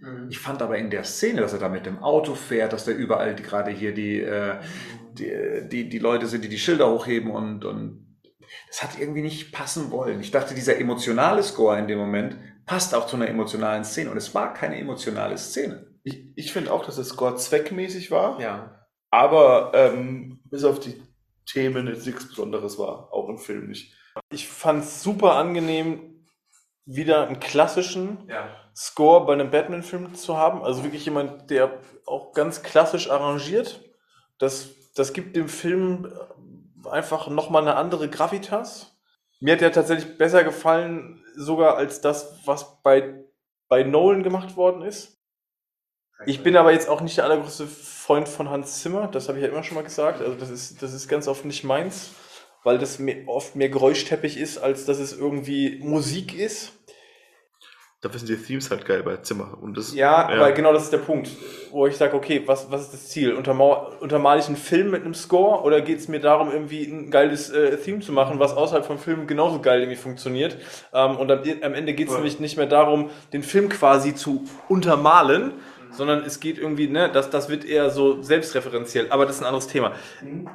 Bei The Batman, das Einzige, was mich erneut wirklich stört, der Einsatz halt von dem Nirvana Track. Mhm. Da- Das ist wieder so ein Moment. Hat mich überrascht. Wo, ja, genau, das überrascht mich. Wobei wir natürlich diese ganzen Kurt Cobain-Analogien mit, mit Batman und Bruce haben. Ja, aber trotzdem, ich merke da immer wieder, das ist ja auch bekannt, ich kann mit diesem Einsatz von Popmusik bei, bei Film, bei Superheldenfilmen, bei Comic-Verfilmungen. Ja, also genau. Ja, ihr wisst, was ich meine. ja. Genau. Ob jetzt Pop, Rock, Grunge ist, ist völlig egal. Das nächste Mal haben wir Rap drin oder was auch immer. Es ist einfach was, wo ich aus dem Filmstück rausgezogen werde, weil einfach das Musik ist. Da hat jeder nochmal eine ganz eigene emotionale Verknüpfung zu oder auch Assoziation zu. Und wenn das ein Song ist, wo ich persönlich irgendeine Verknüpfung zu hab, dann bin ich in dem Augenblick aus dem Film raus. Mhm. Also und das finde ich, das habe ich bei Snyder und, und Trailern schon irgendwie nicht cool gefunden. Das finde ich hier auch nicht cool. Voll. Ich, zum Teil ja, aber ich finde deutlich schlimmer, wenn es äh, aktuelle Musik ist. Also, wenn man so das Making-of kennt, also im Sinne von, wie der Film dann entstanden ist und dass er gesagt hat, er hat dann ja auch Nirvana gehört, dann hätte ich es aber gerne auch da belassen. Ja, ich hätte es gerne als nur die Inspiration fürs Schreiben und so weiter, aber nicht hier so, guck mal, hier äh, Nirvana Mhm. und äh, hier Batman wollte ich hier zusammenkriegen, ne? eher auf der Metaebene, aber nicht hier so Ja. offensichtlich. Bevor das ankommt zu singen, ist schon ziemlich geil. Das schon, genau. Und ich dachte, es bleibt auch dabei. Ja. War es dann leider nicht. Da wurde dann noch gesungen. Und das fand ich dann auch am Schluss ein bisschen schwierig, weil da kommt Dialog plus Gesinge gleichzeitig. Da wurde ich so, oh, Da, da funktioniert dann wieder auf Deutsch besser. ja, genau. Da, da stellt sich das nochmal voneinander Das ist ein guter Punkt. Ich glaube, ich hätte ohne die Vocals Mhm. Damit wahrscheinlich auch oder ziemlich sicher besser leben können. Also dann würde es mir, Ja. dann würde es mich weniger stören und weniger rausnehmen, weil es dann ein angespieltes Instrumental. Mhm. Aber sobald die Vocals reinkommen, Mhm. nimmt es dem Film irgendwie für mich in dem Augenblick ein Stück was. Ist jetzt auch kein Riesenkritikpunkt, kommt jetzt auch nicht Ja, häufig ja, vor. Aber insgesamt muss ich sagen, war der musikalisch top unterlegt. Mhm. Gut. Oh. Was sagen wir zu unserer ersten live zusammen in einem Raum Ausgabe? Müde.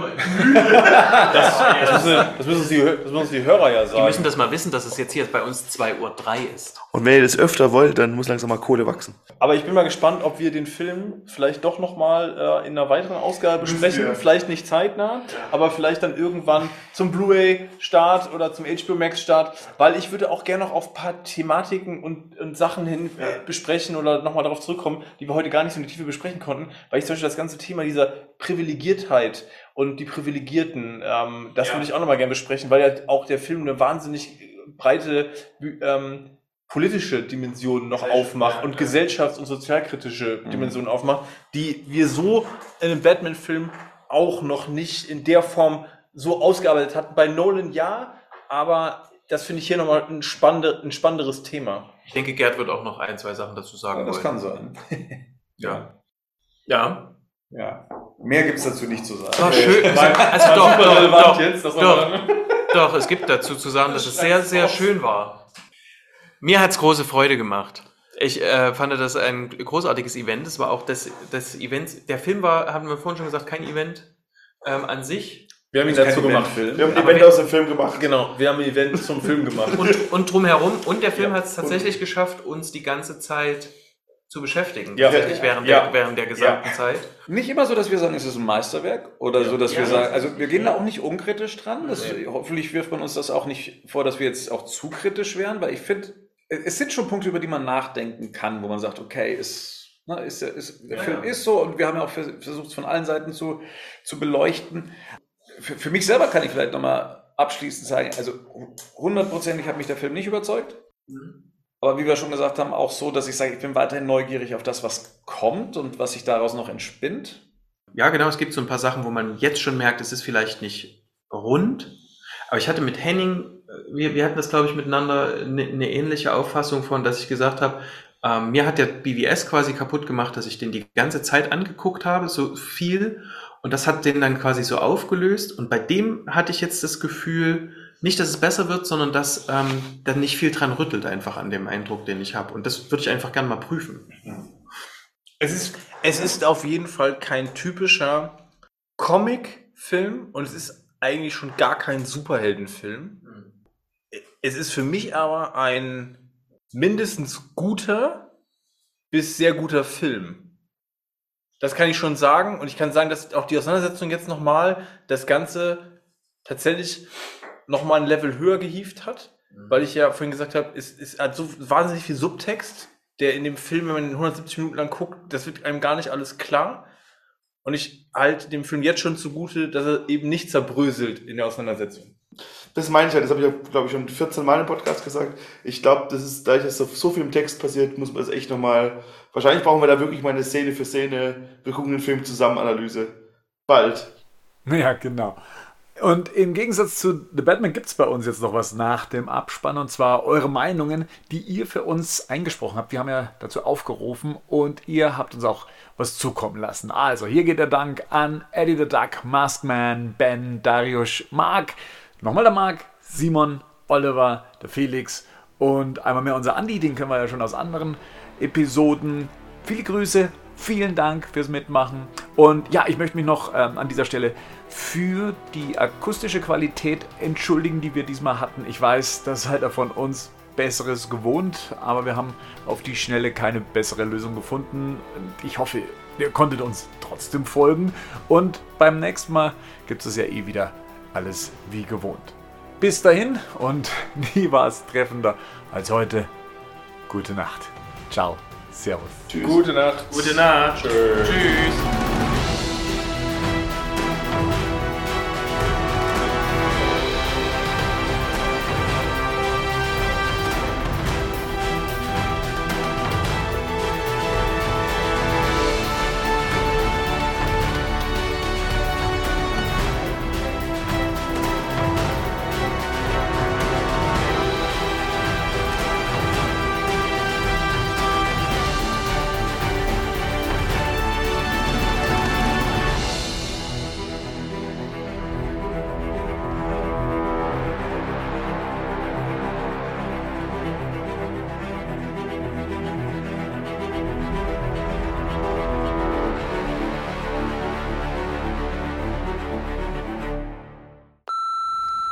Guten Abend, liebes Badcast-Team. Hier ist Eddie der Duck in Begleitung von Masked Man, unserem Kumpel Ben, Darius und Marc. Und wir waren gerade eben in dem Film The Batman in der Vorpremiere in Lübeck und sind ja durch die Bank durch, glaube ich, alle sehr begeistert.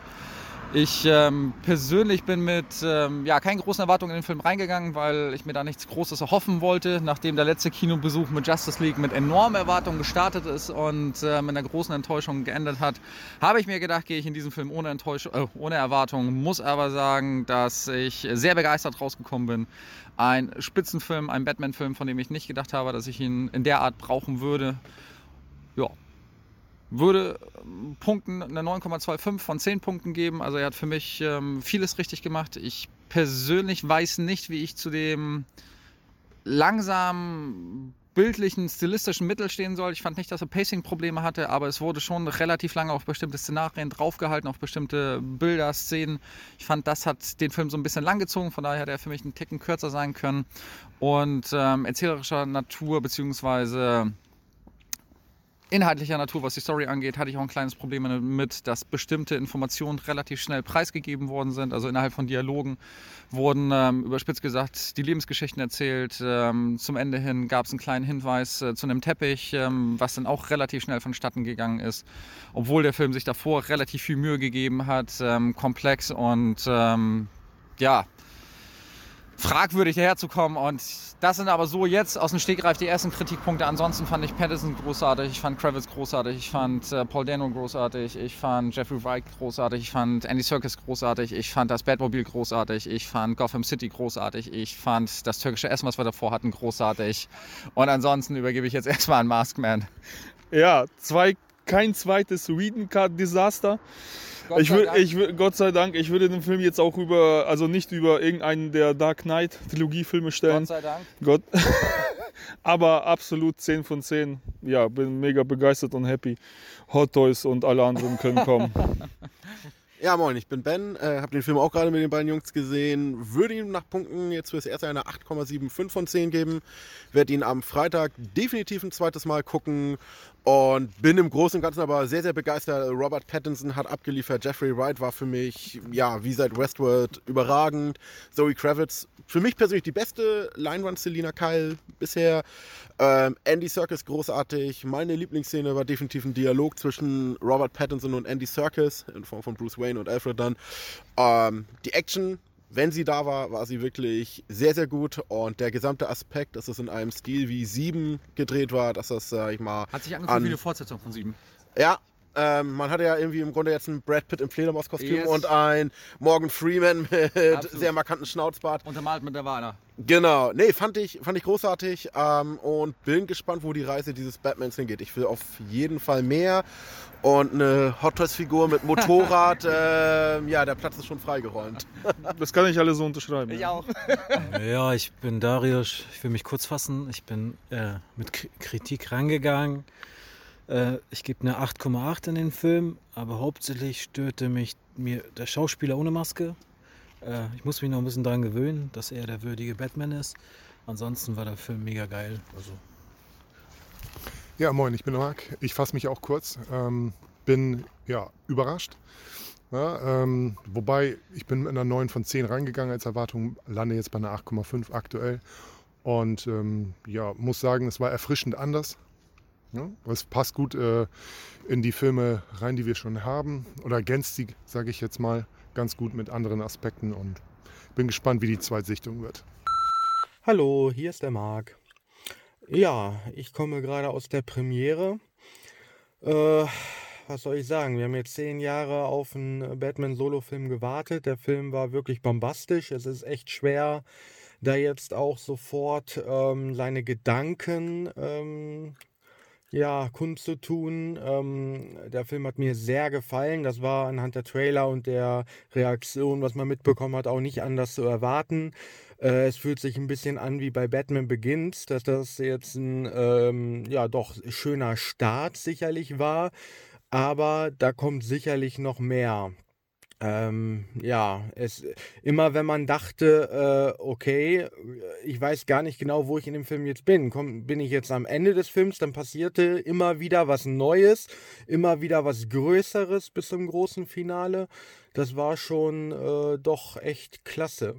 Viele Sachen, so wie das Batman-Kostüm oder das Batmobil, wo ich dachte, ah, das könnte mir vielleicht nicht gefallen. Das hat mich jetzt im Film überhaupt nicht mehr gestört, tatsächlich. Ähm, Ja, also wirklich. Ich habe ein grundsätzlich sehr, sehr positives Denken, muss das aber alles erstmal sacken lassen und ähm, auf jeden Fall auch noch ein zweites Mal sehen, um auf andere Sachen zu achten. Aber die, die ganze Storyline, die es da gab, das hat mir doch sehr, sehr zugesagt.